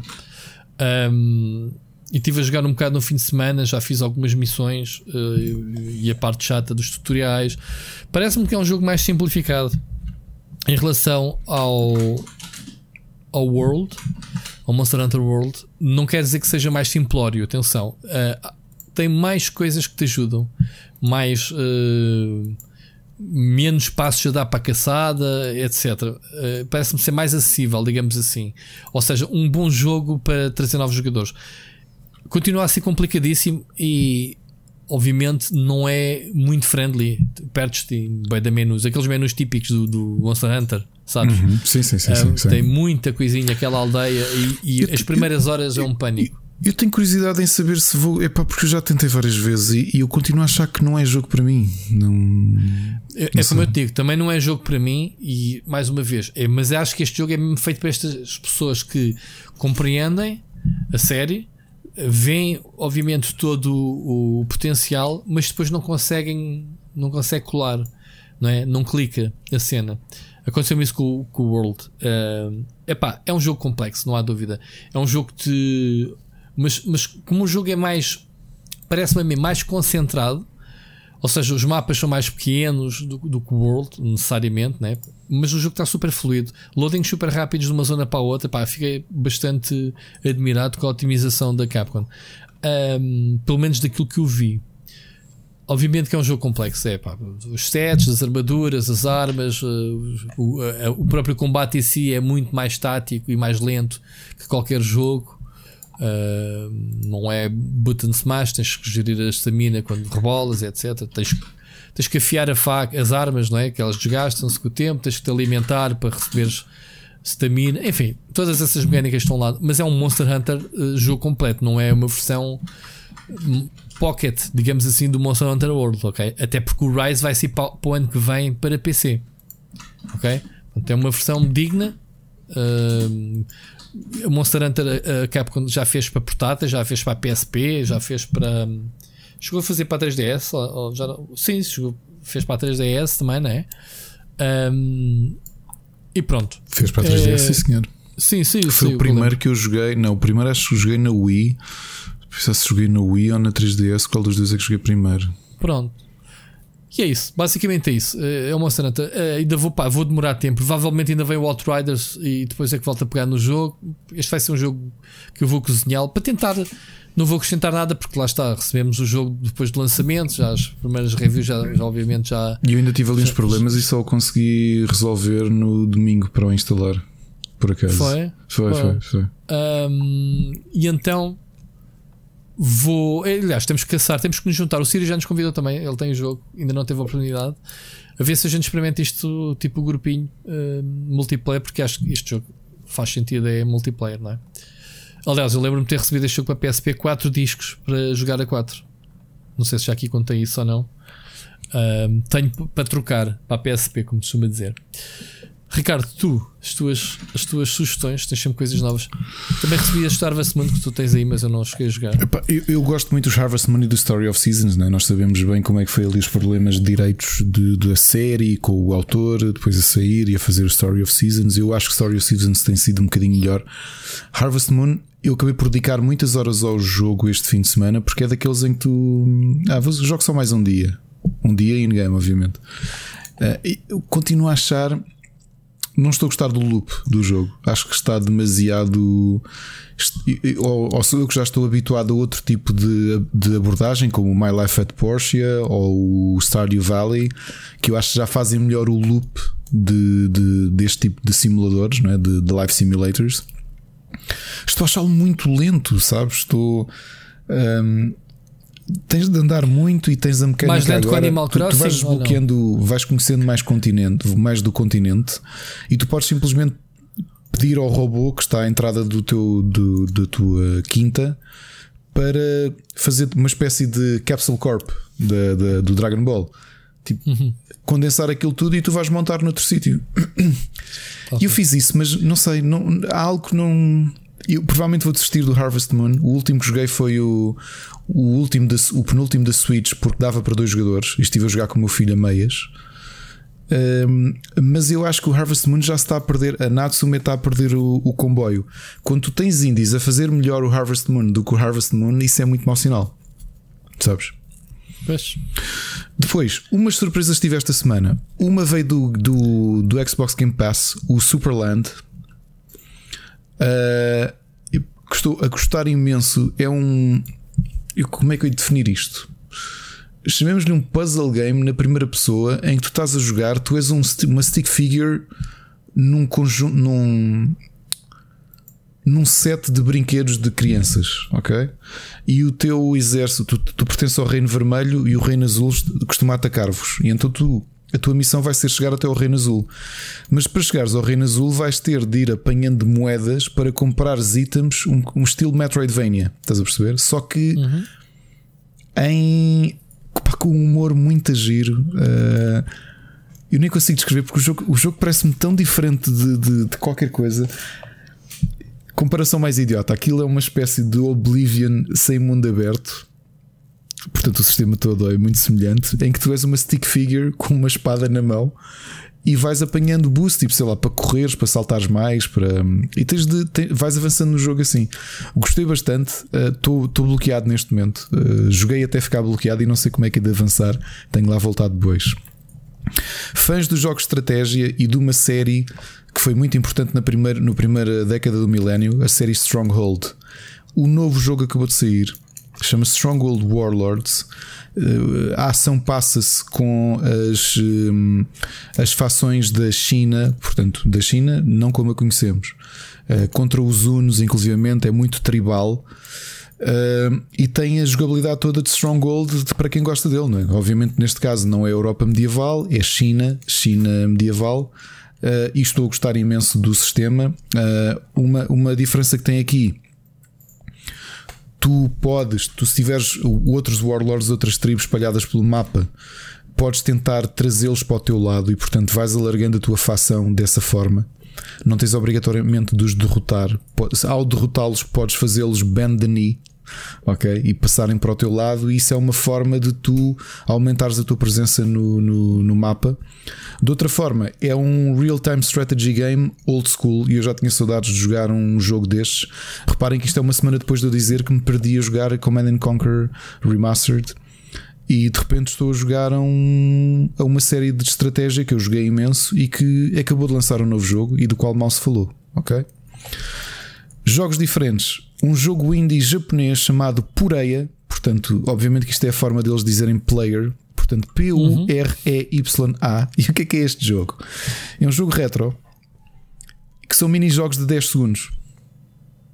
Ah, esse é jogo de telemóvel. Não é jogo de telemóvel. A curiosidade Não. disto é que. Já estou a ver que estamos- está no, está no Google Play. No... Também está no Google Play, é verdade. Então, Mas achei muito, muito, muito inteligente porque em cada mini-jogo nós vamos amilhando umas moedas e a ideia é irmos desbloqueando mais mini-jogos. E aquilo são sequências literais de 10 segundos. Estamos a jogar um mini-jogo 10 segundos, pum, passou para o próximo. E sempre Nem tens assim. tempo de aprender as regras, é tipo o Wario, o Wario Land. Exatamente, exatamente. WarioWare, WarioWare. WarioWare, exatamente. Só que em versão hardcore de 10 segundos. Uh, Tenho-me divertido imenso. Para quem é fã de Cyanide and Happiness, o webcomic já acho que dura há 20 anos. Está, vai- vais comprar, vais comprar o, o, o Rogue Fund 4 para jogares o Poria. Exato, já viste? Uh, fãs que eu acredito que possam estar aqui do webcomic já têm, ou do, dos webcomics já têm cerca de 20 anos, de Cyanide and Happiness, que, hum, que são muito conhecidos, não é? Aquelas stick figures com um humor espetacular. Chegaram agora aos videojogos a um uh, point and click chamado Free Apocalypse. Está disponível para PC. Eu Também comecei a jogá-lo e há de ser o point and click que me vai acompanhar no mês de abril. Depois, um jogo que eu já tinha experimentado em beta e agora estou a jogar na versão final. Uh, não estou a adorar, chama-se Godstrike. Eu nem vi se isto ainda tinha embargo ou não. Já agora deixa só ver, quero ver se posso falar dele ou não. Uhum. Uh, enquanto tens. Um, du- e pronto, e é isso. Não podes falar. Yeah. Então não Uh, podes falar, não metias. na Podes dizer que tive- te- tiveste a jogar. Tive a jogar, pronto, é isso. Tive a jogar Godstrike. Ok. Ok. Ok. Ficou assim, malta. É e agora fiquei cheio de Depois logo- curiosidades, não logo- querer saber. É isso. Que é para a semana. Uh-uh. Não é para a Já semana, embargos daqui altamente de jogos indie, não? Já embargos, sim. Este é para, para dia 14. Portanto, só dia- no episódio de dia 19 de abril é que vocês vão ouvir falar sobre isto. Pronto, então posso vos dizer, já que o Ricardo não pode portar sobre NDA, eu não estou. Ah, é um jogo que, que tem que fazer builds de magias ah, e depois vão para ah, o campo de batalha em que vocês controlam uma navezinha, um gajo com jetpack a disparar para bosses, tem energia e etc. Estou a dizer bem, Ricardo? É isso mesmo. Pronto, estás a ver? O jogo está muito a giro jogar o jetpack, mas isto tem uma, uma perspectiva aérea em que o teu personagem é um minúscula, é um mini Godstrike terá a ver com o nome. E, e o boss, pronto, eu estou a dizer isto porque estou a ver um trailer, obviamente, um gameplay de um, Ah, já um boss que é uma centopeia. É uma centopeia. Não, não joguei, achas que eu ia quebrar em barcos. Ah, Estou-te a dizer porque procurei pelo vídeo no YouTube, caraças, o vídeo. Tem nada que saber. Tu não podes falar de um jogo de descrever o, que- o que vemos no YouTube? Ah, claro, no, claro podes. site do Game Trailers. Claro então descreve-me o que é que eu estou a dizer. É um shooter frenético, pelos vistos. O boss que está aqui é aquelas centopeias mecânicas que havia antigamente, aquelas cobras todas eh, flexíveis, certo? E vais Uhum. destruindo o rabo do, do centopeia. Já chegaste aí? Já, já derrotei o. Sim, já derrotei Pronto, esse. então é, isso. Pronto, É é, isso malta. Pronto, fica aqui a sugestão do Ricardo. Não pode falar, eu posso. Porque nem sequer conhecia o jogo e estou a ver no, no YouTube. Para- pesquisem. Mais coisas, Ricardo. Cenas, séries. Ahm, eu eu não, não meti aqui os separadores, mas eu já vou ter um trabalho do caraças para depois ver onde é que vou meter aqui os separadores, malta. Mas pronto, vamos entrar agora nas recomendações da semana. Ricardo, começa tu. Recomendações. You make me move, you make me dance. Recomendações da semana. Ah, eu no outro dia senti uma coisa que o Gonçalo, o Gonçalo Brito deu-lhe um nome e eu não sabia que se é uma coisa ou não, se foi ele que inventou, que se chama ah, TV Series Blues, que é quando tu vês uma série tão boa, tão boa, ficas com um buraco. Que acabas de ver e, e ficas desesperada à procura de uma série para ocupar o buraco que essa série deixou. E no meu caso foi o The Wire. Finalmente acabei de ver The Wire. E eu percebo porque é que, apesar de não ter tido muitos viewers quando deu na televisão, ganha o estatuto de culto porque é impressionante a série. É me- mesmo, mesmo, mesmo impressionante. É, pá, falar sobre ela, falar sobre qualquer um dos temas de cada uma das seasons é estragá-la. E aquilo que eu vos posso dizer é: pessoal que tem HBO, muita gente tem HBO oferecido pelo Vodafone. Vejam o primeiro episódio da primeira temporada. Não façam como aconteceu ao Rui, também me aconteceu a mim, de começarem pelo- Ah, pela última série. Certo. Ok? Uh, e, e é a melhor recomendação que vos posso dar, porque é mesmo, mesmo, mesmo muito boa a série. Ok? A seguir encontrei um espaço numa série que eu já queria ver há muito tempo e que também é do HBO e também é muito pesada. E também foi daquelas que a porcaria da plataforma do HBO já me fez spoiler à série. Porque o primeiro, eu comecei a ver, carreguei no play e não reparei que aquilo estava na última temporada e o primeiro episódio está a falar sobre a morte de um dos personagens que eu conheço. É assim que começa a última temporada. E eu, pá, já estragou-me a série por completo. Quer dizer, estragou-me. É a série Pois é. Oz, também do HBO, uma série duríssima que é passada dentro de uma, de uma prisão para homens, uma série mesmo muito, muito, muito violenta, muito violenta mesmo. Uh, OZ, aliás, tem uma coisa curiosa: vocês não conseguem pesquisar Oz, na, a plataforma da HBO é tão má que vocês não conseguem pesquisar a série Oz. E agora perguntam-me porquê, Rui? Pergunta porquê que não consegues. Oh, porque vai buscar 500 mil coisas, uh, Oz, qualquer- né? Não, mais básico. palavras. Precisas de três caracteres para conseguir Ah, pesquisar na ok. plataforma E a série tem HBO. duas. Aí é bem. Sabes como é que eu encontrei a série? Foi Fui, só. fui a ver a todos os separadores. Não, porque aquilo nem sequer tem por ordem alfabética. Fui vendo até Ai. encontrar a série. De outra forma, não há para pesquisar. Não dá para pesquisar. Está aqui uma grande Meu série Deus. muito violenta, Oz, uh, também uma das séries de culto da HBO que, que felizmente temos na plataforma. Por sugestão, e hoje fartei-me de falar do Gonçalo porque também falei com ele sábado e domingo, fartámos de estar ao telefone e falámos muito de séries de televisão. Um, eu há um tempo tinha dito que estava a ver Star Trek por ordem de lançamento. Ele, que também está a fazer o mesmo, sugeriu-me outra coisa, que é ver por ordem cronológica do universo Star Trek. Ixi. E comecei a ver, Incluindo tem séries e filmes? Hã? Séries e filmes? Séries e filmes. Comecei a ver porque o, o- no universo todo de Star Trek, pela cronologia, eh, se quiserem começar para, para acompanhar se, eh, se, eh, século Ah, a então- século, o primeiro é o Star Wars Enterprise com o Scott Bakula. Espera, espera, exatamente. O, o, o, Pike. Com o comandante Pike, certo? Que é o Scott Bakula. Mas é? Eu não sei o nome do É autor. esse, é, é esse, é. Sim, o ator que era do mas Quantum Leap. Mas esse é engraçado. Esse é o tal piloto que nunca foi para o ar. Não, não, não, não, não, não, não, não. Esse é posterior. Não, não, não. Isso é o da Cage. O da Cage está na lista. Tu acabas, é suposto acabares de ver. Já agora um, um, um The More You Know que eu não sabia. Quem quiser fazer como eu vou fazer, que é ver Star Trek por ordem, hum, por ordem cronológica dentro do universo, começam a ver Star Trek Enterprise, que são cinco temporadas protagonizadas pelo Scott Bakula o ator que fez o Quantum Leap em 91, para quem viu a série de ficção científica na RTP1 depois do almoço, no início dos anos 90. A seguir vêm as duas temporadas iniciais do Discovery. Exatamente, a seguir vem dizer. o piloto perdido do Star Trek, que é o episódio Exatamente. chamado The Não, Cage. não é, não é. Não é. Tens que ver primeiro esse. Tu já viste? O Discovery. Não vi o Discovery, mas esse é anterior ao The não Cage. pode ser. Não pode ser. Não pode ser. Queres que eu te diga porquê? Epá, E eu não vi porquê. esse da Cage. Porque no Discovery começa um dos episódios, e atenção que a segunda temporada o um dos protagonistas é o Pike. Tens razão, tens razão. The Tem Cage é mesmo- logo a seguir ao Enterprise. E são quatro Claro, temporadas. Tens razão, porque, tens razão. Porque o Enterprise diz uh, previously on Star Trek esse episódio. Ou seja, eles fazem buscar, eles razão, fazem Rui. uma recapitulação desse episódio que nunca Tens foi razão, sim, senhor. É isso. Yeah. É isso. Então, de início, Star Trek Enterprise, as quatro temporadas, da Cage, a seguir as duas primeiras de Star Trek Discovery e depois Star Trek Strange New Worlds, que eu não sei o que é. Ah, e depois Star Uhum. Mas Trek é The o- Original Series. Quem é que fez essa seguir cronologia? Os fãs? Ou é oficial? É oficial do, do, do- por cronologia. Oficial mesmo, por quem sabe, né? não é uma, uma cena. Ou seja, como a Disney fez com a MCU, né? Exato, exatamente. exatamente. Ok.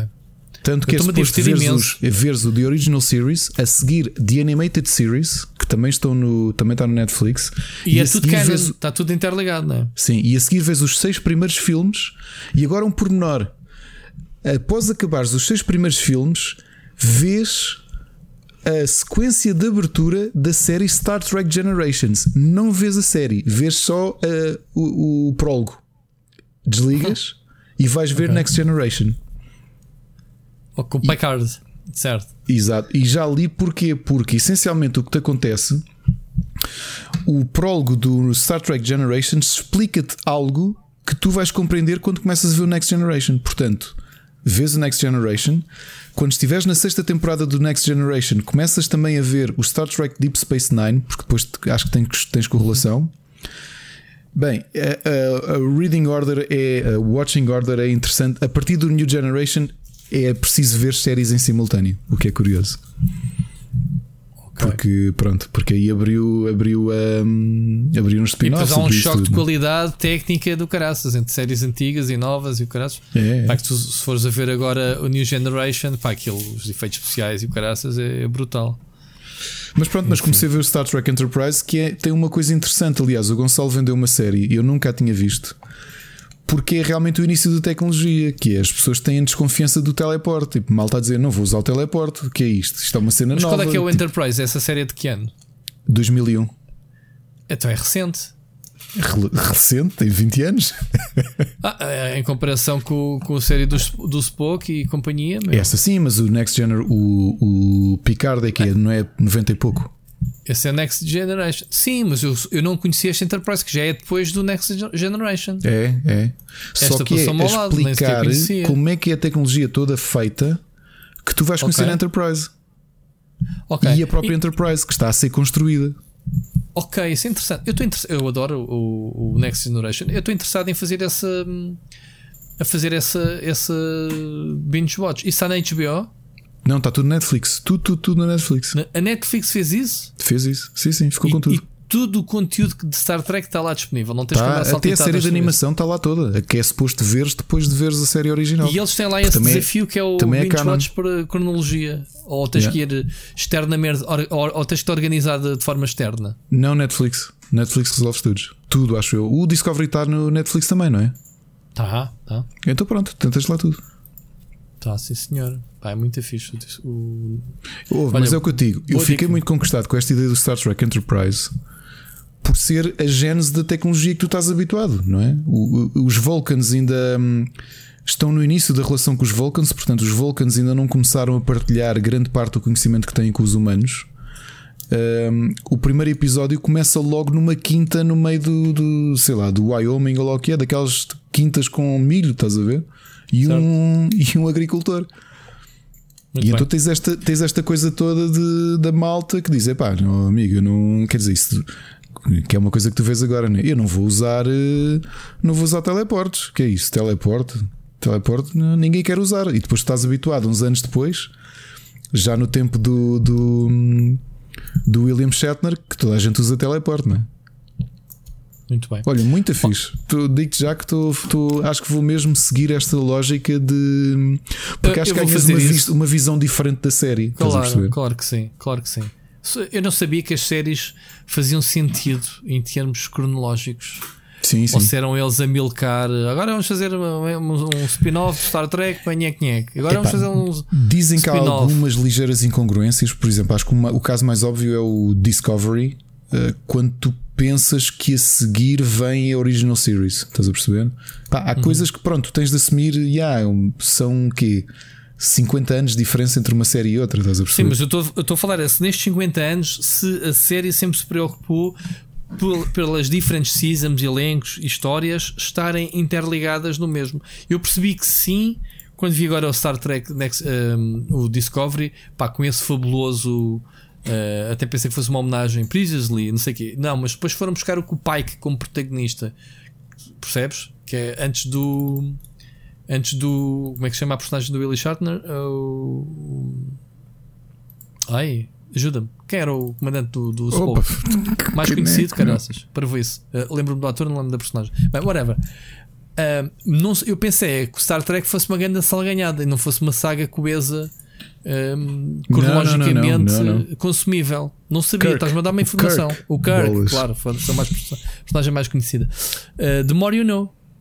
É um momento Já agora, por curiosidade, os filmes não fazem parte do alinhamento. do Canon. Não. Os, os três filmes não fazem. Três, Não fazem pai sete. São três, não é? O Star Trek, o Into the Darkness e o. Como é que se chama o último que eu não Ah, vi? estás O- a falar dos novos. Os novos. Os Isso é novos não fazem parte reboot. do, do É alinhamento. reboot, caraças, pois. Porque é reboot. E, yeah. Tens um Spock novo. Se bem que eles fi- fizeram aquelas ligações com o Spock antigo do. do, do o Spock original, não é? Nos novos filmes. Ok, esquisito então não estar. Enfim, Ricardo, vamos avançar. Eu não tenho sugestões novas, uh, continuo na minha senda do MCU. Neste É. momento vou no Capitão América uh, Winter Soldier, ao mesmo tempo que estou a ver o Falcon e o Winter Soldier, segundo episódio, que continua muito fixe. Que eu não sabia e tu ajuda-me. uh, não vou dar, não vou falar, posso dar spoiler e não vale a pena. Não vou falar. Vi o filme First Man, nunca tinha visto, vimos ontem na, na Netflix, sobre a história do, do Armstrong, primeiro homem a chegar à Lua. Se não viste, é um filme vi, não histórico, um não filme vi. quase biográfico de mais centrada no homem, mais centrada no, no lado familiar, no- na relação com a família e da forma como ele foi escolhido para ser um dos astronautas, etc, etc. Portanto, é uma coisa muito biográfica. Ah, o filme é giro, eh, vê-se muito bem, ok? Um filme mais paradito, mais um ritmo diferente, menos, menos Apollo 13, menos show-off, Claro. percebes? Menos coisa. Olha, Tens ainda uns board games para acabar aqui a tenho, nossa? tenho umas sugestões. uh, finalmente joguei a, a minha prenda de anos, o Seventh Continent, que é um, um aclamado jogo de tabuleiro, que é uma espécie de hum, aventuras fantásticas em jogo de tabuleiro. Dificílimo, joguei sozinho, uh, perdi contra o tabuleiro. Porque tu começas, tu tens uma série de personagens, uns históricos, outros uh, ficcionais. Eu, eu decidi jogar com o H.P. Lovecraft. E quando começas aquilo, o jogo todo passa-se no início do século XX, naquelas expedições famosas, não é? Da Amelia Earhart e tudo isso. Um, aquelas expedições que tu- todos nós já vimos filmes sobre eles, não é? De, de- tentar encontrar lendas misteriosas. E tu começas e tens uma maldição. O teu objetivo é conseguires quebrares a maldição. O jogo é totalmente cooperativo se jogares com outros, outros jogadores. Uh, e tem aquele sistema de. eh, O jogo tem cerca de 2100 cartas quadradas e tu começas, imagina, estás a jogar uma maldição, ele diz: começa na carta 10 e a carta 10 indica-te que cartas é que tu tens de colocar nos outros lados, ok? E então tu tens de fazer ações. Imagina, queres ir para norte, o que é que tu tens de fazer para conseguir ir para norte e para ir buscar a carta, se tens sucesso ou não, que te permite ir para norte. Eu perdi. Perdi no jogo, estive a jogar uma hora e qualquer coisa e não consegui curar a maldição. Achei o jogo muito difícil. Já toda a gente tinha dito que o jogo era muito difícil, mas é daqueles que, hum, olha, que tem save game. Curiosamente, como o jogo é, pode ser longo, eles criaram uma, uma forma muito, muito criativa de fazer save game. E é daqueles que, quando isto passar e tu vieres cá, de certeza que o Machado vai querer também fazer uma. Eu sei que ele quer, porque ele está de olho no Seventh Continent, eh, de fazermos uma campanha de Seventh Continent. Ok. Muito bem. Tem as expansões todas, os, os- as maldições todas e, e pronto, e ver como é que, como é que nos safamos. Eh, hoje recebi, eh, já tinha falado aqui do Thunderstone Quest, que foi uma das minhas sugestões e é capaz de ser dos meus deck builders favoritos. Hoje, logo pelas 8h50, apareceu o senhor da DHL com a caixa que faltava, do, do- das expansões que me faltavam. Estive a salivar, já tem o solo mode, talvez para e a a semana. salivar, diga- a salivar. Grande verbo. Salivar, já viste? É um neologismo. Uma sugestão que já tinha deixado ali num grupo que temos no Discord e deixo-vos a todos. Neste momento no Kickstarter está um jogo chamado Clash of Deck que tem um conceito interessante. É o primeiro card game que eu vi free to play. Qual é é a ideia dos autores? Se- é um jogo. É um, é um jogo de, de duelo, como Magic, por exemplo. Só que o jogo é completamente gratuito. O que eles estão a cobrar é 2€ euros por, de shipping uh, por cada baralho. O jogo está a ser feito por franceses. Eles dizem se isto funcionar, e realmente acho que ultrapassou as expectativas porque espalhou tanta palavra. Olha, atenção que está aí um jogo que é gratuito, só pagas os portos de envio, só pagas os portos de envio. Então o que E é que eles ganham com o jogo? eles já avisaram, isto é um investimento deles, porque a ideia deles é se realmente houver comunidade, eles vão começar a lançar expansões pagas. Ok. Estão a lançar o, base game. Exato. Só que eu nunca tinha visto isto ser feito em jogos físicos. Isso é uma cartada literalmente perigosa para eles. Podem se É, meter é, em, em mas é assim. barulho.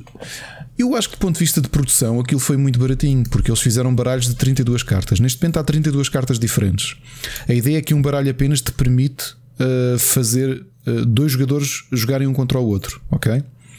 Eles sugerem é tu poderes um, tu- sugerem que tu compres pelo menos dois, compres dois para poderes fazer. É para imagina, como as cartas não se repetem, para tu poderes ter cada um ter uma carta específica no, no baralho, estás a perceber? Só que é uma, é uma jogada arriscada, vamos ver como é que corre. Ou isto é o maior embuste de sempre e estes tipos amealharam. Eu digo-vos já quanto é que ele está. Uh, à pala Só de malta preço- achar que vou só pagar preço 2 euros de portes de envio. Exato. Uh, eles precisavam de 4.700 dólares, vão em 33 mil dólares. Mas é o primeiro uh, free-to-play game que eu alguma vez vi ser, uh, ser Giro. vendido. Ok. Muito bem. E é tudo, Ricardo. Esta semana É tudo. sugestões. Pá, tivemos um programa que parece que estamos a gravar há dois dias, man. Tantas emoções, tanto conteúdo. Mal, digam vocês, pessoal. no- eu sei que nós temos nos esticado 3.30 já está standard. Acho que os últimos 4 episódios ultrapassámos todas as 3 horas. Acreditem que não é de propósito e eu desconfio que a continuarmos assim, as 4, até que íamos para o lado, basicamente. Exato. Mas epá, eu espero que vocês tenham, estejam ou continuem a gostar de- deste. E este episódio eu acho que foi brutal em todos os sentidos. Hum, enfim, Ricardo, não sei se tens essa opinião, mas é o que eu sinto. Sinto que estamos aqui há não sei quantas horas mesmo. E estamos. Yeah, mas não estou cansado, curiosamente. Não. Não, tu estás? Estou já vem de trás. Tive um dia bastante okay. cansativo. Estou uh, com a cabeça bem da pesada neste momento, mas pronto. Acabamos de gravar e caminha que amanhã há mais. Portanto, pessoal, muito obrigado a todos por estarem aí desse lado a ouvir-nos. Ricardo, a ti, até já e ouvimos para a semana. Ouvimos para a semana.